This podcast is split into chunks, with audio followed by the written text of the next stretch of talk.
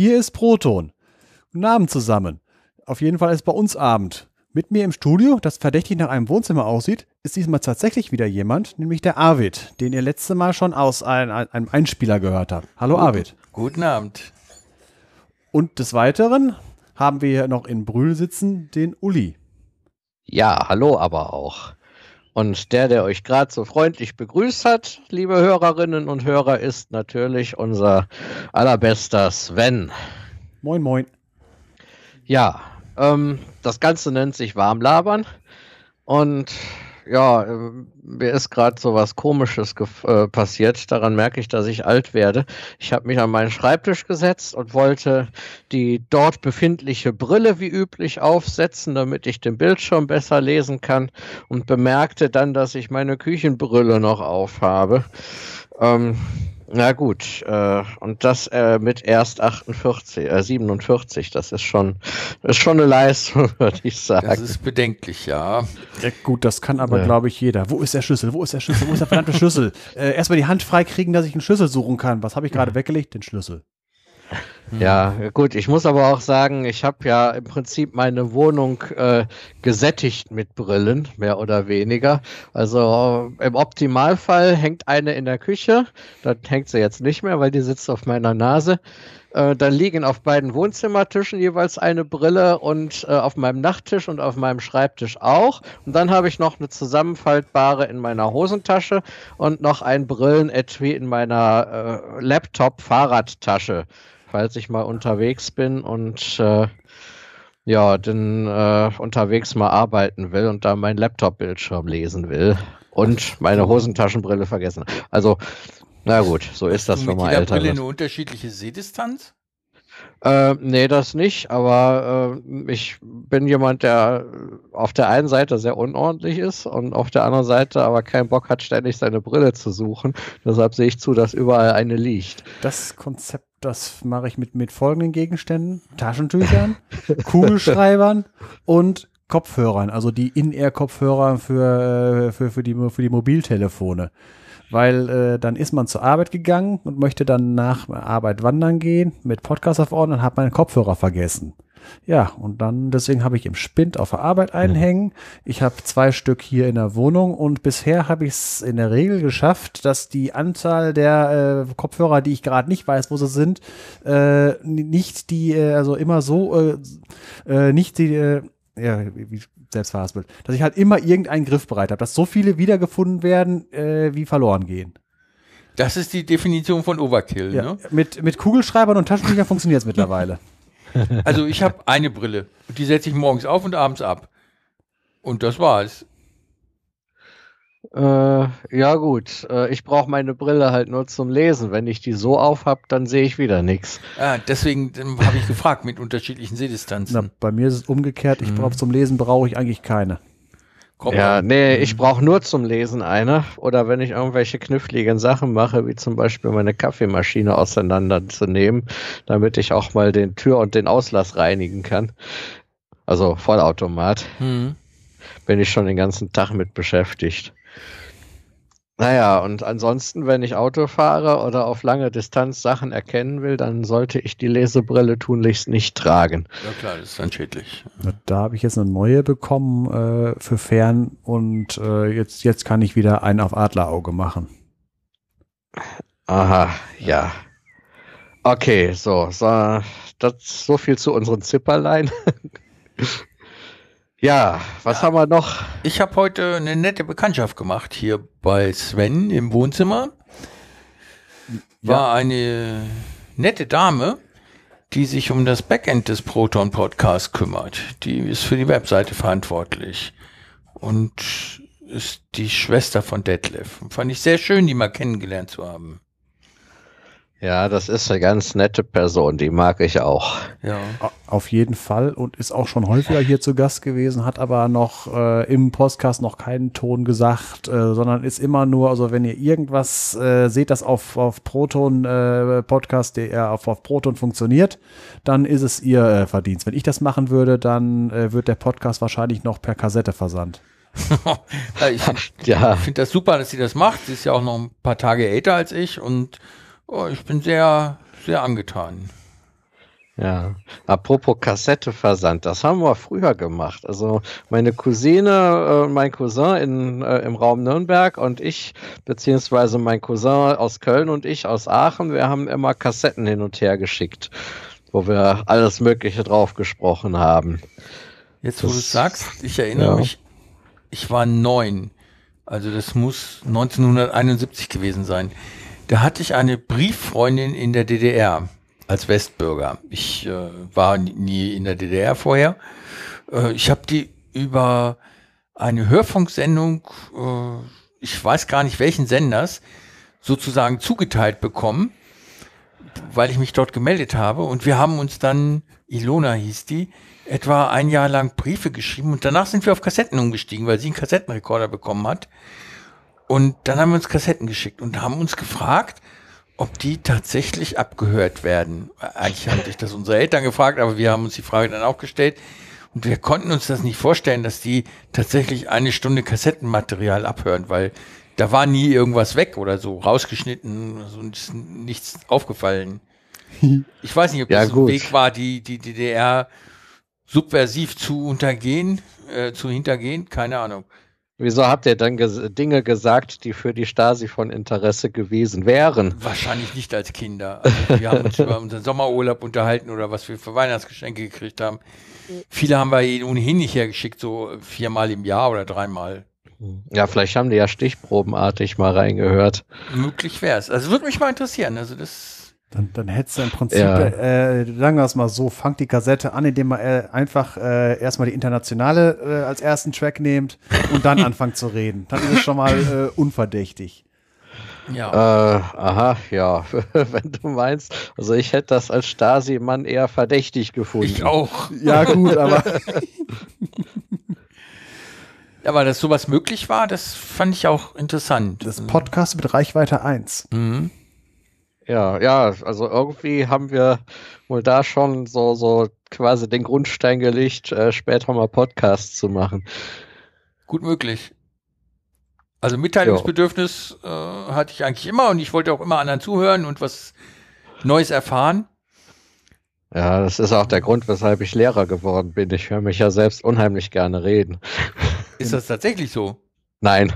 Mhm. Sag mal aber so. Ich denke, da hätte man irgendwann Überdruss, ne? Äh, ich höre mich sehr ungern reden und deswegen ich, im Prinzip unsere eigenen Folgen höre ich das letzte Mal beim Schneiden und danach äh, sage ich dann einfach mal, uh, bin ich froh, dass ich mich nicht selber hören muss.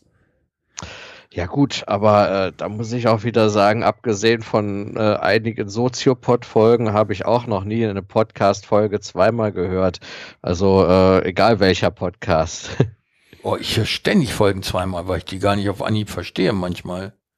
Ja, deshalb höre ich ja einige Soziopod-Folgen zweimal. Hm. Ja, stimmt. Das sind teilweise harte Nummern, ne? Ja, aber auch sehr interessant. Also im Moment habe ich wieder so eine Soziopod-Phase. Äh, da ist ja auch wieder einiges passiert, so seit, äh, ja, wann war das? 2014. Mhm. Da war ja mal so eine Durststrecke, da haben die selten was gemacht, aber seitdem sind wieder einige Sachen aufgelaufen. Mhm. Und da höre ich jetzt halt nach.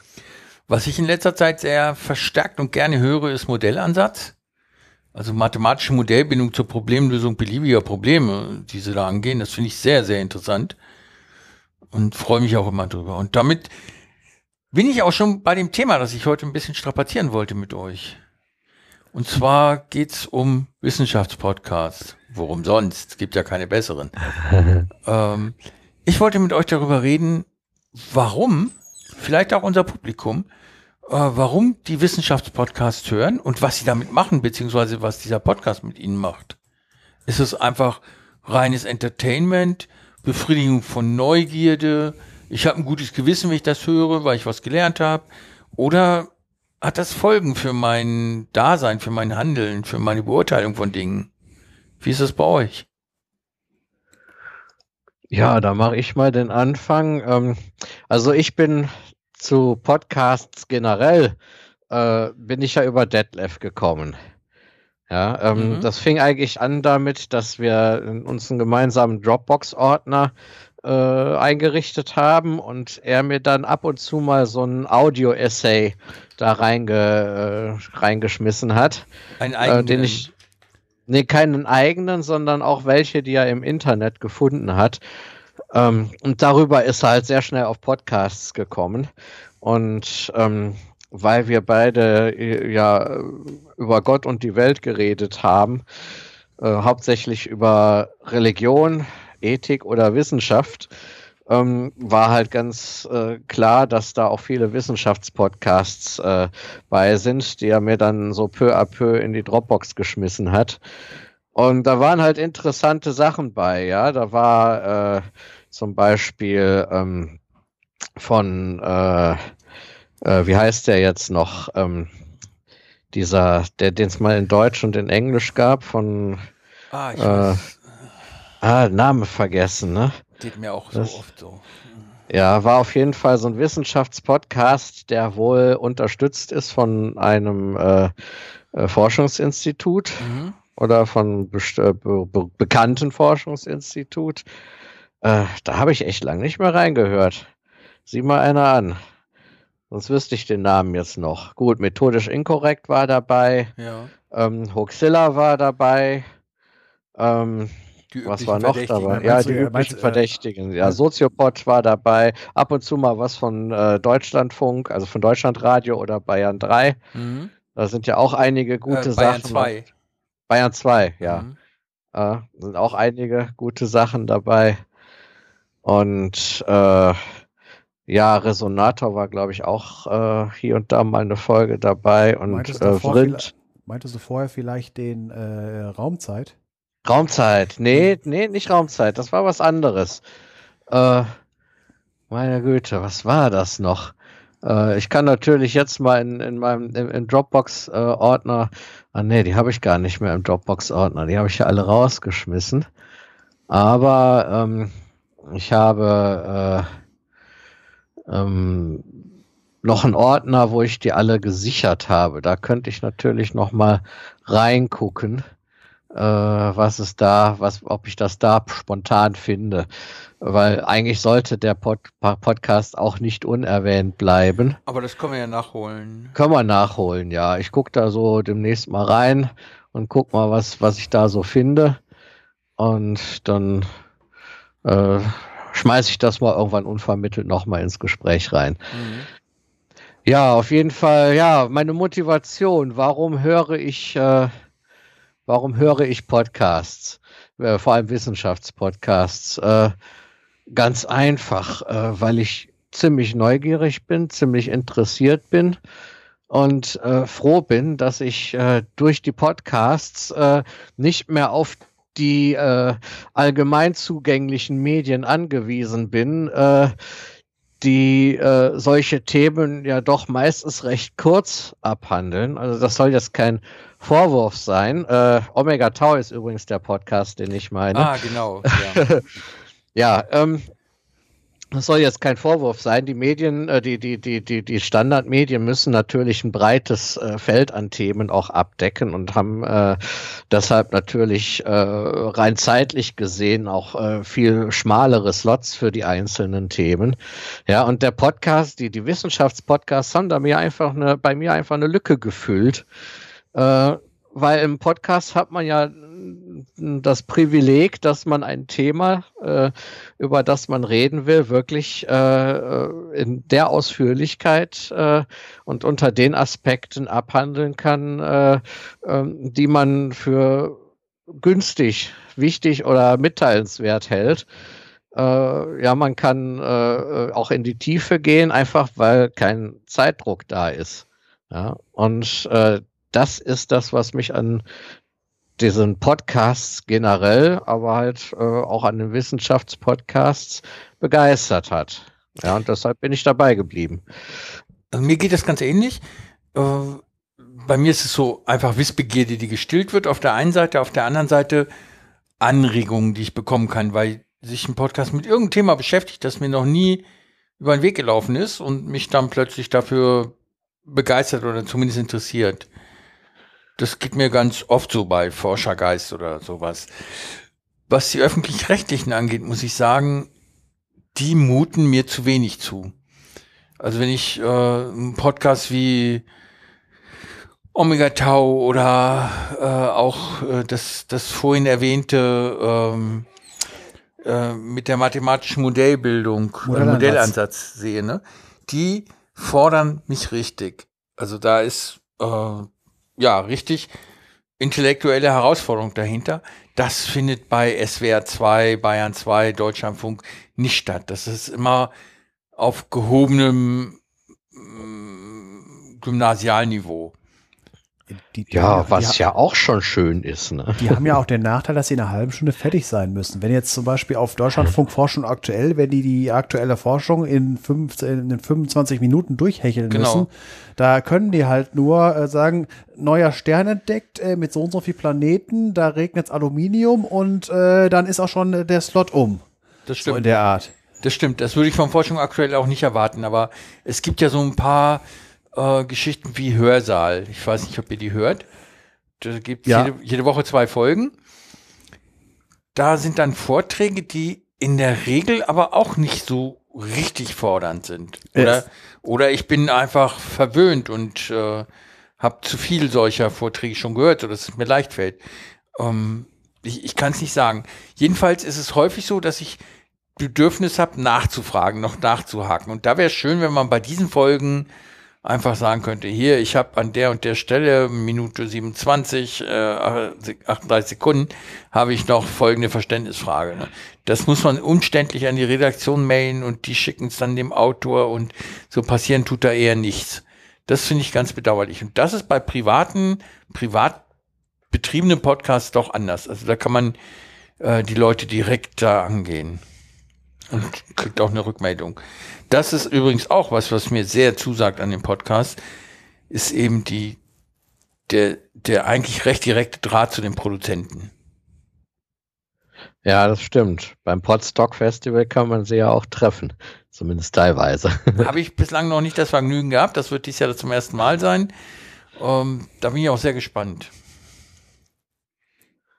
Ja, also ich war bisher erst einmal da und das war doch sehr erbaulich. Mhm. Au- Auf jeden Fall ist im Prinzip äh, für mich immer die äh, wichtigste Veranstaltung im Jahr, äh, weil man da halt direkten Kontakt zu den Leuten hat und äh, weil die Location immer schön im Wald ist. Äh, nicht so wie andere Sachen wie CCC und wie sie alle heißen, die immer in irgendeiner so einer, äh, Riesenstadt sind. Da habe ich lieber das grüne Potstock. Naja, hättest du lieber äh, das CCC im Wald und mit dünner Internetanbindung und tausend Leuten, die in den Wald pinkeln müssen, weil nicht genügend Toiletten da sind? Nee, nee. Ja, gut, Toiletten. Äh, es ist halt einfach nur drum von wegen, äh, dass äh, wenn ich auf Potstock bin und äh, mal Ruhe brauche, dann gehe ich fünf Minuten geradeaus und stehe im Wald und da sagt mal eine Kuh Mu oder ein Vogel Chilp, aber ansonsten ist Ruhe. Ja, das finde ich auch toll. Also das gefällt mir. aber Es sind zwei völlig unterschiedliche Konzepte. Ne? Ja. Ja, ich hoffe auch, dass sich da nicht viel angleichen wird, weil wenn das so bleibt, wie es ist, dann gibt's für jeden was, ne? Mhm. Ja, also ich, ich wollte nochmal auf die, die Wissenschaftspodcasts zurückkommen. Es, also bei dir ist es so, bei dir ist es Wissbegierde, habe ich rausgehört. Wissbegierde und äh, ein vertieftes Format. Ja, genau. Äh, bei dir, Sven? Äh, bei mir ist es äh, teilweise Entertainment äh, und äh, teilweise halt Wissbegierde, äh, wobei es mittlerweile äh, darauf hinausläuft. Also früher war äh, Wissenschaft für mich immer wirklich äh, Naturwissenschaft und vor allen Dingen Astronomie und so weiter. Und seit, der, seit den Podcasts äh, geht es halt eher so in die äh, gesellschaftlichen Aspekte Wissenschaft, von wegen Menschen verstehen. Ja. Weil, weil ähm, alle, Natur, äh, das, das ist einfacher zu messen. Auch, auch wenn die Apparaturen immer größer wird, wenn man sich CERN und so weiter anguckt oder die äh, Teleskope auch immer größer werden müssen. Aber grundsätzlich kann man da, äh, ist das logischer, kann man besser nachmessen, wenn man jetzt mal die Quantenphysik ein bisschen außer Acht lässt. Aber im Prinzip kann man da nachmessen. Aber halt äh, das Verhalten von Menschen äh, untereinander, äh, das, äh, ist, das ist ein großes Rätsel. Und da sind dann halt so Dinger wie Soziopod, äh, oder wieder, wie gesagt, Hörsaal und so weiter, weil bei Hörsaal kommt ja auch gerne mal äh, sowas, äh, wo es um gesellschaftliche Themen geht, so Gewalt im Allgemeinen oder äh, irgendwie, irgendwie solche Sachen. Und ich merke, dass ich halt äh, mich immer mehr halt, äh, wie funktioniert der Mensch und die menschliche Gesellschaft und äh, das kann man immer dann auch gerne äh, kombinieren. Da wieder, geht wieder über Mathematik, Spieltheorie von wegen äh, Homo economicus, also ein rational handelnder Mensch und wieso äh, der nicht auf den normalen Menschen übertragbar ist, weil der Mhm. Mensch handelt nicht rational, sonst wird die Werbung nicht funktionieren. Und äh, das, äh, das merke ich bei mir. Also äh, normal Entertainment, weil es ist einfach interessant, wenn irgendwie wieder äh, vertieft über Nobelpreise oder über neueste, was, was wurde jetzt wieder irgendwo im Alpha Centauri-System an neuen Planeten entdeckt oder so. Ist das dann wirklich Entertainment oder ist es mehr Edutainment? Äh, beides, beides. Mhm. Ja, das ist, äh, also ich, ich kann sowas einfach nur mich berieseln lassen. So wie jemand anders, äh, wenn er abends nach Hause kommt, einfach mal äh, irgendwie äh, äh, einfach nur die privaten Sender anmacht, äh, die halt vom Informationsgehalt in der Nähe des weißen Rauschens sind, aber das einfach nur mal laufen lassen. Da, Mhm. äh, aber ich kann auch, äh, wenn ich jetzt, äh, es, es gibt halt äh, Podcast-Folgen, die ich, wie gesagt, auch mehrfach höre und dazu gehören mittlerweile solche Dinger wie Soziopod oder auch bestimmte Omega-Taus. Mhm. Äh, ich habe neulich mit meiner kleinen Tochter, also mit der kleinsten, habe ich einen Podcast gehört. Ich weiß jetzt nicht mehr welchen. Und sie hat dann gesagt, glaubst du das? Und meine ich, ja, warum soll ich das nicht glauben? Es war irgendwas Wissenschaftliches. Sie meinte, ich glaube das nicht. Und dann habe ich mich gefragt, so, wie ich die Glaubwürdigkeit von Podcasts bei mir selber festmache. Das hängt natürlich ungemein viel an der Stimme und an der Art des Vortrags. Das macht ganz viel über die Glaubwürdigkeit, äh, zur Glaubwürdigkeit aus. Äh, zum anderen habe ich mir aber mal so vorgestellt, das wäre alles nicht so. Stellt euch mal vor, es gibt irgendwo ein Archipel in der Südsee, da verbringen Leute, die wir als Forscher kennen, fantastische Urlaube. Und zwar das halbe Jahr. Und den Rest des Jahres lachen sich kaputt über uns und sagen, die glauben an Gravitationswellen. und wir kriegen das ganze Geld von denen und machen damit Urlaub. Jetzt sind wir bei der Du setzt hier gerade, ja, du setzt hier gerade neue Verschwörungstheorien in die Welt. Ja, das ist nur so ein Versuch, äh, mal klar zu machen, warum das nicht funktionieren kann. Das ist eine riesen Community, Ja. selbst bei den Gravitationswellen. Jeder würde Ja. neidisch werden, wenn er nicht dabei ist und irgendwann würde einer plaudern. Das ist ja die Sache immer von wegen, wo wir bei Verschwörungstheorien sind, weil eine Verschwörungstheoretiker sagen ja, dass genau das passiert. Da sitzen irgendwo, jetzt, äh, du sagst Südsee dazu, irgend andere sagen Hinterzimmer dazu, äh, und äh, faken eine Mondlandung, äh, machen, äh, reichern die Kondensstreifen mit äh, chemischen Substanzen ein, um die Welt zu kontrollieren und äh, lachen sich kaputt, die glauben das alles und so weiter. Und dann kommt dein Argument, äh, wie wir, äh, es ist, glaube ich, komplizierter, die Mondlandung zu faken, als sie durchzuführen. Weil, Jo. wie gesagt, irgendeine Putzfrau wird singen. Und Genau. dann, und irgendwann wird es nicht nur die Putzfrau sein, sondern irgendwie ein Bedeutender, der, den sie irgendwie erpresst haben, aber der hat irgendwie keine Kinder, keine Familie. Und am Sterbebett äh, gibt er dann den Code frei für die Datei, die in der, auf irgendwo in der iCloud liegt. Äh, hat doch, hat doch glaube ich, hier äh, einer hier Snowden oder irgendwie, äh, oder hier, wie heißt der, äh, nee, der, lebt noch. Nee, der, nee, nee, Assange? der, Assange, der hat das doch, glaube ich, so gemacht, von wegen, wenn ihr mir was tut, dann äh, wird automatisch, äh, werden irgendwelche Freischaltcodes und dann kommen mal ganz schlimme Dinge an, äh, an die Licht. Äh, dass ihr, dass die, die mich wahrscheinlich umbringen wollen, nicht wollen und so, so als Lebenszeichen. Verschwörungstheorie, Verschwörungstheorie. Äh, deswegen, also es, ich stelle mir wirklich vor, dass es schwieriger ist, eine, Mo äh, eine Mondlandung zu faken, als eine Mondlandung durchzuführen. Ja, aber wie ist es mit Gravitationswellen? Äh, das ist wieder so eine Sache, äh, Hey, wir haben in der Arktis ein Loch gegraben und da Wassertanks, nee, in der Antarktis, und da Wassertanks versenkt. Hast du die gesehen? Äh, sagen, man könnte prinzipiell hinfahren. Das ist wieder so eine Sache. Ja, aber das macht keiner. Ja, äh, Moment mal, ist da nicht auch Neuschwabenland? Ja, und, und denen wird's auffallen. klar, da sind auch die Reichsflugscheiben. Ja. Nee, äh, Ja, aber die hätten das doch gemerkt, wenn da irgendjemand Aber sagen's uns vergraben hätte. ja. Also ich glaube nicht so an Gravitation. Doch, ich glaube an Gravitationswellenastronomie, natürlich. Und das wird die Astronomie bereichern und, und ganz neue Erkenntnisse bringen. Trotzdem ist das eine Art esoterische Wissenschaft, muss ich sagen. Äh, wie meinst du das? Weil das halt so, äh, das kann nicht jeder nach, von wegen, das Wasser bei 100 kocht, da Grad kocht, das kann jeder nachprüfen.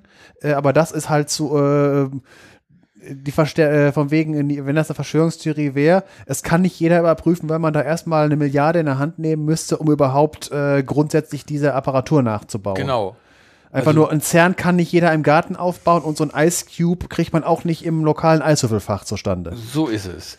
Und ich, äh, ich kann schlecht äh, beobachten, ob da Gravitationswellen sind. Das kann mir jeder erzählen, dass das, was über den Monitor läuft, das jetzt die, äh, der Nachweis einer Gravitationswelle war. Ja, gut, jetzt kommt aber wieder von wegen, äh, warum sollte jemand sowas faken? Bei der Mondlandung, äh, das war kalter Krieg, da ging es, wer hat den größten, längsten und so weiter. Ja, da, das Motiv hatte ich ja schon genannt. Ja, und das- Schön in der Südsee baden. ja, gut, das kann ich aber billiger haben. Das kann, ich, das kann ich einfacher haben. Also es gibt genug Leute, die irgendwelche Betrügereien machen, damit sie in der Südsee sich eine Insel kaufen können. Ja, wahrscheinlich. Und vor allen Dingen können die das machen, ohne, weil äh, du musst dafür eine große Publicity machen. Du musst äh, ständig in den Nachrichten. Und es gibt Möglichkeiten, frag mal die Mafia, äh, wie man halt mit weniger Publicity mehr Geld machen kann. Das stimmt. Der Nobelpreis ist auch nicht mehr das, was er mal war, so von Ja. der Kaufkraft her. Ja. Okay, ich glaube auch nicht an Verschwörungstheorien, halte es auch nicht für eine, aber ich muss sagen, so die, die Glaubwürdigkeit der, der Wissenschaftspodcasts, die ist schon ziemlich hoch. Also jedenfalls bei mir. Ich weiß nicht, ob es euch anders geht. Ich kaufe denen fast alles ab. Aber genauso gut könnten sie mich verarscht haben. Das glaube ich. Ja. Das kommt auch immer drauf an, was, was für ein Podcast dahinter steckt. Also, wenn, äh, wenn ich jetzt mir hier äh, methodisch inkorrekt die aus irgendwelchen Papers zitieren, äh, dann wäre es, glaube ich, nicht, dass äh, methodisch inkorrekt äh, jemand verkohlen will, sondern äh, jemand, der so ein Paper geschrieben hat. Das wäre eher der Fall. Und äh, wenn wir jetzt irgendjemand verkohlen wollen, dann machen wir das mit Absicht, weil ich wieder einen Clown gefrühstückt habe. Äh, dann lösen wir das aber nachher auch noch auf. Aber nicht irgendwie. Äh, Aber du könntest dann im Grunde ohne Auflösung eine andere Sache unterbringen. Weil du ja eben glaubwürdig bist, weil du ja die anderen Sachen auflöst.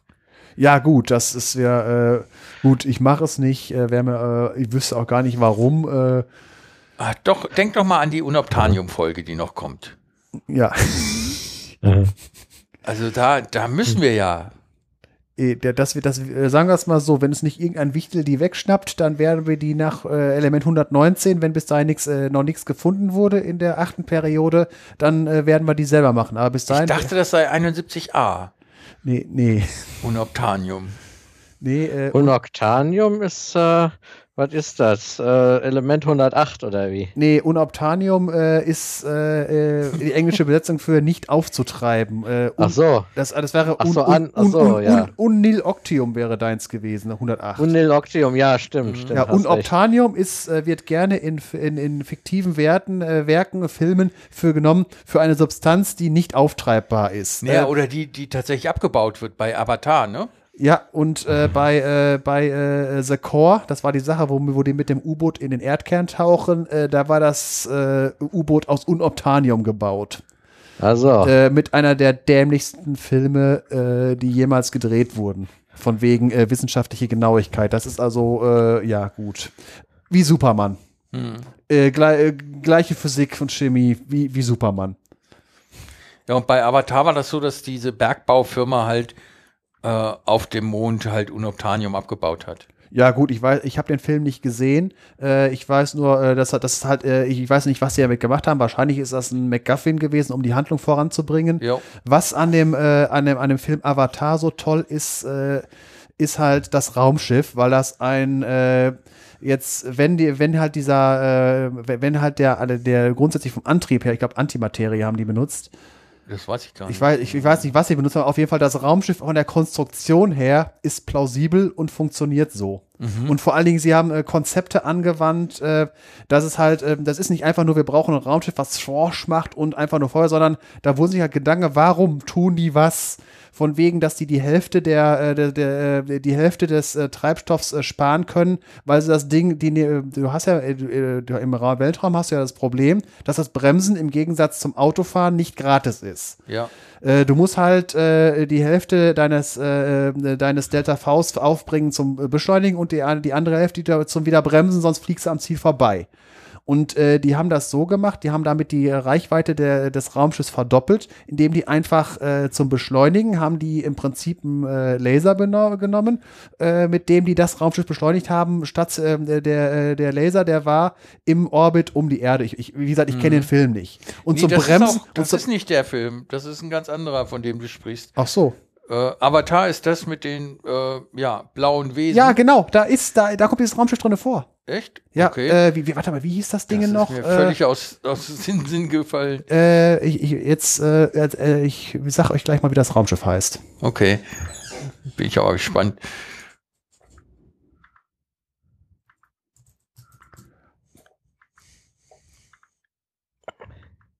Ach ja, das ist vielleicht eine gute Gelegenheit für mich mal einzuwerfen, dass bei Wissenschaftspodcasts natürlich bei mir äh, auch äh, der Unterhaltungswert eine große Rolle spielt. Ja, es ist also nicht nur, dass ich mich weiterbilden will, sondern ich finde das auch unterhaltsam. Also auch ja, Edutainment. Edutainment, ja, ich finde diesen Begriff schön. Ich habe den mhm. jetzt das erste Mal gehört, aber ich meine, der sagt im Prinzip alles aus. Mhm. Also das ist, bei mir nicht ganz so ausgeprägt. Im Gegenteil, wenn ein Podcast mir zu langsam ist, also um, um den heißen Brei herumschleicht sozusagen beim Reden, ne, dann, dann bin ich genervt. Also das kostet mich zu viel Zeit. Ich, ich lasse mich da manchmal nicht genügend ein. Im Grunde, es hat für mich auch Unterhaltungscharakter, aber je knochentrockener es ist, desto besser fühle ich mich unterhalten. Äh, ja, war gut. Das ist bei mir ein bisschen anders. Also ich mag das, wenn äh, Leute, die so einen Podcast äh, machen, sich auch mal ein Abschweiferchen gönnen. Äh, ja, wenn, wenn so ein bisschen Personality auch mit dabei ist, ja, weil Stimmt. ich stehe halt nicht nur auf Wissenschaft, sondern ich stehe halt auch auf Menschen. Ja, Stimmt. deshalb bin ich ja auch Lehrer geworden, als äh, ich gemerkt habe, dass aus der Wissenschaft oder aus der Forschung bei mir nichts mehr wird in Ermangelung äh, unbefristeter Stellen. Mhm. Ja. Also ich finde finde es sehr gut, etwas über die Leute, die das machen, zu erfahren. Das ist immer interessant. Uh, aber es müsste nicht jede Folge angesprochen werden. Ne? So, das ist mir zu viel. Oder so Rituale, wie sie beim Proton-Podcast vorhanden sind, die gehen gerade noch. Ne? Also wenn man von dem Wohnzimmer spricht oder so, ne, das ist, das ist, da fühlt man sich gleich heimisch, wenn man es hört. Aber wenn das so sehr umfassende Rituale sind, ähm, dann ist es doch eher nervig für mich jedenfalls. Äh, anders ist es bei anderen Podcasts, also solchen, die speziell auf Unterhaltungszwecke ausgelegt sind, die dann gar nicht so lang zu sein brauchen. Da reicht mir dann 15 Minuten oder, oder 30. Ähm, da lasse ich mich gerne drauf ein, dass dort äh, irgendwas rituell passiert oder äh, die, die Witze gleichartig, aber mal anderen Inhalt sind. Das finde ich dann auch okay. Aber da muss ich mich drauf einlassen. Und bei Wissenschaft oder überhaupt informativen Podcasts, äh, da möchte ich halt einfach nur informiert werden. Ich habe das Raumschiff. Venture, Venture ja. Star hieß das Ding. Venture Star. Mhm. Ja. Da werde ich mal, verlinken wir bestimmt, ne? Ja, das, weil das Ding halt, äh, das hat halt, da, da wurde halt an alle Dinge gedacht, die so ein Raumschiff haben muss. Auch von wegen, wie wird's die, äh, wie wird das Ding die Abwärme los? Weil äh, in, ein Auto hat einen großen Kühler und ein sehr großes Auto hat einen sehr großen Kühler. Ja, vor allem hat es Atmosphäre um sich rum. Da, ja, und deswegen, also du hast drei Möglichkeiten, äh, Wärme loszuwerden. Äh, Konvektion, Wär, äh, Wärmeleitung und Strahlung. Äh, Wärmeleitung und äh, Konvektion mangels Luftfunktion bleibt nur Strahlung übrig. Ja. Und äh, wenn du dir das Raumschiff anguckst, äh, ein Drittel, äh, wenn du das äh, Raumschiff äh, auf dem Radar hast, ein Drittel des Raumschiffs, äh, ja ein Viertel, sind, sind die Wärmeradiatoren von, von dem Raumschiff. Okay, dann hat das eine gute Wärmesignatur. Äh, es im Weltraum kannst du dich nicht verstecken. Also mhm. wenn ihr, wenn du nicht im Erdorbit aus dem Hyperraum rausploppen könntest, äh, wenn was äh, nach der heutigen Physik nicht möglich ist, wenn irgendwer aus Alpha Centauri kommt und meint, die Erde überfallen zu müssen, sehen, dass da was kommt, das können wir heute schon. Wenn wir Planeten irgendwie 30 Lichtjahre entfernt erkennen können, dann können wir erkennen, ob jemand mit einem Raumschiff mit dem inter interstellaren Antrieb bei der Plutobahn ist. Den mhm. sehen wir. Ja, es kommt auf die Art des Antriebs an. Ich habe gerade einen Roman gelesen, der sich damit beschäftigt, nämlich den zweiten Band von der Drei-Sonnen-Trilogie von äh, Xin. Xin, oh, ich, ich habe vergessen, wie er heißt. Ähm, reiche ich noch nach als Link. Und da ist es so, dass es das von Alpha Centauri kommt, etwa 1000 Raumschiffe unterwegs sind auf unser System. Und die sind klar erkennbar, weil es so viele sind, ne? Ja, äh, es gibt eine, selbst wenn er den Antrieb ausschaltet, äh, weil die meiste Zeit brauchst du ja nichts, wenn, wenn du Mhm. einmal in Bewegung bist, dann läuft das Ding. Äh, das Problem ist, äh, solange es kein reines Roboterschiff ist, äh, wenn da irgendwelche Lebewesen an Bord sind, Lebewesen, äh, selbst wenn sie es kalt mögen, haben irgendwie eine Mindesttemperatur von 280, 290 Kelvin. Selbst wenn sie im, im äh, wenn sie äh, im, nicht im, äh, im Tiefkühlschlaf sind, sondern halt äh, lebend sind. Und äh, 290 Kelvin, das leuchtet im Infrarot, das siehst du an der Plutobahn, wenn da ein Raumschiff kommt. Äh, das, also das, das, das, also wie gesagt, also Verstecken spielen im Weltraum geht nicht. Nicht Ja, mit der heutigen Technologie. Aber es kommt auch drauf an, welche Geschwindigkeit die haben. Ne? Wenn die jetzt mit äh, ein Viertel Licht reinkommen sollten, wie sie das in dem Buch Ja. tun, äh, dann hast du mit der Entdeckung nicht viel gewonnen. Ja, äh, gut. Äh, sie müssen aber noch bremsen, weil Genau. wenn sie bremsen, dann äh, wer von ein Viertel Licht bremsen will, der muss eine Menge Energie umsetzen und das wird dann sehr hell. Ja.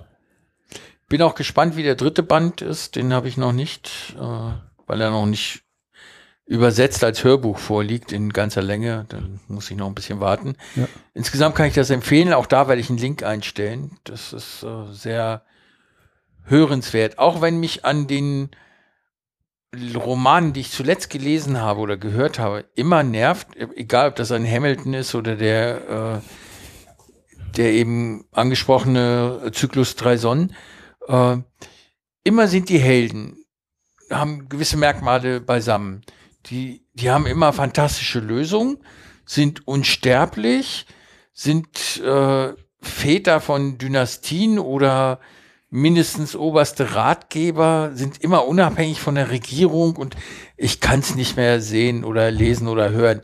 Also ich möchte eigentlich gern mal einen Science-Fiction-Roman lesen oder hören, der auch schon über mehrere tausend Jahre geht, was mir wichtig ist, weil die Entfernungen halt so groß sind, dass man die braucht, um irgendwas passieren zu lassen. Und äh, wo dann normale Menschen eine Rolle spielen und nicht immer alle unsterblich sind auf einmal, nur damit man die Handlung fortsetzen kann. Man kann sie ja gerne unsterblich machen, aber nicht als Menschen. Das sind dann halt Roboter mit Bewusstsein oder irgendwie anders. Eh, die Spielst Unsterblichen. du jetzt auf Transhumanismus an? Genau. Wir verlassen unseren Körper und speichern unseren Geist in irgendwelchen künstlichen Gebilden. Genau, die sich dann auch fortbewegen können oder manipulieren, Manipulationen vornehmen können oder so von mir aus auch äh, humanoid aussehen. Ja, Ja, passt.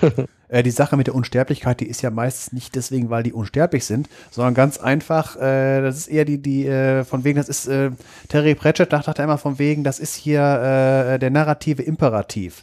Du möchtest natürlich äh, die Folge sehen, wo der Held es schafft, die Prinzessin zu retten. Da, wo der Held einfach erschossen wird, den Film will keiner sehen. Was hat da irgendwann ein Kabarettist gesagt, von wegen, das ist ja, wo äh, er und seine Frau sind im Kino, im Actionfilm und äh, sie sagt, das ist ja alles völlig unrealistisch, völlig unrealistisch. Und da sagt er nur, der Film heißt Auf der Flucht und nicht gekriegt nach fünf Minuten.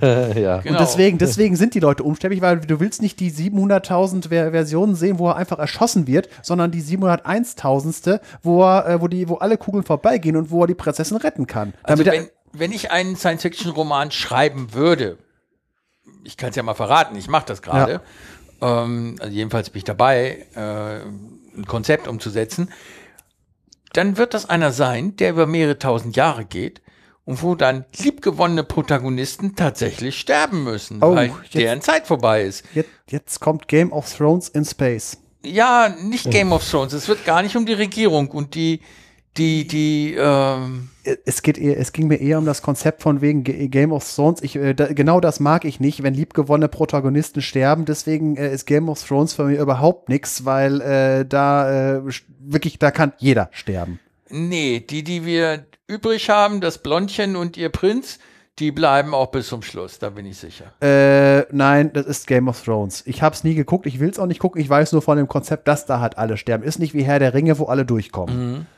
Außer, äh, äh, außer ein paar wenige, aber ich war nicht glücklich, als Gandalf gestorben ist, aber als er dann, sein, äh, dann wiedergekommen ist, war die Welt wieder in Ordnung. Ja, so, so sehe ich das allerdings auch. Das genau halte ich für fake. Das ist so ein Betrug durch den Autor. Boah, er ist tot. Ich habe mir was geleistet. Ich habe die Konsumenten, die Rezipienten überrascht. Ich habe es ihnen richtig gezeigt.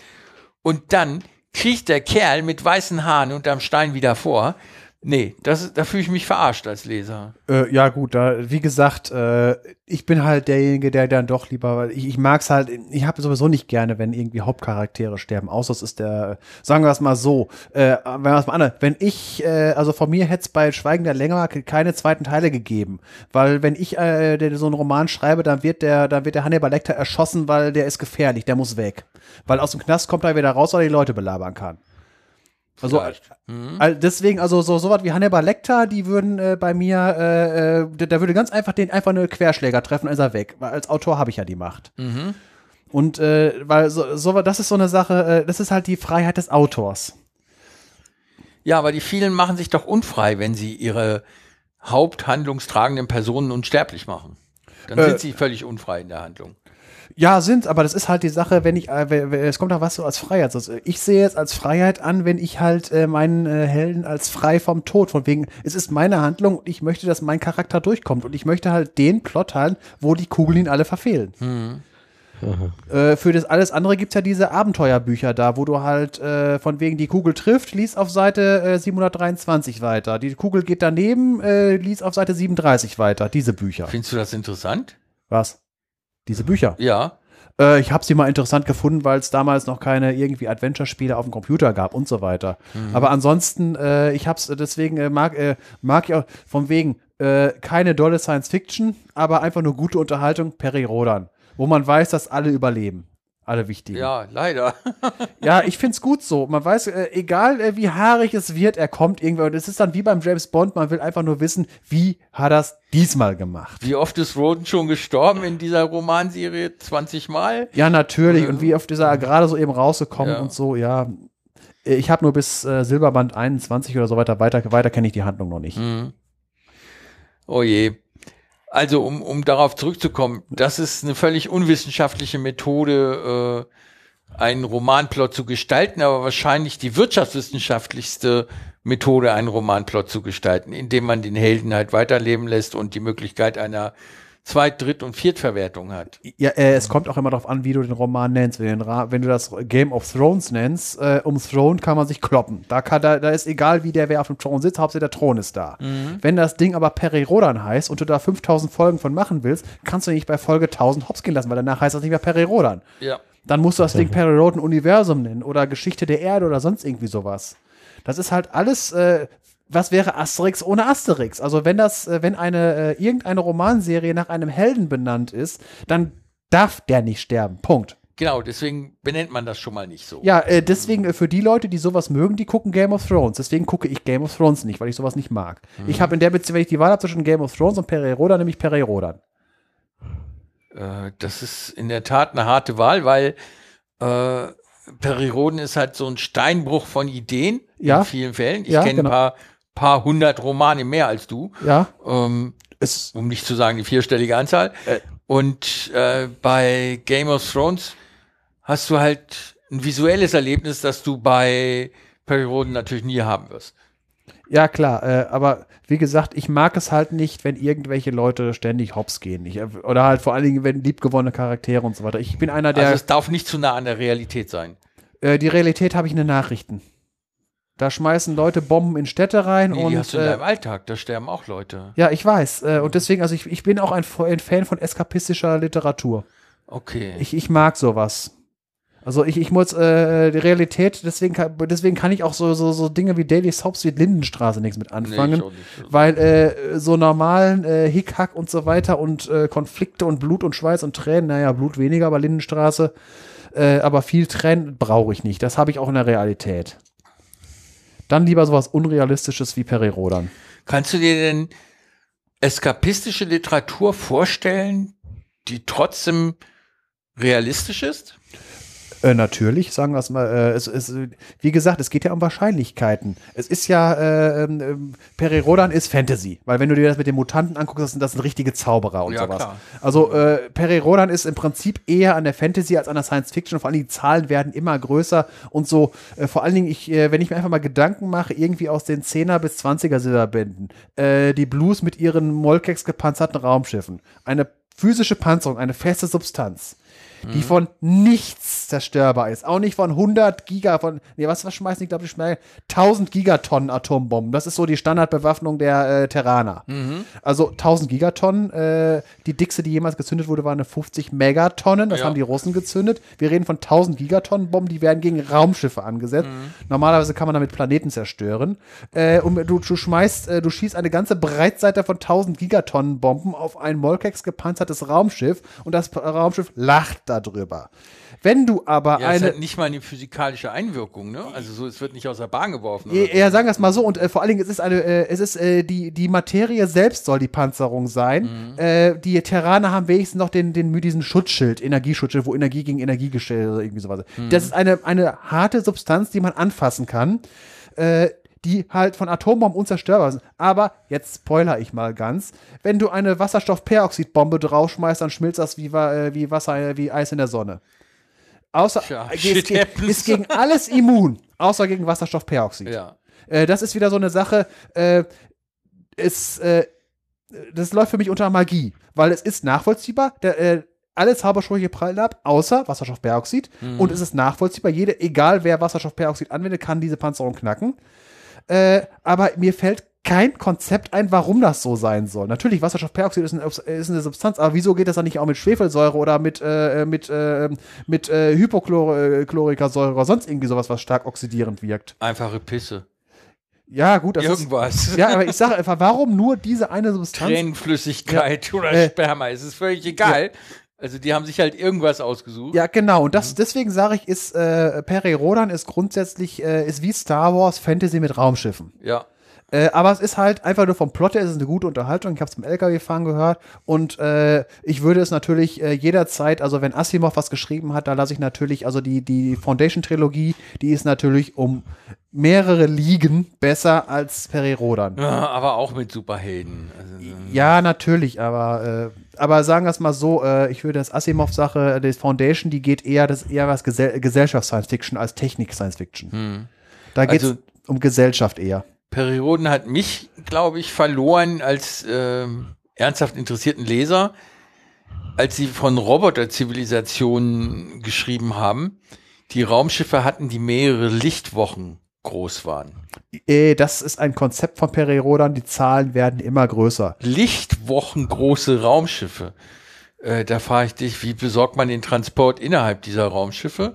Zum einen, Ja. schon die Kommunikation dürfte ein Problem sein, Mhm. wenn du Signallaufzeiten mit Lichtgeschwindigkeit hast. Äh, bedenke, die funken doch auch schon mit Überlichtgeschwindigkeit. Ja, aber das ist, das ist krank. Die Masse, die da bewegt wird, ne? Be- Lichtwochen große Raumschiffe. Äh, ihr bedenke, Peri Rodan beruht darauf, dass alle zwei Silberbände die Zahlen größer werden. Deswegen haben sie ja auch irgendwann mal, das habe ich halt in dieser Peripedia gelesen, weil die Zahlen immer größer geworden sind, wurde irgendwann mal auf einer sehr hohen Ebene in die Naturkonstanten eingegriffen und auf einmal waren sie alle wieder äh, mehrere Tech-Levels runter.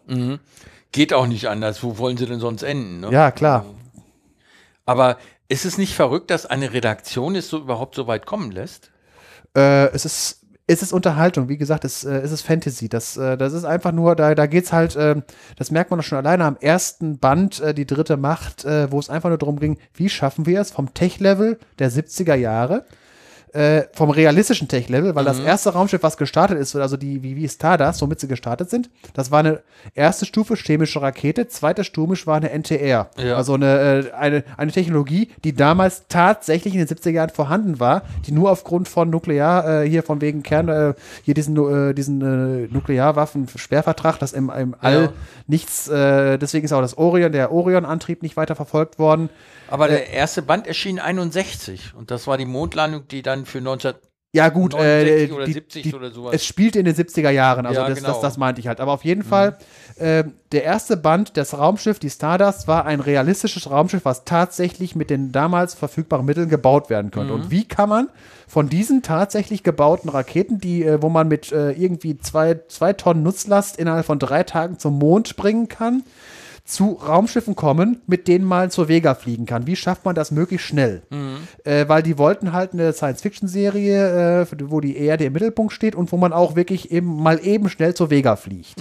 Und das haben sie halt gemacht, indem sie einfach auf dem Mond äh, diese fortschrittliche äh, Zivilisation, die Arkoniden findet, die halt da mit einem Raumer gestrandet sind, wo einfach der Hyperraumantrieb kaputt ist. Sie können zwar noch äh, irgendwie bis zur Vega springen, aber bis nach Hause reicht's nicht mehr. Das war ja der Plot und deswegen, und da haben sie dann, dann haben sie halt, und dann mit den Mutanten von wegen, äh, dass die Atombombenabwürfe über, über Japan äh, zu Mutationen geführt zum haben. Natur, das und die halt eindeutig unter Magier. Ja. Ja. Und äh, das ist halt deswegen, für mich ist Peri Rodan sehr schnell in Fantasy mit Raumschiffen abgedriftet. Aber ich wollte noch mal zum Ursprungsthema zurück, das ich gestellt hätte, hatte. Äh, Gibt es für euch irgendeinen Wissenschaftspodcast, den ihr nicht hören mö- mögt? Einer, der euch nicht interessiert oder abturnt oder thematisch abschreckt? ist mir bisher noch keiner begegnet. Also ich kann mir sehr gut vorstellen, dass es sowas gibt. Ähm, ja, äh, es könnte sein, dass es wissenschaftliche Bereiche gibt, die mich entweder nicht so stark interessieren oder ähm, die mir den Kopf explodieren lassen, je nachdem. Also ich könnte mir vorstellen, dass zum Beispiel Quantenphysik sowas wäre. Ähm, aber äh, begegnet ist mir das bisher noch nicht. Bei muss mir ich auch sagen. noch nicht, aber wenn, dann wäre es in meinem Fall eher so ein theologischer Podcast. Ja, Ja gut, da muss man natürlich erstmal drüber diskutieren, inwieweit man äh, Theologie jetzt, äh, nach welcher Definition man Theologie als Wissenschaft bezeichnen kann und Oh. nach welcher Definition vielleicht auch nicht mehr. ne? Ich bin auf, auf Reddit vor zwei Tagen dafür verprügelt worden, verbal, dass ich Theologie als Hilfswissenschaft bezeichnet habe. Nicht mal als unwissenschaftlich, sondern einfach als Hilfswissenschaft. Ja, nee, nee, äh, da muss ich sagen, von wegen einmal zur ersten Frage, von wegen, äh, so weit komme ich gar nicht, weil äh, wenn ich irgendwie äh, mich auswähle, was will ich hören, ich habe schon oft genug gesagt, dass ich dadurch, dass ich durch meinen Lebenswandel sehr wenig zum Podcast hören selber komme, dass halt im Prinzip sowieso nur die Top-Podcasts zum Hören übrig bleiben. Und wenn man jetzt mit Schulnoten verteilt, wäre das, was du meinst, wären halt, wem würde ich die 5 und 6 geben? Äh, dadurch, dass ich schon nur noch äh, zwischen 1 und 2 auswähle und bei 3 gar nicht mehr gucken kann, weil ich da gar keine Zeit für habe, äh, stellt sich die Frage gar nicht. Äh, Aber doch, die Frage stellt sich, wie hast du ausgewählt? Äh, indem ich halt äh, die Zeit, die ich habe, die Top-Podcasts höre. Oder halt weißt du, welche das sind? äh, da, die üblichen Verdächtigen halt. Äh, das sind also so, auch sowas wie methodisch inkorrekt, wie du dann, äh, dann halt, was ich auch mal gerne höre, Gema Lum, äh, wenn die hier ihre Spektrumartikel auseinandernehmen. Äh, dann äh, hier Omega Tau immer wieder, wobei das halt auch äh, Nerdporn für Flieger ist. Ja, äh, finde äh, ich auch. Also das ist Ja, thematisch zu schwerwiegend. Äh, ich höre die aber gerne. Also wenn Ja. da irgendwie die englischen Dinger Flying the cooles Flugzeug äh, und dann da halt irgendein Amerikaner, der einfach vollkommen begeistert oder Brite hier, Concorde-Flieger, die, die halt irgendwie völlig begeistert über ihren Flieger reden und äh, was der alles kann und nicht kann und was sie erlebt haben und äh, technische Details. Da, das, das macht einfach Spaß, sowas zuzuhören. Deswegen tue ich mir da auch mal einen Englischen an. Ja, tue ich auch. Ist auch nicht so schlimm, ist aber nichts, was ich jetzt äh, besonders feiere, besonders wenn es um Fliegerei geht. Wenn es um Bergbau geht, wenn es um Züge geht, wenn es um. Ich würde mir auch einen Podcast über Partikuliere anhören, also Binnenschiffer. Aha. Äh, Habe ich schon mal irgendwas von gehört, ja. Das würde mich auch interessieren. äh, ganze Podcast, also wie gesagt, ich rede ja teilweise über Podcast-Folgen, also einen ganzen Podcast, da, da komme ich dann gar nicht. Deswegen, äh, ich, äh, bei, bei solchen Techniken, da kommt das darauf an, was Omega Tau da macht, weil der macht auch ab und zu mal Eisenbahn, Ja, das finde ich super spannend. Tunnel Mhm. Äh, und dann ansonsten halt die ganzen äh, soziologischen. Und mit dem Theologie-Sachen äh, kommt immer darauf an, äh, wenn man jetzt reine Theologie, wenn da jetzt Haare gespalten werden, wie ist äh, äh, Kapitel X in Schrift Y zu interpretieren, so dieses äh, Hochgeistige und so weiter. Da kann ich weniger mit anfangen, aber von wegen äh, äh, äh, wenn, wenn ich mir irgendwie so äh, Podcasts, äh, wo Atheisten äh, äh, diskutieren mit, äh, mit Gläubigen und so weiter, ohne sich jetzt an die Gurgel zu springen, sondern einfach nur Argumente. Mhm. Am Ende weiß jeder, dass keiner den anderen überzeugt, aber man hat mal drüber geredet und jeder konnte seine Argumente vorbringen. Dann kann man sich seine eigene Meinung finden. Aber muss das wirklich jede Generation stattfinden? Das reicht doch ein, ein für alle Mal, da die antiken Dialoge äh, sich durchzulesen und dann braucht man nie wieder drüber reden. Äh, finde ich nicht. Also warum soll man vor allen Dingen bei solchen Sachen. Weil es äh, doch keine Fortschritte gibt bei der äh, Theologie. Ja, aber das Reden selbst, denke ich, ist auch wichtig, einfach um seinen eigenen Standpunkt da drin in, in, diesem, in dieser ganzen Sache zu finden. Ich denke mal, das ist äh, ein anderes Ding, ob man jetzt äh, viele Schriften liest oder ob man wirklich auch mit Leuten von der, was weiß ich, gleichen oder anderen Seite, sage ich mal, äh, auch redet und sich austauscht. Ja. Ja, ich denke mal, das ist einfach, da kommen vielleicht jetzt äh, allgemein betrachtet nicht so viele neue Sachen bei rum, aber für einen selbst ist das, glaube ich, ziemlich wichtig, um sich da auch zu finden. Mhm. Ja, ich Also- meine, es gibt halt Themen, die, über die die Menschen immer wieder reden. Das stimmt. Ja, und ich finde, das soll auch so sein. Mhm. Also ich könnte mir zum Beispiel nicht vorstellen, wahrscheinlich gibt es sogar sogar einen Podcast aus dem Vatikan zu hören. Es gibt Podcasts, es gibt Podcast-Folgen aus dem Vatikan. Mhm. Äh, Habe ich letztens noch eine gehört, der müsste ich jetzt mal eben. Äh, Echt, wer macht denn sowas? Also macht der Vatikan selber? Nee, äh, da war jemand, äh, was, was war das für ein Podcast? Äh, ich guck mal gerade die Folge, habe ich letztens noch gehört. Äh, das war, äh, die Folge hieß Vorhof der Völker. Mhm. Äh, wer, wer, wer war da? Ich muss mal gerade eben iTunes anschmeißen. Dann muss ich mal gucken in mein Podcast-Archiv. Der Ja. gehörten Folgen. Die hat nämlich auch ein paar Sterne abgekriegt, die Folge. Also ich kann mir das nicht interessant vorstellen, wenn die da über ihren Glauben, über ihre Glaubensverkündigung oder Glaubensgrundsätze äh, sich unterhalten, weil Ja. das hat man ja alles schon mal gehört, thematisiert und äh, abgelehnt. Ja, vielleicht tun die das ja gar nicht. Vielleicht reden die ja über ganz andere Sachen. Äh, ja. die, die reden da im Prinzip, äh, äh, die haben, äh, es geht nicht um Ablehnen, es geht einfach nur, was macht. So, wo ist er, wo ist er? Irgendwie- Was macht Lucifer oder? Nee, nee, nee, äh, warte mal. Ja. Ja, vielleicht geht es da auch um irgendwelche Projekte, Hilfsprojekte. Ach so. in Mhm. allen möglichen. ne? Ich kann mir ich kann mir viele Themen aus dem Vatikan auch vorstellen, äh, die überhaupt nichts äh, mit der Art oder der Intensität des Glaubens zu tun haben. Mhm. Ja, Biografien von Glaubenssache heißt der interessanten. Podcast. Wie, wie Ja. heißt der? Glaubenssache. Ach, das kenne ich. Kenne ich sogar, Ja. ja. Äh, Eduard und Alexander Mhm. steht da unter Künstler. Äh, da ging es halt drum, also im Vatikan, äh, äh, da äh, der, der Dialog mit äh, Nichtgläubigen. Mhm. Darum ging es halt. Das ist halt ein Podcast aus dem Vatikan, aber nicht überall. Also der ist nicht, der Vatikan ist nicht der Sender, sondern da ist jemand nach Rom Mhm. gereist und hat mit dem geredet. Ja. Also das ist einfach nur mal, äh, es geht auch einfach nur drum, äh, mal äh, Leute zu Wort zu kommen lassen, einfach mal, ähm, selbst wenn man, wenn jemand andere Ansichten hat, aber was für andere Ansichten hat. Und vor allen Dingen, wenn man einfach nur so drüber, man kann dann halt, wenn man den Podcast hört, sagen, nee, das sehe ich anders, nee, das sehe ich anders, nee, das muss nicht so sein, nee, das, Ja. das sehe ich ganz anders und so weiter. Aber ist Ja, dann halt ich, so. ich bin halt radikaler, kompromissloser Atheist und äh, da fällt es mir schwierig, dafür Lebenszeit zu verwenden. Fällt es mir schwer. Ja, gut, äh, ich bin nur, ich bin nur Agnostiker und äh, sagen wir es mal so, selbst wenn ich Atheist wäre, kenne deinen Feind. Ja, gut, die Auseinandersetzung habe ich hinter mir. Das ist biografisch erledigt sozusagen. Ja. Ja, bei mir ist es nicht kenne meinen Feind, sondern bei mir läuft es darauf hinaus, äh, für mein tägliches Leben äh, äh, reicht, äh, re- reicht mir das, äh, also brauche ich das nicht, um damit durchs Leben, also es, es bietet mir keine Lösungen für alltägliche Probleme an. Mhm. Also da, äh, da erklärt mir äh, die Wissenschaft oder überhaupt einfach nur die normale Logik äh, Sachen besser.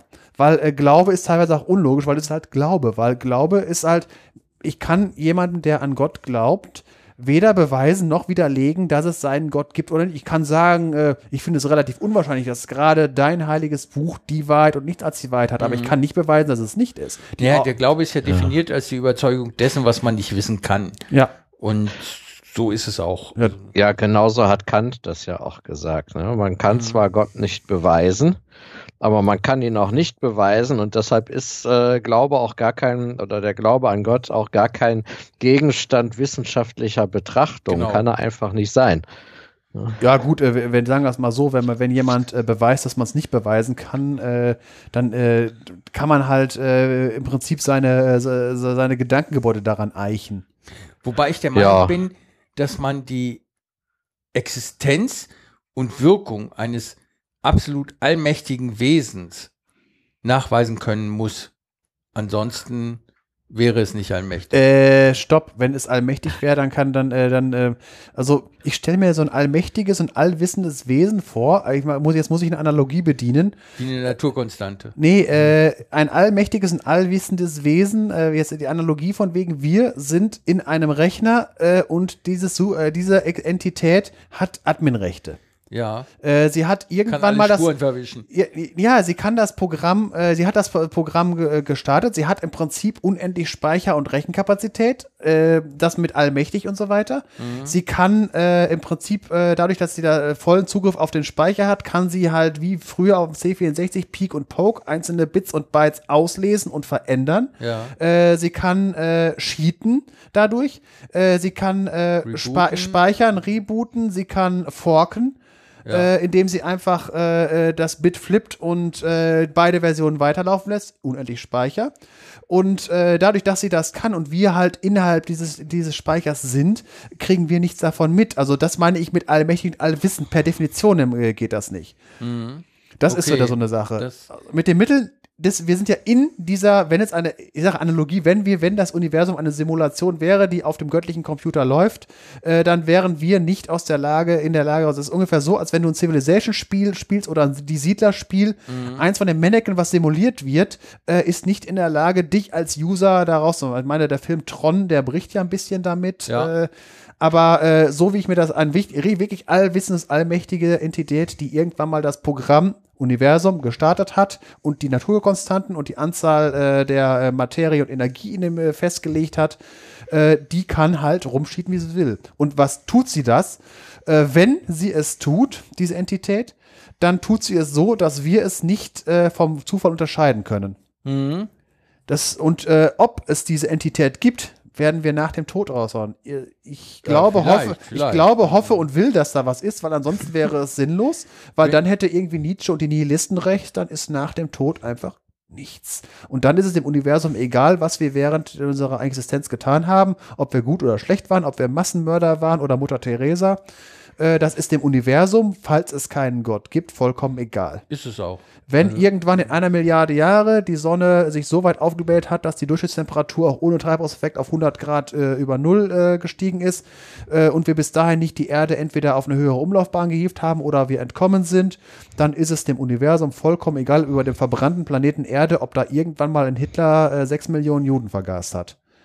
Und Hat ich, er ja gar nicht persönlich. Also äh, aber sagen wir es mal so, er war mit eine Ursache, dass es durch. Es war jetzt genau. einfach nur, dass halt, äh, dem, wenn die Erde in diesem Zustand ist, dann ist es vollkommen egal, falls es keine göttliche Entität gibt, äh, was auf diesem, auf diesem Planeten stattgefunden hat. Weil es ist eh eine verbrannte Kugel, wo alle Spuren verwischt sind. Und, und noch ein paar Millionen, ein paar Milliarden Jahre später ist es ein Lavaofen, wo nicht mal mehr irgendein Archäologe, ein kosmischer, der irgendwann landen würde, irgendwelche Spuren finden würde, dass auf dem Planeten was war. Das einzige Einzige, was er finden würde, irgendeine Voyager-Sonde, die auf dem Weg Richtung äh, Weißer Teufel ist. Das würde wenn man er finden. vielleicht findet. Ja, und wenn er dann zurücktracken kann, wo es hergekommen mhm. ist. Äh, denke an diesen komischen spindelförmigen Asteroiden, der außer, der jetzt letztens durchs Sonnensystem ja, geflogen ist. Genau. Wo man halt sagen, äh, von der Form her hätte das irgendein komischer Raumer sein können. Mhm. Weil man muss tracken, wo er hergekommen ist und so weiter. Und äh, es hätte ja sein können, dass das tatsächlich ein Raumschiff von einer Zivilisation ist, die das Ding vor fünf Milliarden Jahre äh, irgendwo äh, in der Andromeda, ja, da, so weit ist es nicht gekommen. Mm, nee. ist, ja, aber in der Galaxis ist seit der 27 Mal um das Zentrum der Galaxis gekreist und ist dann durch, durch das Sonnensystem geflogen. Mhm. Und das wären so äh, in zwei Milliarden Jahren sollte man als äh, inter interstellare Archäologe nicht auf der Erde nach Spuren suchen, sondern gucken, was noch so im Orbit rumkreist. Falsch überhaupt, ja. Zwei Milliarden Jahre sind ja wirklich nicht kurz. Äh, bedenke, äh, wir finden noch Meteoriten, die seit viereinhalb Milliarden Jahren äh, durch Sonnensystem kreisen und quasi unverändert sind. Dann kann auch äh, irgendein Spionage, ein GPS-Satellit oder eine Voyager-Sonde oder irgendwie so eine Cassini-Jürgens oder sonst irgendwie sowas, wird irgendwo noch rumkreisen und die kann man finden. Ja, man, man hat mir auch glaubhaft zu vermitteln versucht, diese Woche noch in einem Podcast, dass man 280 Millionen Jahre alte Abdrücke von, halte ich fest, Regentropfen nachweisen konnte. Das kann man deswegen nachweisen. ja, äh, ja äh, kann man nachweisen, wenn da, wenn das halt direkt darüber was sedimentiert ist. Aber wenn, wenn wie gesagt, wenn auf der Erde äh, wieder, wenn, wenn die Sonne sich ausgedehnt hat und die Temperatur auf der Oberfläche auf 1000 Grad gestiegen ist und alles in Lava ist, dann ist das vorbei. Dann kannst du nur noch hoffen. Da brauchen wir gar nicht die Sonne. Das wird ja sowieso in ein paar Millionen Jahren subduziert. Ja, klar, selbst äh, äh, angenommen, wir hätten einen Planeten wie der Mars, wo es keine Plattentektonik mehr gibt, da könnte man noch was genau. finden. Also, äh, deswegen, ist, deswegen ist der Olympus Mons ja so groß geworden, weil es keine, äh, der, der äh, für alle Hörer, die das jetzt nicht, das ist der größte Vulkan des Sonnensystems, irgendwie 25 Kilometer über dem äh, angenommenen Nullpunkt vom, äh, also der Nullhöhe, falls es einen Meeresspiegel gäbe auf dem Mars. Äh, ist, glaube ich, auch der höchste Berg des Sonnensystems. Ja. Einfach nur deswegen. Bei uns, Hawaii, äh, hat auch Vulkane, aber Hawaii bewegt sich über einem Hotspot durch die Plattentektonik und deswegen hat man eine Vulkankette. Äh, der Olympus Mons ist immer an derselben Stelle geblieben, bis irgendwann äh, die Magmakammer unten erkaltet ist und dann hat er, deswegen ist der Olympus Mons ein nicht aktiver Vulkan, aber er ist groß geworden. Mhm. Und dadurch, der, dass der Mars keine Plattentektonik hat, falls es vor zwei Milliarden Jahren eine Zivilisation auf dem Mars gegeben hätte, äh, und die vielleicht angenommen, die hätten ein Gorleben gebaut, also ein atomares Endlager, das könnte man heute noch finden, weil es nicht irgendwo subduziert worden ist. Mhm. Und äh, wenn man halt äh, auf der Erde, da muss man halt gucken, ob noch irgendwo um den äh, Saturn noch irgendwie eine Sonde kreist, die den erforschen sollte oder sowas. Oder äh, nicht ein GPS, sondern halt äh, äh, äh, fürs ganze Sonnensystem, Navigationssystem aus Satelliten, dass, dass sowas noch irgendwo rumkreist. Dazu müsste man suchen, wenn man halt äh, von außerhalb des Sonnensystems in, der, ins Sonnensystem kommt und guckt, hat es hier mal eine Zivilisation gegeben. Mhm. Ein interplanetares Navigationssystem für das Sonnensystem. Das ist mal ein interessanter Denkansatz. Ja, wird man Nicht schlecht. Brauchen, ne? äh, ich, glaube, ja, dass, ich glaube, da ist es einfacher, sich an Quasare ranzuhängen. So hier mit optischen Methoden. Wie, wie Raumsonnen das schon machen. Ja, aber ähm, Satelliten, äh, die die Erde umkreisen, die haben äh, gerade für die äh, Lageregelung haben die auch Star Trekker. Das heißt, die äh, mhm. äh, orientieren sich auch an Sternen. Ne? Und, und, wenn ich wenn ich jetzt richtig sehe, irgendwie bei dem Pioneer, die, die ich glaube, die auf der Pioneer Golden Record und auf den Voyager Dingen da sind äh, auch äh, äh, von wegen, damit man die Erde lokalisieren kann, wann das Ding abgefeuert wurde, hat man auch die Entfernung zu irgendwelchen Quasaren genommen oder, oder Pulsaren, glaube ich. Damit man halt, wenn irgendwie eine, äh, wenn irgendeine Zivilisation dieses Ding findet und die auch wie wir äh, einen Katalog von Pulsaren haben, können die ausrechnen, äh, wo das Ding gewesen ist, weil die wissen ja, die haben ja selber eine Karte. Die wissen auch, wie, wie, äh, in welcher Rate die Dinger langsamer werden mit der Rotation mhm. und können dann ausrechnen, wann und wo die äh, Pioneer oder Voyager-Sonde irgendwann mal gestartet ist. Und das können die dann halt auch, wenn da Millionen Jahre zwischenliegen. Ich glaube, die Auffindungschance ist praktisch null. Ja, die Sache ist die, aber der Aufwand war auch relativ gering, war nur ein paar Kilo Nutzlast verschwendet mhm. oder ein paar Gramm, aber ansonsten das Ding fliegt sowieso und äh, sagen wir es mal so, äh, dann, da, äh, oh, wenn man gar nicht Lotto spielt, kann man überhaupt nicht gewinnen. das stimmt. Ob wir was gewinnen, wenn es gefunden wird, ist noch eine andere Sache. Äh, sagen wir es mal so, mhm. wir reden von zu, also ich glaube nicht, dass wir Angst haben müssen, weil einer die Voyager-Sonde aufgabelt und dann meint, oh, da fahren wir hin, um den Planeten zu zerstören. Ich glaube, bis sie dahin ankommen, äh, haben wir das schon selber erledigt. Und falls wir uns nicht selber erledigt haben, bis dahin sind wir technologisch so weit, dass wir denen sagen können, nee, nee, nee, nee das macht ihr jetzt nicht, weil sonst kriegt ihr selber einen aufs Maul. Meinst du? Äh, ja. Wenn wir, die der technologische Entwicklung geht weiter, es sei denn, wir gehen in ein äh, schöne neue Welt-Szenario. Mhm. Also du weißt schon, dass der, die Gattung Homo 98,9 Prozent ihrer Existenzzeit Katzenfutter war, ne? Ja, klar, aber äh, mittlerweile, äh, also sagen wir es mal so, äh, wir sind ja mittlerweile in der Lage, den Planeten selbst zu verändern, Klimawandel und Co. Ja. Äh, mit den Atombomben können wir das sogar in einer halben Stunde machen, wenn wir wollten. Äh, und äh, von wegen technologische Entwicklung, die geht ja weiter. Und wenn wir uns nicht hochjagen und nicht in ein schöne neue Welt-Szenario, äh, Aldous Huxley, äh, mhm. Schöne neue Welt-Szenario, äh, wer, wer, wer den Roman kennt, dort findet effektiv eine Stagnation, da gibt es keine Weiterentwicklung mehr in dem Szenario. Weil die Leute sich alle mit ihrem, äh, mit ihrer Wunderdroge berauschen und äh, dementsprechend eigentlich kein, kein Fortschritt mehr stattfindet. Mhm. Ja, aber es gibt ja immer noch die Wilden. Ne? Ja, gut, da ist Da sehe ich dann wieder so, so ein Keim Ja, genau, an, aber- an Entwicklungspotenzial drin und auch an Umsturzpotenzial. Genau, das ist, das ist ja so eine Sache. Aber halt, äh, wenn man mal das rausnimmt, die Technik geht weiter und äh, irgendwann wird die Fusion laufen, irgendwann werden wir eine Typ 1, Typ 2, Typ 3 Zivilisation, aber selbst wenn wir schon, wenn wir alleine schon eine Typ 2 äh, Zivilisation werden, also Dyson-Sphäre bauen, dann haben wir genug Energie, äh, wenn äh, irgendwer kommt, um äh, den Angriff abzuwehren. Es sei denn, er greift mit relativistischen Waffen an. Also das sehe ich völlig anders. Eine vernünftige Zivilisation auf galaktischem Maßstab ne, ist in der Lage, Naturkonstanten zu ändern. Ansonsten ist es keine, Äh, auf galaktischen glaube ich noch nicht, das wäre dann äh, ein weiter noch. oder von mir aus universellen, ist egal. Äh, ich- ich glaube, die Entwicklungssprünge, die, die wir erleben würden, wenn es welche gäbe, also so galaktische Zivilisationen, die wären dermaßen gigantisch, dass wir die, wenn wir überhaupt diese anderen wahrnehmen können, die praktisch nur gottgleich wahrnehmen können. Äh, ist sogar, vielleicht sogar gar nicht. Ja, ich glaube gar nicht. Ja. Also, so- abgesehen davon, äh, dass in unserem Umkreis, sagen wir mal 50 Lichtjahre oder 100 Lichtjahre, das, was man vielleicht noch bereisen kann, ne? äh, mit Generationsschiffen, äh, dass da gleichzeitig mit uns eine andere Zivilisation auf einem ähnlich technischen Stand ist, sodass man konkurrieren müsste oder könnte, halte ich für sehr unwahrscheinlich. Die sind entweder haben die 100.000 Jahre früher angefangen, dann haben sie einen entsprechenden Vorsprung. Oder 100.000 Jahre später, Dann dann sind sie entsprechend benachteiligt. Und wenn es nur 5.000 Jahre wären, innerhalb der Geschichte des Homo sapiens, haben zumindest die letzten 5.000 Jahre viel ausgemacht. Die ersten 5.000 gar nichts. äh, jeder, der Civilization spielt, der weiß, was 100 bis 200 Jahre Zivilisationsunterschied ausmachen können. Wer zuerst die Panzer hat, macht alle anderen platt. So in der Art. Äh, meistens ist es Feudalismus, was die Leute erforschen. Äh, das was, und das ist ja bei Civilization, da sind die Leute ja, die starten alle gleich im Jahre 4000 vor Christus. Und da geht es um hunderte von Jahre. Wie du schon sagst, wenn es um 100.000 Jahre geht, da sind das solche äh, Unterschiede, dass halt äh, eine Auseinandersetzung wie in Independence Day gar nicht zustande kommen würde. Ja. Weil Independence Day, äh, die sind uns überlegen gewesen äh, in dem Film, haushoch. Und aber setzen Windows als Betriebssystem ein. Ja, gut, das, äh, das, das, das, das zeugt nicht von viel Intelligenz. Äh, Nee. Aber nee, aber da äh, sagen wir es mal, der Abstand war nicht so groß, dass halt, ähm, dass halt äh, man einfach von der Platte gefegt würde. Aber sie haben es auch dumm angefangen und äh, der Plot war ja eh für einen Eimer. Ja. Aber einfach nur von der von der reinen Technologie her, äh, die waren nicht weit genug. Die waren höch auch höchstens 1000 oder 2000 Jahre voraus. Mehr war das nicht. Gibt es von dem Emmerich eigentlich irgendeinen vernünftigen Plot? Nee, ne?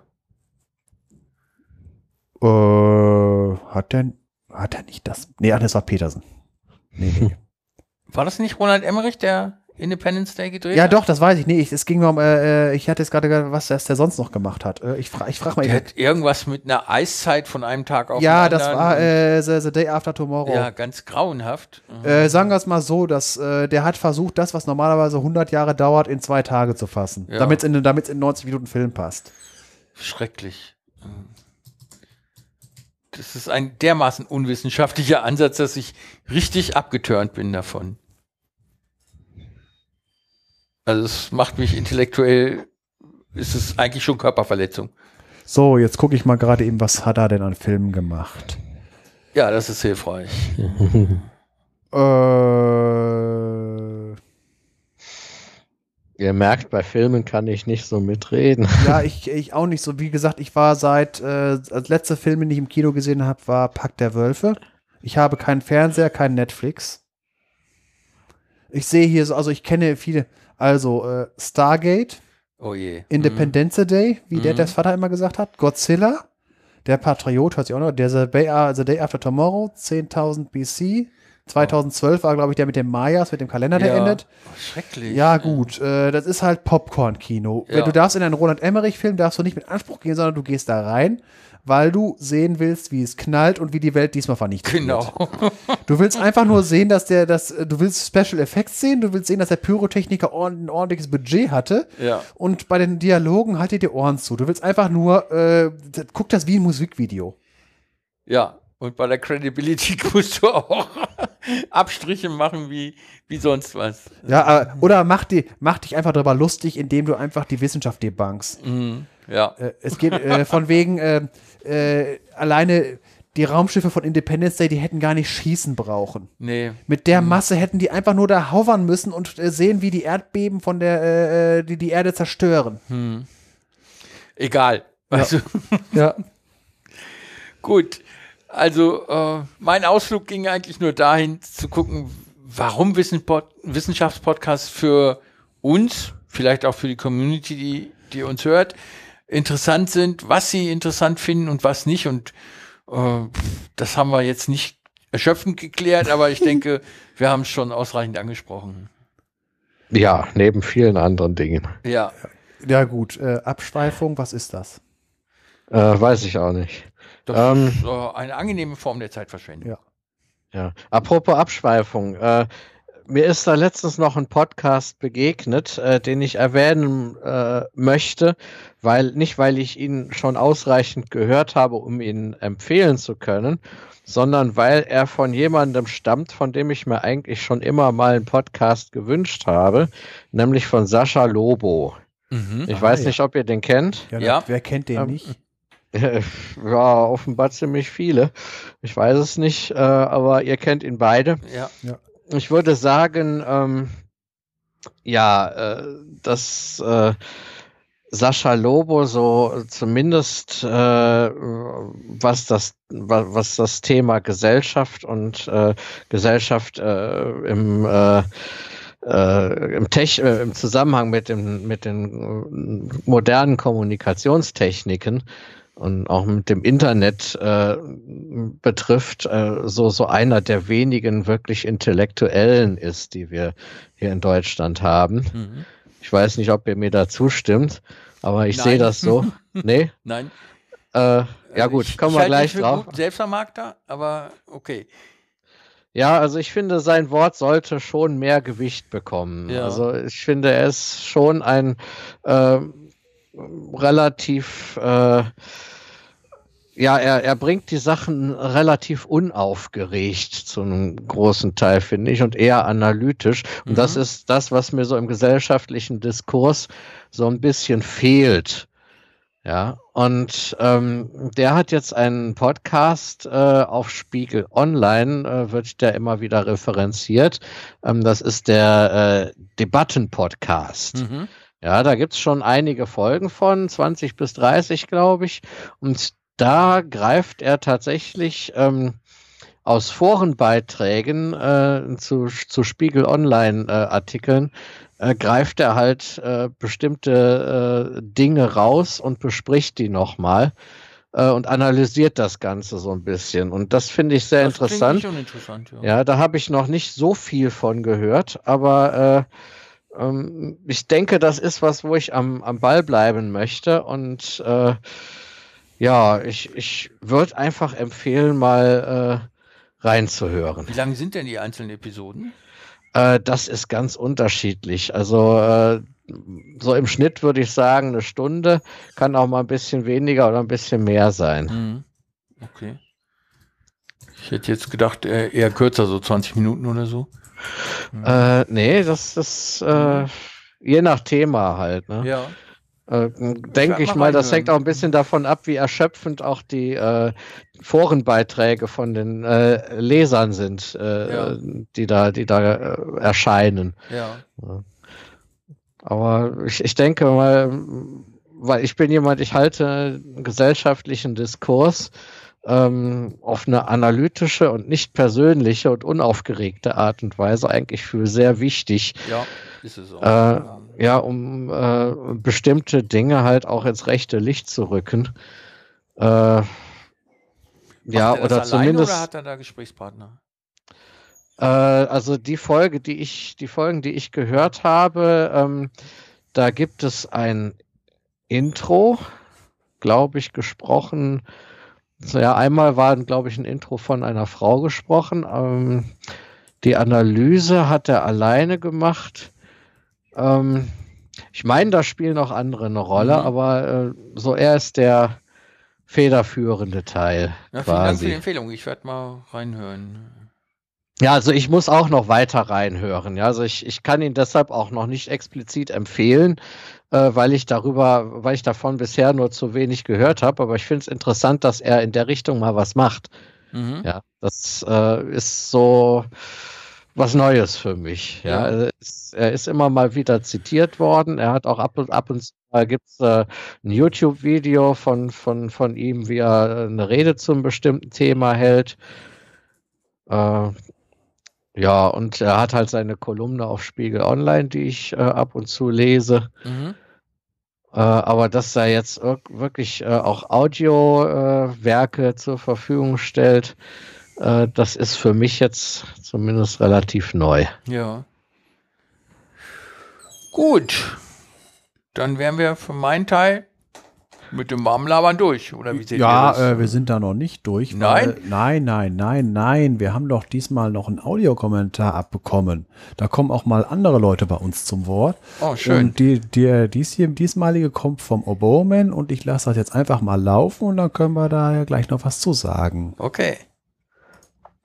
Hallo Sven, hallo Uli und hallo Detlef, falls du uns hörst. Hier ist der Oboman mit einem Audiokommentar zur neuesten Proton-Folge. Ja, ganz schön, wunderbar, dass ihr äh, euch den Mut genommen habt und weitermacht mit diesem wunderschönen äh, Podcast-Format. Ähm, ich habe das mit Freude gehört. Äh, natürlich, die Lücken sind da. Das ist ganz klar. Das geht nicht von heute auf morgen. Ich fand es sehr mutig, wie ihr es gemacht habt und es hakelt hier noch und es hakelt da noch und es soll auch noch hakeln und es muss hakeln. Es geht eben nicht, wenn einer fehlt. Aber auf Dauer wird sich das vermutlich einspielen und ich würde mir sehr wünschen, wenn ihr diese schöne Sendung wirklich weiterführt. Ähm, war auch äh, im Zweifel, wird es noch eine Proton-Folge geben? Ja, es gab eine. Bitte macht weiter, bitte bleibt dabei. Ähm, ich höre das mit Begeisterung gelegentlich ein Gast hier und da für das ein oder andere Thema. Warum nicht? Ähm, fände ich eine gute Idee.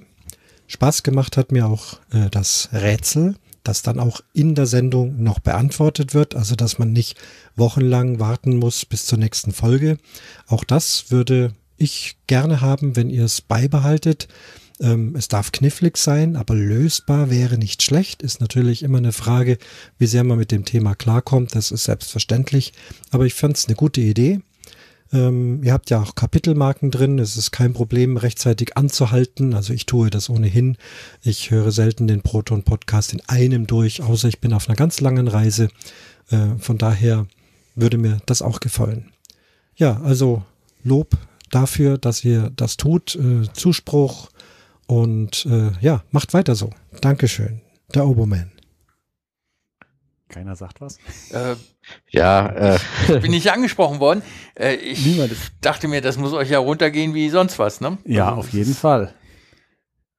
Da freut man sich doch, dass man weitermachen kann. Auf, auf jeden Fall und vor allen Dingen Audiokommentare äh, kann man auch schön dann bringen und auch den äh, äh, wie gesagt, ich habe es ja auch am liebsten, äh, wenn jemand was zu mir sagt, anstatt mir was zu schreibt.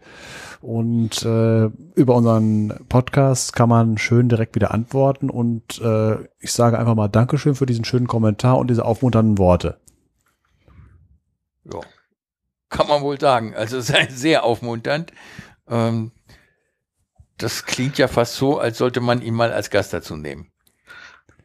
Hm, ja, also ich bin auf jeden Fall sehr dankbar für diesen Kommentar, weil das ist jetzt äh, zumindest für mich jetzt nicht einfach nur ein netter Kommentar, sondern äh, wirklich auch Zuspruch.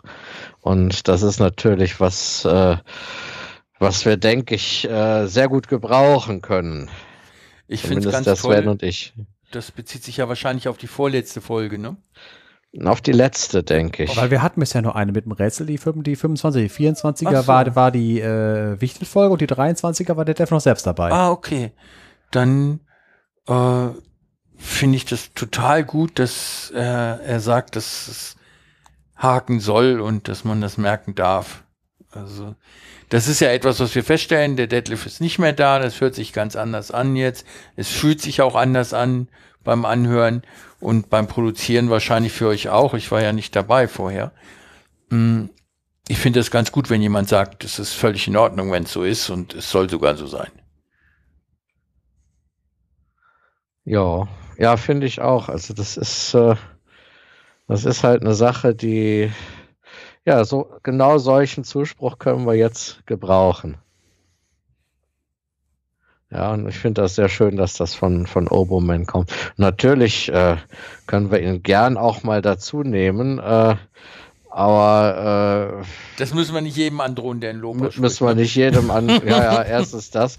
Und zweitens, ähm, ja, ich, ich, äh, er hat ja einen eigenen Podcast, der Oboman, äh, den mit dem unaussprechlichen Namen. Oder äh, Sven, kriegst du das hin? Umwo Mukum, glaube ich. Oder habe ich eine Silbe vergessen jetzt? Äh, ich könnte natürlich jetzt bei mir, äh, bei, äh, ich könnte mal Rhythmbox aufmachen hier bei mir und äh, gerade mal gucken, weil da habe ich ihn nämlich äh, äh, abonniert. Äh, Umwo Mukum. war richtig. Ja, Umwo Mukum war richtig. Sogar Dr. Also- findet das auf Anhieb. Ja, okay, gut. Ja, und äh, da, da macht er ja im Prinzip schon äh, sein eigenes Ding. Hm. Ähm, aber wenn er, wenn er sich bei uns gern mal reinhängen möchte, ja, warum nicht? Das wäre eigentlich eine schöne Sache. Also ich habe gerne Gäste dabei. Finde ich auch gut. Ja. Aber war, wie gesagt, mehr scherzhaft und äh, ist keineswegs Pflicht, wenn man hier einen Kommentar ergibt, dass man auch als Gast erscheinen muss. Das wollen wir keinem androhen. Ja, das ist wohl so richtig, ja. jo, ähm, was wir jetzt beim Warmlabern aber bisher äh, straf, sträflich vernachlässigt haben, was wir eigentlich sonst immer drin haben, sind die Getränke, würde ich mal leer? sagen. ja, ich habe äh, hier, ich habe hier noch was, aber äh, es wird auch nicht mehr. Deshalb Äh. würde ich sagen, erledigen wir das jetzt gerade mal. Ja, das Dumme ist, mein Getränk sieht dem genauso aus. Das heißt, wir müssen jetzt gleich mal in Nähe Richtung Kühlschrank und Küche gehen, um wieder nachzufüllen. Äh, also, Äh, sollen wir dafür mal eine kleine Pause machen? Ja, kö- können wir machen. ich kann nur verraten, dass es sich bei mir um eine Klassikversion von Coca-Cola handelt. also die klassische Phosphorsäure, die bei mir auch rumsteht. Genau. und äh, die nachher sogar noch Thema wird äh, äh, in einem äh, in den äh, Molekülen. Äh, und das andere ist eine, ich gucke gerade eine leere Flasche an, die jetzt gleich wieder voll mache und dann sage ich auch, was ich reingetan habe. Dann- Ja. Okay. Dann würde ich sagen, äh, treffen wir uns in fünf Minuten wieder. Um halb, ja. Mhm. Ja. Das, das Ja, um halb, Minuten, das ist okay. Zehn Minuten. Bis ja, gleich. dann um halb. Bis gleich. Ja, ich habe mich jetzt bei meinem großzügigen Gastgeber äh, entschieden, nachdem ich vorher CC Classic getrunken habe, jetzt MM Classic zu trinken. Also Mezzo-Mix. Hi. Und dabei ist mir aufgefallen, dass beide mm, im Grunde mit Alliterationen arbeiten. Ja. Ja, stimmt. Hast recht. Ja. War mir gar nicht bewusst vorher. Also bei Coca-Cola schon, aber bei Mezzo-Mix war es mir nicht klar geworden. ja, sowas wird gerne genommen. Ja, das spricht sich einfach und flüssig und Ja.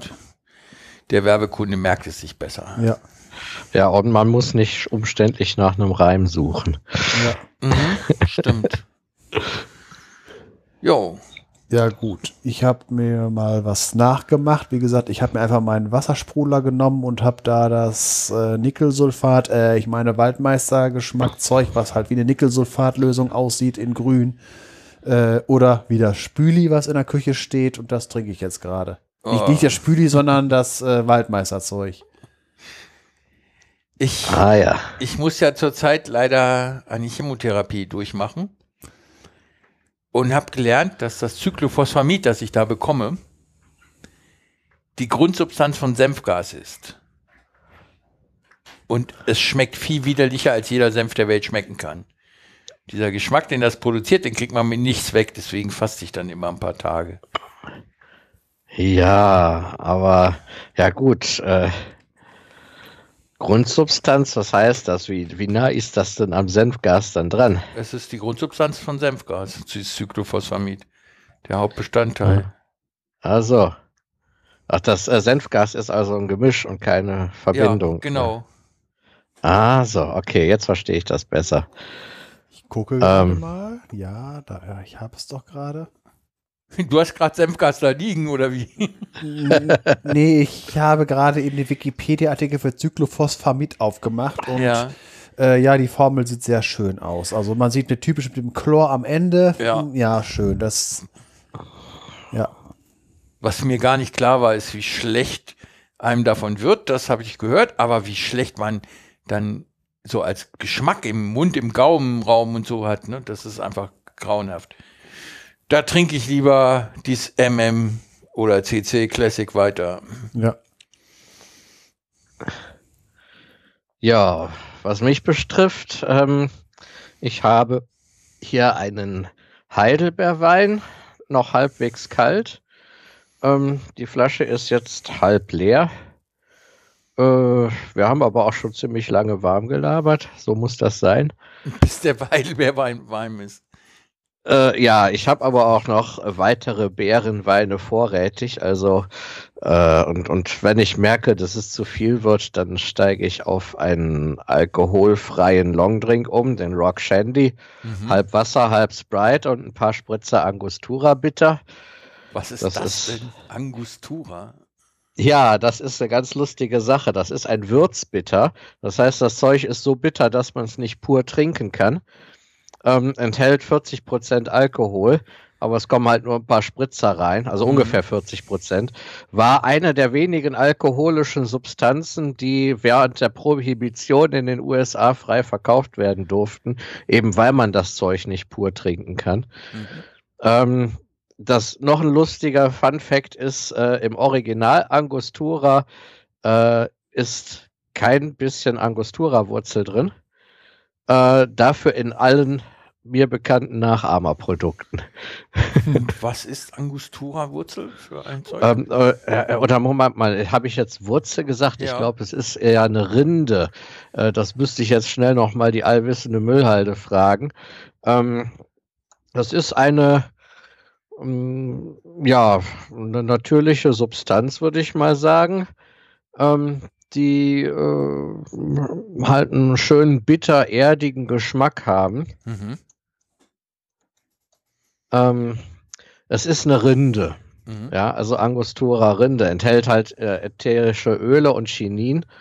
Ja, das Chinin äh, oder Chinolin-Derivate steht hier. Mhm. Ähm, das, äh, das macht halt das Bittere Ja, das kann mir vorstellen. und ja, und die ätherischen Öle halt das schön Erdige.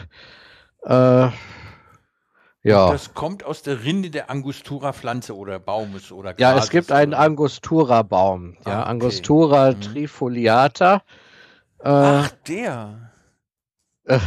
ja, nur der Vollständigkeit Ja, halber. Trifoliata, klar. Äh, und die Rinde von dem findet man halt in Nachahmerprodukten, aber nicht im Original. Ja, das, das- hat doch bestimmt auch Eingang in gewisse Medizin gefunden, ne? So wie das Äh. mit Chinin und Ähm, das weiß ich nicht. Also im Original Angostura äh, äh, ist äh, stattdessen China-Rinde drin. mhm, Und ähm, das ist wirklich Chinin. mhm. Äh, und das wird auch äh, zu medizinischen äh, Zwecken äh, benutzt. Soviel ich weiß, auch gegen Malaria. Das müsste Ja. ich aber nochmal verifizieren. Ich meine, das war Ja. so oder ist so. ja, ja, gegen Malaria und Fieber, genau. Mhm.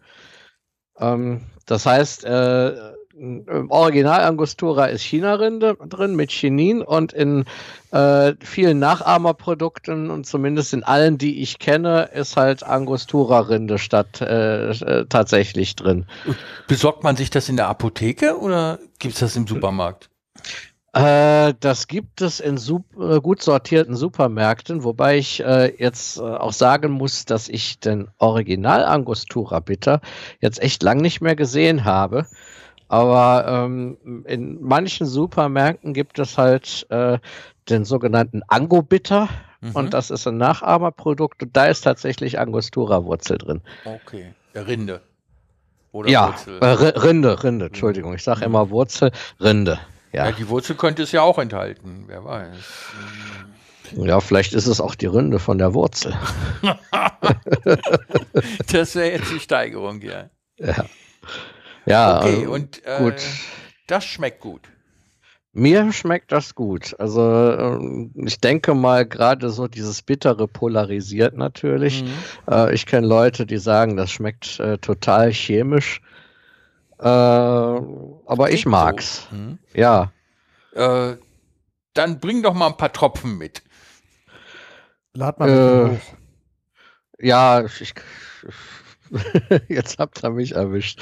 Ähm, ja, wenn ich mal äh, in, in Siegener Gefilde komme, ja, nee, ich bring die einfach zum Potstock mit. Da, so meinte ich das. Also, ah. Nach Siegen kannst du es doch in vier Wochen auch bringen. Bist ja, du in vier stimmt. Wochen hier, oder? Ja. ja, in vier Wochen bin ich in Siegen. Dann wollen wir hier einsaufen. Genau, auf Deadlift. Ja. Aber keine Aufnahme machen. Nee. Mhm. Da wird nichts aufgenommen. Da wird höchstens eine Bestellung aufgenommen, Pizzamann. ja, die traditionelle Pizza. Mhm. Ähm, ja, nee, ich bring zum Potstock mal ein bisschen was mit. Müssen wir nur gucken, dass wir auch irgendwie an gekühltes Wasser und an gekühltes Sprite drankommen. Das schaffen wir. Das, ich glaube, das wird gehen. Ich glaube, so viel Zivilisation ist da vorhanden, dass es da einen Kühlschrank gibt mit ja. diesen Sachen drin. Ja. Und Eiswürfel wären auch nicht schlecht. Ja, da gibt es auch eine Tankstelle. Ein ordentliches Gewitter, dann kommt Hagel, dann. Nein, nein, Eis Tankstelle und da kauft man sich dann Eis. Nee, Eis kriegt man schon irgendwo her. Ja, ja gut, dann machen wir das so. Schön, dann probiere ich das da mal. Bin ich gespannt. Jo. Haben wir noch was? Äh, zum Warmlabern. Ja, wollen wir noch was zu Stephen Hawking sagen? Vielleicht ein kurzer Nachruf. Der ist ja jetzt vor anderthalb Monaten von uns gegangen. Schon wieder so lange her. Die Zeit ist schon wieder so lange hinterher, die, ja. Die Zeit rast. Dafür, dass die Ärzte schon gesagt haben, dass der vor 40 Jahren schon, äh, also da hat er lange gesagt, nee, euch zeige ich aber. Ja, ja, der, der hat ja sämtliche Prognosen Lügen gestraft. Ja, aber sowas, sowas von. Ja, sowas finde ich immer gut. Aber. Ungefähr so wie der Rover, der auf dem Mars rumfährt. Da. Ja, genau. Ich glaube der, der, aber. Der ist auch, auch deutlich über der Garantie drüber. Ja, ich glaube aber auch äh, neben allen seinen, äh, seinen wissenschaftlichen Dingen, die er so äh, getan hat, hatte der Mann auch Humor, denke ich. Ja, allein wenn man bedenkt, dass der ja auch in verschiedenen ähm, Sach in verschiedenen Fernsehserien aufgetreten ist ja, also das erste Mal gesehen habe ich in, in, äh, in Raumschiff Enterprise das nächste Jahrhundert, also hm. Star Trek Next Generation. Da wollte ich ja noch nicht glauben, dass er das wirklich ist, aber er war es tatsächlich. Was hat er da ja. gespielt? Was? Äh, der, der hat gepokert und zwar mit äh, Data, Isaac Newton und Albert Einstein. Ja, und, und, und gewonnen natürlich, äh, wie sich das gehört. Ja, Newton und Einstein waren ja auch nicht im Original da, ne? Ja, ja gut, äh, im Prinzip waren das äh, alles Holodeck-Simulationen, mhm. aber er hat halt seine Simulation selbst gespielt. Ja, und ja, dann ist er äh, äh bei den Simpsons und Futurama als äh, Zeichentrickfigur aufgetreten, äh, hat, äh, was man hört, ist aber zumindest was man im äh, Original hört, äh, ist tatsächlich die Stimme seines Sprachcomputers. Ja, und äh, wo ich ihn auch noch äh, gesehen habe, war Big Bang Theory. Mhm. Ja, allein wie er, wie er den Sheldon da ab und zu mal auf, auf die Schippe nimmt, finde ich schon Mhm. richtig gut. Also ich glaube, der Mann hatte Humor. Ganz Naja. gewiss. Also und er hatte auch, äh, wie habe ich das erzählt bekommen, aufgrund seiner Behinderung hat, war er mit einer Inselgabe gesegnet. Fand ich ein Ähm, bisschen zynisch formuliert, aber wahrscheinlich zutreffend. Wenn er ganz normal hätte rudern oder Football spielen können, dann wäre was anderes aus ihm geworden.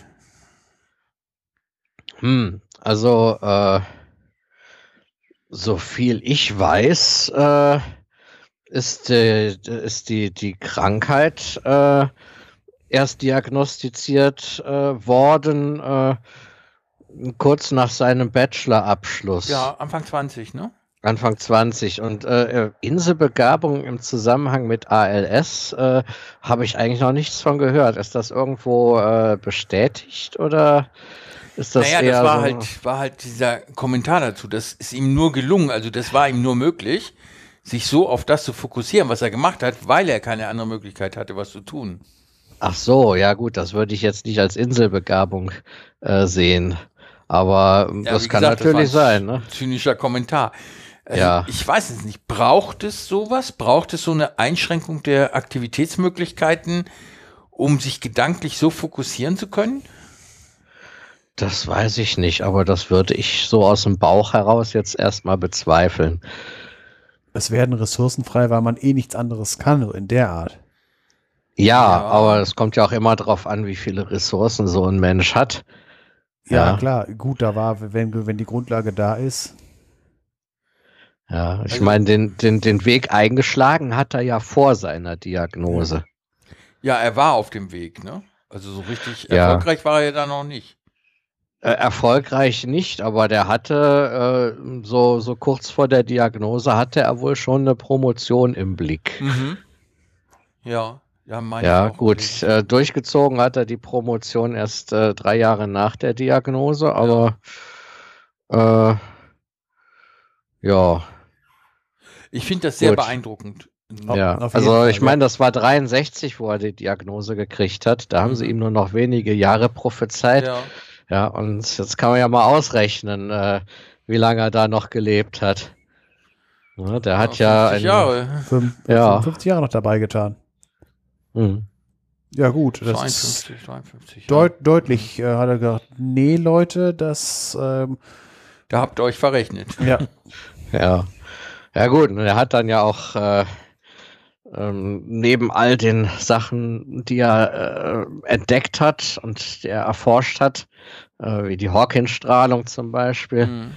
ähm, hat er ja auch noch populärwissenschaftlich was gemacht. Ich denke mal, dadurch ist er auch so bekannt äh, geworden. Ähm, eine kurze Geschichte der Zeit. Ja, äh, als, der unverstandenste Bestseller aller Zeiten. So wurde Ja. er betitelt. ja, Ich, Das, ich weiß nicht, ich äh, habe es gelesen, da muss ich äh, Anfang 20, Ende 20 gewesen sein oder so. Ich glaube nicht, dass ich es damals verstanden habe. Ich müsste es heute nochmal lesen, um es beurteilen zu können. ja, Hm. das kann natürlich sein. Hast du Ja, den Eindruck, es verstanden zu haben? Äh, hast du es gelesen? Ich habe es nicht gelesen. Ich habe Mhm. ich hab viel darüber gehört. Ähm, aber zu der Zeit, wo das erschien, war ich mit ganz anderen Dingen beschäftigt. Äh, das äh, kam so im Jahr 2000. Äh, Moment mal, ähm, das ist, war so im Jahr 1988, da war Mhm. ich 18. Ähm, da, da hatte ich wirklich andere Sachen im Sinn, als äh, populärwissenschaftliche Sachbücher zu lesen. Mhm. Da habe ich nur so einen Ja. Krempel gelesen, weil da hatte Ach ich, so, da hat mir meine Mutter den Schlüssel zur Banane, also dem Affen den Schlüssel zur Bananenplantage gegeben, also die Bibliothekskarte. Und dann äh, war natürlich die äh, Sachbuchecke in unserer Stadtbibliothek vor mir nicht sicher. Da habe ich mich einfach nur äh, kreuz und quer durchgelesen. Und ich glaube, das war auch dabei. Mhm. Da waren halt viele Sachen, die mich halt angefixt haben. Und dann kam- habe ich irgendwann die Wikipedia gefunden, äh, 20 Jahre später. Und dann hast du die Bibliothek aufgegeben. Ja, äh, wie gesagt, da habe ich ja schon so oft gesagt, dass ich halt dieses typische Wikipedia-Problem habe. Ah, Artikel des Tages, die Sonne. Mhm. Blauer Link, blauer Link, blauer Link. Oh, es wird schon wieder hell. Mhm. Jo, das ging mir auch ein paar Jahre Mhm. so. Aber vielleicht sollte ich es jetzt mal lesen. Ne? Ich kann es meine, jetzt empfehlen. Also es ist trotz aller Kritik, die daran geübt wird, durchaus lesenswert. Ja, an populärwissenschaftlichen Werken wird immer Kritik geübt, Ja, zu Recht. denke ich mal, äh, weil es halt populärwissenschaftlich ist. Ne? Ja, Es ist keine wissenschaftliche Veröffentlichung in dem Sinne. Trot trotzdem lese ich die Ja. Dinger extrem gerne, sowas. Ja, Weil es halt. ja, äh, natürlich. Ich halte das auch für wichtig. Dass, ich halte es vor allem für wichtig, dass qualifizierte Leute solche Sachen Ja, die, schreiben. Dinge, die Dinger sollten ein hohes Niveau haben. Es muss nicht halt äh, jedes Wort äh, 500 Punkte bei Scrabble bringen, was da drin vorkommt. Aber äh, es sollte halt äh, äh, auch nicht äh, auf PM-Niveau sein oder so. ja, das ist wichtig.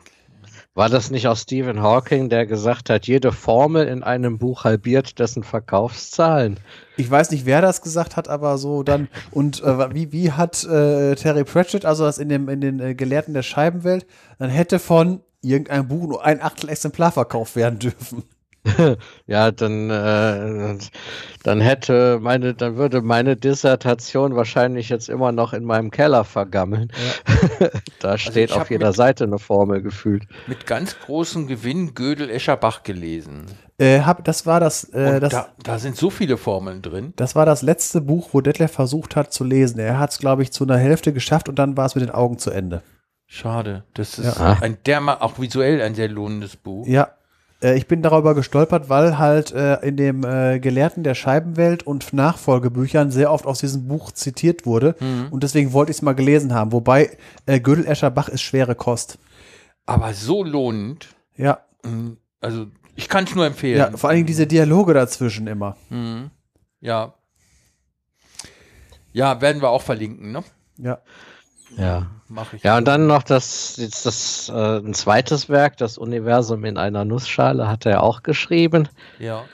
Ähm, der, das, äh, das ist äh, jetzt nicht unbedingt ein Übersetzungsfehler. Im Original heißt das halt The Universe in a Nutshell. Mhm. Und da hat der Sven mich vorhin drauf gebracht, als wir so schon ein bisschen vorher geredet haben vor der Aufnahme. Ähm, das ist wohl äh, in a nutshell äh, ist quasi äh, eine Redewendung, eine englische Redewendung, Ja. die bedeutet in aller Kürze. Genau. Ja, und äh, das Universum in der Nussschale ist dann, würde ich sagen, eine etwas holprige Übersetzung. Ja. Ja, Ja. das hätte eigentlich heißen müssen, das Universum kurz gefasst. Ja.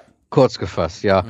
Aber äh, noch, noch ein net, eine nette, äh, nette Tri Trivia vielleicht. Äh, äh, diese Redewendung in a nutshell geht auf äh, Shakespeare zurück und zwar auf Hamlet. Ähm, zweiter Akt, zweite, zweite Szene. Da sagt Hamlet, Oh God, I could, I could be bounded in a nutshell and count myself a king of infinite space. uh, were, were, it, were it not that I had bad dreams. Also äh, zu Deutsch, ähm, oh Gott, ich könnte in eine Nussschale eingesperrt sein und mich für einen König von unermesslichen Gebiete halten, wenn nur meine bösen Träume nicht wären. Ja. Also das habe ich jetzt nicht äh, so aus dem Kopf jetzt frei übersetzt, sondern ich habe hier noch eine Gesamtausgabe von Shakespeare liegen auf Deutsch. Äh, die habe ich zu dem Zweck extra mal rausgekramt. Was man halt so hat in der Hausbibliothek, ne?